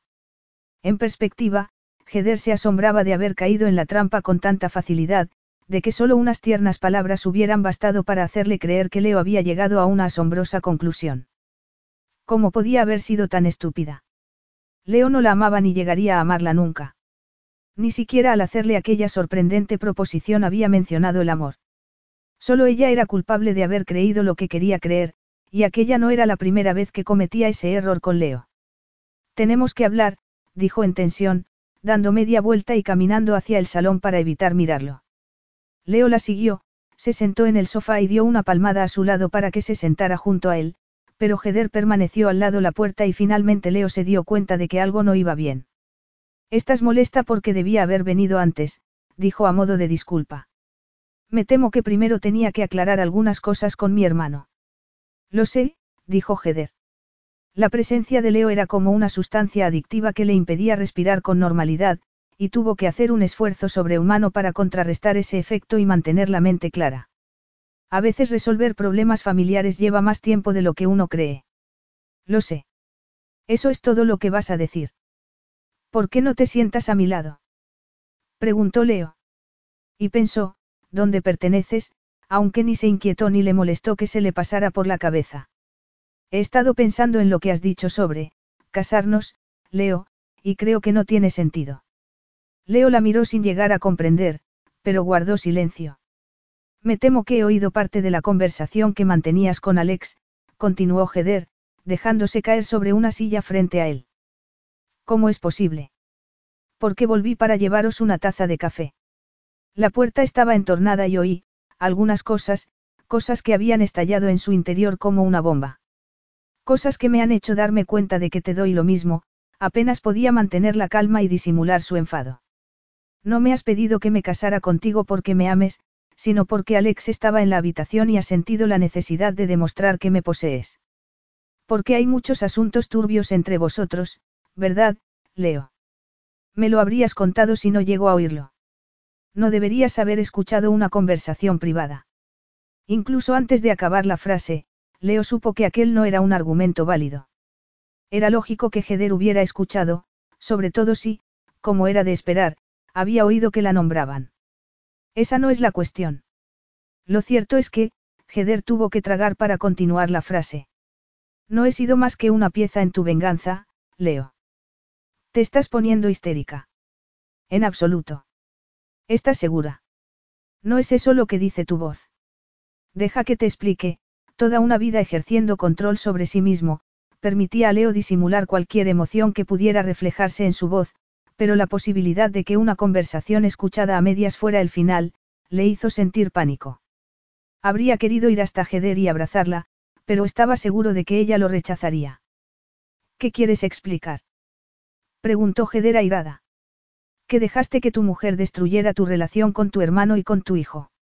Se produjo un silencio sepulcral en el que Heder se preguntó cómo reaccionaría Leo. Siendo como era un hombre al que no le gustaba hablar de su vida privada, tener que hablar de un doloroso pasado probablemente le haría huir. Leo recibió la crítica implícita en las palabras de Heder y por primera vez en su vida no supo qué decir. La norma por la que había regido su vida hasta el momento, la indiferencia ante la opinión que los demás pudieran tener de él, no le servía con Heder.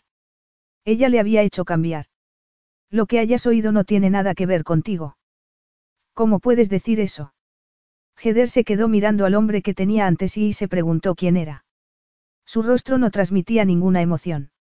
No iba a darle ninguna explicación porque ella no le importaba lo bastante. Y si eso le causaba dolor, era su problema, ya que Leo nunca había dicho lo contrario. ¿O es que alguna vez le había llegado a importar? Ni siquiera cuando cubría su cuerpo con besos o acariciaba sus partes más íntimas haciéndole tocar el cielo, había bajado sus barreras. Leo vivía como si jugara una partida de ajedrez, siempre pendiente de hacer la jugada oportuna. No era eso lo que lo convertía en un gran hombre de negocios. No hacía nada que no fuera por su propio interés. Y en aquel preciso instante, lo que le había convenido era reclamarla como suya, haciéndole la propuesta más radical y definitiva posible. Alex y yo manteníamos una conversación privada que habíamos pospuesto mucho tiempo, dijo Leo abatido. Sofía destrozó muchas cosas, y yo soy culpable por haberlo consentido, Leo supuso que para alguien tan honesto como Heder, lo que iba a oír le resultaría repugnante, pero si quería mantener la esperanza de conservarla, sabía que tenía que contárselo todo. Nunca supe lo que quería de mí, pero pronto descubrí que no se lo daba. Supongo que trabajaba demasiado y no hacía suficiente vida social. El caso es que mi esposa decidió pronto que se había casado con el hombre equivocado. No era consciente de que yo tenía que trabajar para conseguir los caprichos que tanto le gustaba tener. No tienes por qué contarme nada de esto si no quieres, dijo Heder, sintiendo que su enfado empezaba a diluirse y era sustituido por la compasión. Leo la miró y, tras una pausa, se puso en pie y recorrió la habitación de un lado a otro. Aquella última frase de Heder representó para él un adiós. Porque si no manifestaba no estar interesada en algo tan íntimo. Hasta ese momento nunca se había planteado que la amara. Después de todo, ¿qué era el amor? ¿Cómo podía saber que la necesidad que sentía de estar a su lado y la manera en que ocupaba su mente era algo más que una incomodidad pasajera? Hasta conocerla, nunca había tenido ningún problema en mantener a las mujeres en un compartimento cerrado. ¿Cómo iba a saber que la imposibilidad de actuar con Heder de la misma manera significaba que sentía por ella algo que le resultaba tan desconocido como a un pez respirar fuera del agua? Se encogió de hombros con aparente indiferencia para ocultar la angustia que sentía. No pretendo haber sido un santo. Pasaba fuera de casa más tiempo del debido porque volverme resultaba un tormento. Ni siquiera dejamos de discutir después de que Daniel naciera. De hecho, las cosas empeoraron, porque a la amargura de que no le hiciera suficiente caso, se añadió que se sentía prisionera. A pesar de que tenía servicio, no soportaba sentir coartada su libertad. Los retazos de conversación que Heder había escuchado empezaron a llenarse de inesperados detalles. ¿Y bien? Dijo Leo, esperando alguna reacción por parte de Heder, que guardaba un inquietante silencio. Heder miró a aquel hombre inteligente y guapo que le había robado el corazón e hizo un esfuerzo sobrehumano para no resultar completamente transparente. Fue entonces cuando. Cuando decidió que no le bastaba con un marido ausente. Cuando decidió que la solución era la infidelidad. Cuando empezó a acostarse con otros. Leo rió con sarcasmo. No lo sé. La conclusión fue la misma, y en ella incluyó a Daniel. Decidió impedir que me acercara a mi hijo. Creo que fue su manera de vengarse de mi indiferencia hacia ella. Yo quería a mi hijo, pero me hubiera dado lo mismo que ella desapareciera de la faz de la tierra. Cuando le dije que quería el divorcio, se puso como loca y todavía más cuando yo ni me inmuté. A Heder no le costó imaginar la escena porque sabía lo apabullante que Leo resultaba cuando mostraba su indiferencia. Estaría contándole todo aquello como preludio a explicarle por qué le había pedido que se casara con él. Heder no pudo evitar aferrarse a la esperanza de que había algún motivo para que se esforzara tanto en darle una explicación y compartiera con ella detalles de su vida que probablemente no había desvelado a nadie con anterioridad. Para no hacerse daño, prefirió pensar que se equivocaba. Y si no me equivoco, ya sabes lo que pasó después, concluyó Leo, plantándose ante ella con una poderosa presencia que la dejó sin aire. Ella afirmó con la cabeza porque eso era precisamente lo que había escuchado a través de la puerta. Leo empujó un escabel y se sentó a sus pies. Dejándose llevar por sus sentimientos, Heder posó una mano en su hombro para darle a entender que comprendía su dolor, que estaba espantada con la crueldad de aquella mujer que se había llevado a Daniel a la otra punta del mundo, no sin antes haber tejido la elaborada mentira de que no era hijo de Leo. Era una mujer malvada, Leo. Supongo que no necesitas oír un cliché, pero el pasado es el pasado, solo importan el hoy y el mañana. Los clichés pueden ser a veces muy útiles, dijo Leo, pensativo. Es imperdonable que haya tardado todo este tiempo en hablar con Alex. Quizá por eso Sofía me hizo creer que él era el padre de Daniel. Sabía que la idea me resultaría insoportable. Aún así, intenté visitarlos varias veces, pero ella consiguió impedirlo. Después, me mandó las fotografías con Alex, en la que parecían una familia feliz, Leo suspiró profundamente y se pasó los dedos por el cabello. Ahora todo eso ha pasado a la historia. Es cierto que Alex estuvo allí, pero solo de paso, y en parte para averiguar qué estaba pasando. Por lo visto, ella jugó el papel de víctima inocente. Me, me alegro de que lo hayas aclarado todo con Alex, Leo, dijo Heder, y fue a retirar la mano de su hombro, pero Leo se lo impidió. De todas formas, no me gusta que me metieras en medio de vuestra pelea. Supongo que, ya que todavía pensabas que se había acostado con tu exmujer, querías dejarle claro que no podría robarte de nuevo lo que te pertenecía, pero yo nunca te he pertenecido. No es eso lo que me diste a entender hace unos días, ¿cuándo?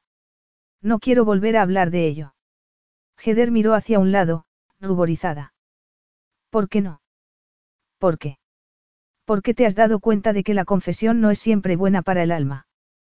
¿Por qué por fin has descubierto que el amor es un sentimiento sobrevalorado que tiene más inconvenientes que ventajas?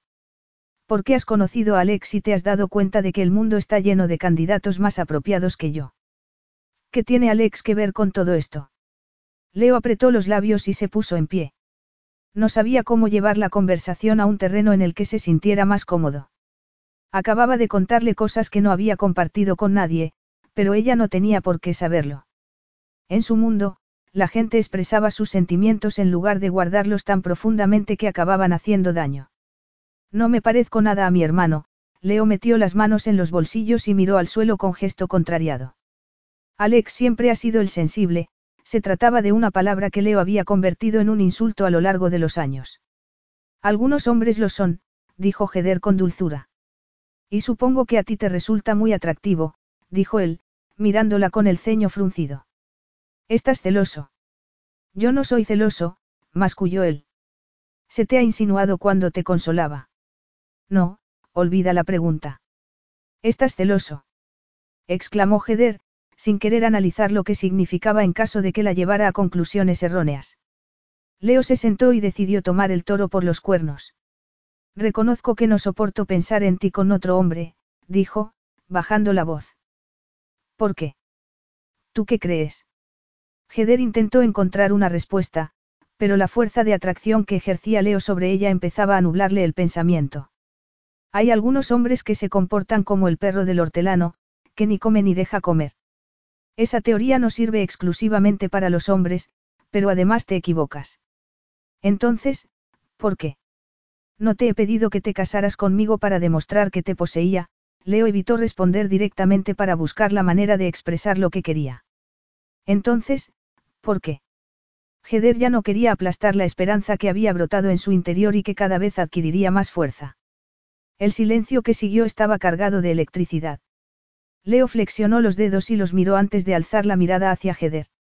Nunca pensé que amaría a una mujer. Pasé un tormento con Sofía y decidí que nunca más adquiriría un compromiso. Cuando me dijiste que me amabas no me detuve a pensar, sino que asumí que habíamos acabado. El problema fue, Leo recordó cómo no había podido dejar de pensar en ella, cómo se esforzaba en buscar excusas para tener que ponerse en contacto con ella, el hecho de que en el fondo no había concebido el futuro en el que Heder no figurara de una manera u otra. Heder contenía el aliento. Cuando os he visto en el sofá me he puesto furioso. No soportaba la idea de que estuvieras con Alex, y he imaginado inmediatamente que él era más tu tipo que yo. Es encantador, Leo, pero no es como tú. Yo no me enamoré de ti a propósito, como tampoco puedo dejar de estar enamorada de ti por más que me esfuerce, ni aunque alguien se interponga entre nosotros. Nadie va a interponerse entre nosotros, dijo Leo, mirándola intensamente. ¿Te quieres casar conmigo, Heder, cuanto antes? Mañana mismo. Heder rió embriagada de felicidad y se abrazó a él. No pensaba dejarlo escapar. En cuanto sea posible. En cuanto sea posible, resultó ser cuatro meses más tarde. Heder dijo a Leo que habría sido cruel privar a su madre de disfrutar plenamente del día, así como a Daniel y a Alex que, entre tanto, había decidido abandonar sus viajes y establecerse cerca de su madre. Pronto abriría un invernadero a las fueras de la ciudad con la ayuda económica de Leo. La boda fue discreta y, a continuación, la pareja se mudó a un pueblo más próximo a la autopista y cerca de Caterine y del colegio de Daniel. Heder no había creído a Leo cuando le dijo que ya no se comportaba como un adicto al trabajo, pero él lo demostró con su comportamiento posterior, y solo iba a la ciudad cuando resultaba estrictamente necesario. Heder se sentía privilegiada por vivir con él aquel proceso de aprendizaje, como hombre y como padre de Daniel, con el que estaba estableciendo fuertes vínculos afectivos. Y pronto. Miró el reloj y su corazón dio un salto de alegría al reconocer el familiar ruido de la cerradura. En cuanto Leo entró en la cocina se refugió en sus brazos. Habían pasado dos noches separados porque Leo había tenido que ir a Nueva York a un viaje de negocios. La próxima vez te llevo conmigo, masculló él, besándola apasionadamente. Luego le desabrochó la camisa y suspiró al ver que no llevaba sujetador. ¿No quieres cenar primero? Susurró Heder, aunque prefirió que la respuesta de Leo fuera que tenía otras cosas en mente más importantes que comer. El paso del tiempo no había disminuido un ápice el deseo que sentían el uno por el otro, y bastaba que Leo la tocara para que entreabriera sus piernas y le diera acceso a las partes más íntimas de su cuerpo. Um, y tampoco medias, le susurró el al oído. Justo como a mí me gusta, Leo había dejado de sorprenderse de la manera en que Heder lo excitaba con solo mirarlo. Tú y Daniel sois el centro de mi vida, dijo Leo con dulzura. Y dentro de poco tendrás a alguien más, la noticia que llevaba guardando desde el día anterior puso una espléndida sonrisa en los labios de Heder. Estoy embarazada. Una nueva vida, un nuevo camino, y Leo era la persona con la que quería vivirla. Fin.